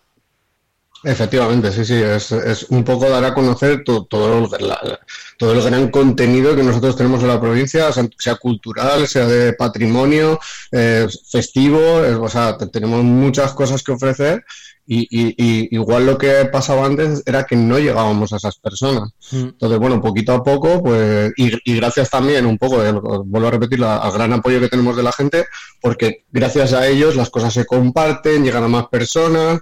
Entonces, hemos tenido publicaciones de sobre esta de moda que han llegado a un, millón de personas. Eso es un- un- una- un- un brutal para, para el conocimiento de la provincia. Entonces, bueno, y lo- luego también quería reseñar, porque mucha gente se queda un poco que nosotros somos Soriesta de moda, pero también llevamos eh, la comunicación de, de- de otros pueblos. O sea, actualmente estamos trabajando con Duruelo, con Covaleda, con San Leonardo, eh, trabajamos con el Campi de Cañones de Río Lobos, que seguramente a mucha gente le suena porque lo he visto en redes sociales. Entonces, llevamos unas cuentas bastante grandes, eh, las que complementan Soriesta de moda y con ello llegamos a muchísima más gente aún. Sea, Duruelo estamos llegando a 23.000 seguidores, San Leonardo 30.000, Vinuesa otros 10.000, que, que este- las hemos empezado más tarde. Todo ello al final hace un conjunto en el que, bueno, pues poco a poco estamos dando a conocer mucho más allá de la provincia de Soria de lo, de lo que se estaba llegando anteriormente. Que esto no quita que de parte, por parte de las instituciones eh, se usen otros medios, comuni- eh, prensa, radio, o sea, todo eso eh, es todo compatible 100%, complementario. efectivamente, sí, sí. Efectivamente, efectivamente, que yo que siempre hablamos de las redes sociales, pero vamos, sobre todo para los canales institucionales, pues lo, lo tienen que seguir apostando por los medios tradicionales en los que también se llega mucha gente.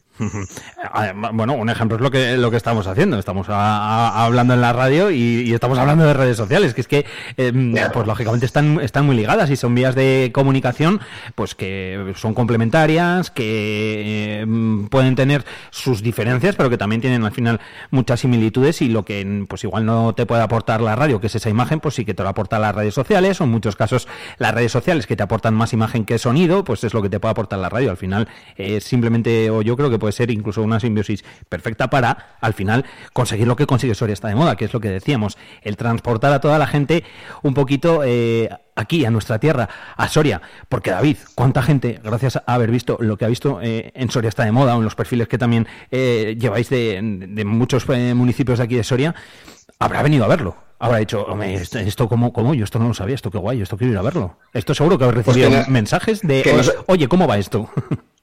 Que nosotros conozcamos, o sea, nos escriben mucho a través de, pues, del email, de las, de, de- de los mensajes privados de las redes sociales. eh, Entonces, sa- sabemos que hay mucha gente que nos ha preguntado y que finalmente luego ha venido. Gente de Madrid, Barcelona, incluso gente de fuera, de Portugal, de Francia.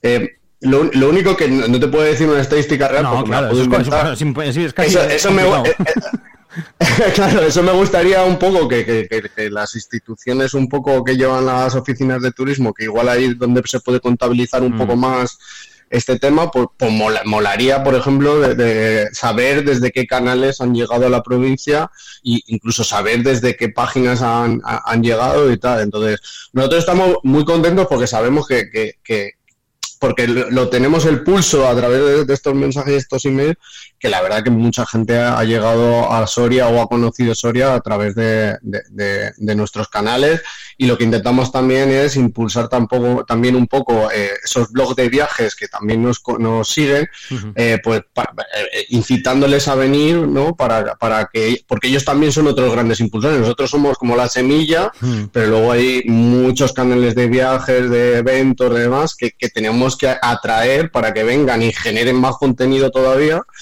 para que, para que esto siga adelante y siga creciendo. Efectivamente. Pues hoy queríamos acercarnos hasta Soria está de moda, seguro que no es la última vez, ¿eh? seguro que tenemos ocasión de, de hablar muchas más veces eh, con vosotros, eh, David, y, y de contarnos, Encantados. de que nos contéis eh, todo lo que estáis haciendo, porque bueno, pues cada día vais in- innovando, sacando cositas nuevas y creciendo, creciendo, y mucho, como hemos dicho, con toda esa cantidad de, de seguidores. David Redondo, gracias por haber estado con nosotros, abrazo grande, amigo, hasta Madrid, y nada, tenemos más charlas pendientes, ¿eh? Igualmente, muchas gracias. Y la próxima vez llama a Lorena, que habla mucho mejor que yo y que es mucho más interesante. Y que seguro, que seguro nos está escuchando y, y- y ya verás como ella te da mucha más conversación. Bueno, nada, os llamaré, os llamaré uno por uno, uno por uno si queréis, eh, cada, cada día uno y ya está. Gracias David, A, a Rocío, a Rocío igual no la pillas Ah, mucho. ¿eh? Bueno, pues nada, pues me quedo entonces con Lorena y contigo. Dejamos a Rocío con, la- con las fotos. Lo dicho. Bueno, muchas gracias. Gracias David, un saludo. Un saludo, hasta luego. Vive la mañana Soria con Alfonso Blasco.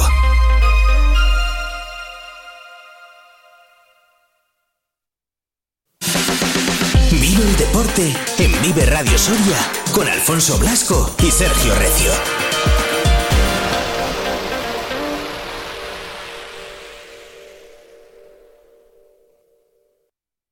Hola Alfonso, ¿qué tal? Muy buenos días. Eh, quiero que escuches eh, dónde estamos, aunque sabes. Eso que oyes es el entrenamiento del grupo Erce Soria, en este caso eh, el matinal previo al partido que tendrá lugar esta tarde a las siete y media ante Manacor. El primero en los pajaritos de este verano, el primero que vamos a tener la oportunidad de ver, que serán dos seguidos además, porque al día siguiente volverán a jugar ante el Manacor. Y me he acercado y he apartado de ese entrenamiento a Lucas Lorente para hablar con él. ¿Qué tal? Muy buenos días, Lucas. Hola, buenos días. Bueno, eh, ya debutasteis este pasado fin de semana con partidos de pretemporada, pero debutar de nuevo en los pajaritos, ese primer partido de pretemporada ante Manacor, eh, siempre hay ganas, ¿no? Sí, siempre jugar en los pajaritos, jugar en casa para nosotros es algo especial y siempre nos lo tomamos con un puntito más de, de ganas, de ilusión, porque al final jugar en casa, como he dicho, en los pajaritos para nosotros es una cosa muy importante y en la que queremos desde el primer día ya demostrar ya que en los pajaritos es algo importante en la Superliga. En el trofeo de Pinto fuisteis muy superiores a vuestros dos rivales, 2-3 a 0, y esta ya es una prueba de un poquito de más de nivel, ¿no? Ante un equipo de Superliga. Sí, la verdad que la pretemporada ha ido incrementando, digamos, el nivel.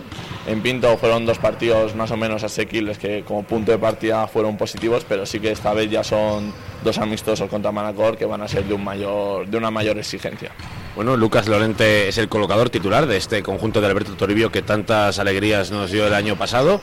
Es soriano, eh, ganó esa Copa del Rey en Soria y es uno de los puntales tras un año el anterior que fue de explosión. Este parece que tiene que ser el de consolidación, el de ya ser un peso pesado de este vestuario. Sí, la verdad que el año pasado fue algo espectacular, siendo mi primera temporada con un peso más importante, salió todo redondo, así que este año la intención es consolidarme en el puesto y estabilizarme y mantener un nivel ya para decir que tengo un peso más importante y soy un jugador ya referencia en Soria.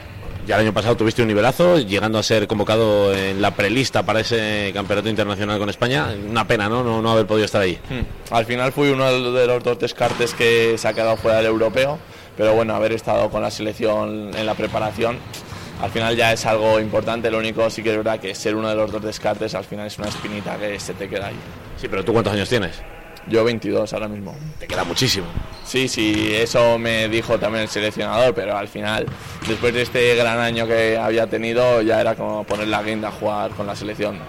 La parte buena de todo esto es que has podido realizar la pretemporada prácticamente completa con Alberto Toribio. ¿Qué tal estáis como equipo? Sí, la verdad que eso ha sido lo bueno de no ir con la selección al final, que he podido estar desde el principio con todos los compañeros, cogiendo el tiempo de ataque. Y la verdad que yo veo al equipo bien, cada día mejor, entrenando. Aún falta el opuesto portugués que está con su selección, pero ya el equipo va cogiendo ritmo y cogiendo manías y cogiendo los distintos sistemas de juego. Falta Bruno Cuña, que va a ser el opuesto titular. eh, seguro. eh, lo malo es que no estás pudiendo entrenar con él porque al final la conexión colocador opuesto, la tuya con Bruno como el año pasado con Juan Pablo, es muy importante. Sí, al final es es una colocador opuesto, es una combinación que se usa mucho y es muy importante. Él está con su selección ahora aún, así que hasta que no llegue no empezaremos a trabajar juntos. Pero yo confío que en poco lo tendremos y para los primeros partidos ya oficiales ya estará al 100% la conexión. Oye, no deseamos nada malo a Portugal en el europeo, pero um, si caen antes, eh, antes eh, aparece Bruno por aquí. Sí, eh, ya, ya en plan ya han caído, justo perdieron ayer, así que en nada ya va a estar por aquí. Lo único, al final no hay tiempo material para que venga a estos partidos amistosos. ¿Y tú cómo te encuentras? Yo me encuentro muy bien, físicamente también muy bien, técnicamente también, así que preparado para empezar la temporada. ¿Has asumido esta pretemporada una forma distinta de, de hacer las cosas? De decir, ya el año pasado demostré que, que valgo para ser titular en un equipo espectacular como fue el Río Duero de la temporada pasada, y ahora en el grupo Ercesoria, eh, ¿tengo que asumir ese otro papel o, o te lo asumes de otra manera? Pues la verdad que mm, no mucho, porque al final bastante parte del grupo de la temporada pasada sigue, así que al final hay varios roles definidos y bueno, el mío sí que es verdad que es una pieza importante, pero me lo sigo tomando con calma y con siempre el compañerismo que suelo tener y la verdad que no me noto así especialmente haciendo otras cosas distintas. Hace dos años no teníamos esta perspectiva de las cosas. eh, hace un par de temporadas eh, Lucas era el suplente de Xavi Folguera, aquí en el Río Duero Soria, ahora Grupo Erce. eh, no tenía prácticamente oportunidades y todo el mundo coincidía en que era un gran talento, pero eh, fueron años complicados, ¿no? A nivel personal de no poder jugar al menos. Sí, a ver, lo único, yo siempre entreno al máximo, tanto ahora cuando soy titular como cuando no lo era. Yo siempre esperaba mi oportunidad, entrenando al máximo, ayudando al equipo en todo. Y sí que es verdad que, claro, fueron dos años donde apenas tuve minutos. Y claro, lo uno juega para que, o sea, entrena para luego querer jugar. Y al final no jugaba mucho. Pero bueno, al final yo creo que eso es una parte también de toda la carrera deportiva de todo jugador. Y oye, la mía estuvo muy bien aquí en Soria, así que es una progresión que ha estado muy bien. Te iba a preguntar qué se aprende más si sin jugar o jugando. Imagino que se aprende más jugando, pero ¿qué se aprende de no jugar? Pues de no jugar, a ver, sobre todo yo creo que a nivel mental hay que se aprende bastante, aunque por ejemplo tú, creas que puedes dar, puedes apoyar al equipo más o puedes aportar más, al final tienes que entender las decisiones que se toman, ahí se aprende bastante y luego desde fuera también pues vas viendo cómo el dentro de la pista el colocador que está jugando pues va tomando decisiones, cómo maneja los jugadores, al final se aprende desde todos los lados, pero tampoco sabría decirte ahora mismo el que exactamente. Eres joven aún, evidentemente. Seguramente con el tiempo veas esos años de una forma distinta. ¿Cuánto mides, Lucas? 1,94. Eres un colocador atípico porque no suelen ser tan altos los colocadores. Sí, la verdad que esto físicamente es algo que me viene muy bien para poder ayudar en bloqueo, luego en ataque en la red o alguna lucha. Y al final es algo que eso sí que es un punto positivo hacia mí y que lo tengo que aprovechar al máximo. Eres un colocador con una exigencia física alta por todo ese trabajo de red que haces. Hmm. Al final, por ejemplo, el año pasado en la Copa puse siete bloqueos, que al final pasé un colocador, está muy bien. Uno en la final del que me acuerdo mucho. Sí, uno en el primer set ahí que celebré, así que... Y luego en la luz, las luchas en la red, al final el segundo toque, si va un poco apurado a la red, cuanto más alcance tengas, más altura llegues, pues más vas a ayudar a salvar las pelotas. Eso te hace tener un nivel de concentración muy alto. No tienes que estar pendiente de menos cosas que otros eh, colocadores, como pueden estar más relajados en cierto trabajo de red, sino que tienes que hacer ese trabajo y además estar concentrado para después guiar el ataque. Sí, a ver, al final, aunque otros colocadores no tengan tanta altura o no aporten tanto, todo el mundo intenta en bloqueo hacer su papel. Por lo menos, y si no puedes bloquear, por lo menos que no te usen y que no te hagan blockouts. Yo al final sí que intento aportar en bloqueo, como si soy un buen referente en bloqueo, digamos, del equipo. Y es algo que sí, es una, otro aspecto del juego en el que tengo que estar muy pendiente. El año pasado eh, fue espectacular, lo decíamos, había muchísimo hambre, lógicamente, en el equipo y por cómo se desarrolló la temporada. Ese hambre se mantiene, baja ese momento de consolidarse, eh, no se piensa tanto ya en eso, como cómo es a nivel mental afrontar esta pretemporada. Pues, A ver, está claro que el año pasado fue espectacular, pero tampoco en ningún momento se planteó la temporada para conseguir lo que se consiguió. Y este año pues tampoco. Seguimos trabajando, seguimos con humildad y según el trabajo que vayamos haciendo irán llegando resultados. Y es cierto que este tenemos la Supercopa, que ya nos vamos a jugar un título en apenas dos semanas y media. Así que al final vamos a jugar por títulos y es algo que con el trabajo irán llegando los resultados. Vemos cómo se refuerza Guaguas, vemos cómo se refuerza también bien el grupo ERCE, pero de una forma muy distinta. Y pensamos, eh, si el año pasado era casi imposible ganarle, ¿cómo se gana a Guaguas dentro de dos semanas? Sí, la verdad que Guaguas ya el año pasado, en eh, bueno, durante toda la liga y en los playoffs demostró un dominio bastante abultado y luego este año se ha reforzado con jugadores de nivel Champions, jugadores internacionales. Así que al final pues habrá que luchar y sacar nuestro juego y encontrar sus debilidades, que al final también tantos fichajes puede ser que igual no estén tan bien compenetrados en dos semanas. Así que eso es un aspecto que podemos ahí intentar hacer daño para encontrar nuestra oportunidad. Ellos tienen jugadores nivel Champions, pero vosotros seréis una plantilla que competirá en Europa. Eh, imagino que otro calendario y otra fecha marcada en roja. Sí, la verdad que sí, porque otro Soria vuelve con el voleibol a Europa, algo que hacía bastantes años no ocurría, con el Río Duro no había sido aún. Así que es algo muy importante y al final para la mayoría de la plantilla, excepto Manu, que es, Manu ya tiene mucha trayectoria, Adrián le pasó con Guaguas y Joan Domenech, que cuando jugó en Francia jugó Europa, el resto para nosotros es algo nuevo. Así que al final es algo muy bonito. También jugar en Europa siempre da un nivel, da, da un estatus mayor, así que aprovecharlo y a intentar pasar la mayor de eliminatorias posibles. Tú eres un niño, ¿te acuerdas de algo de esas temporadas en Europa, en Soria?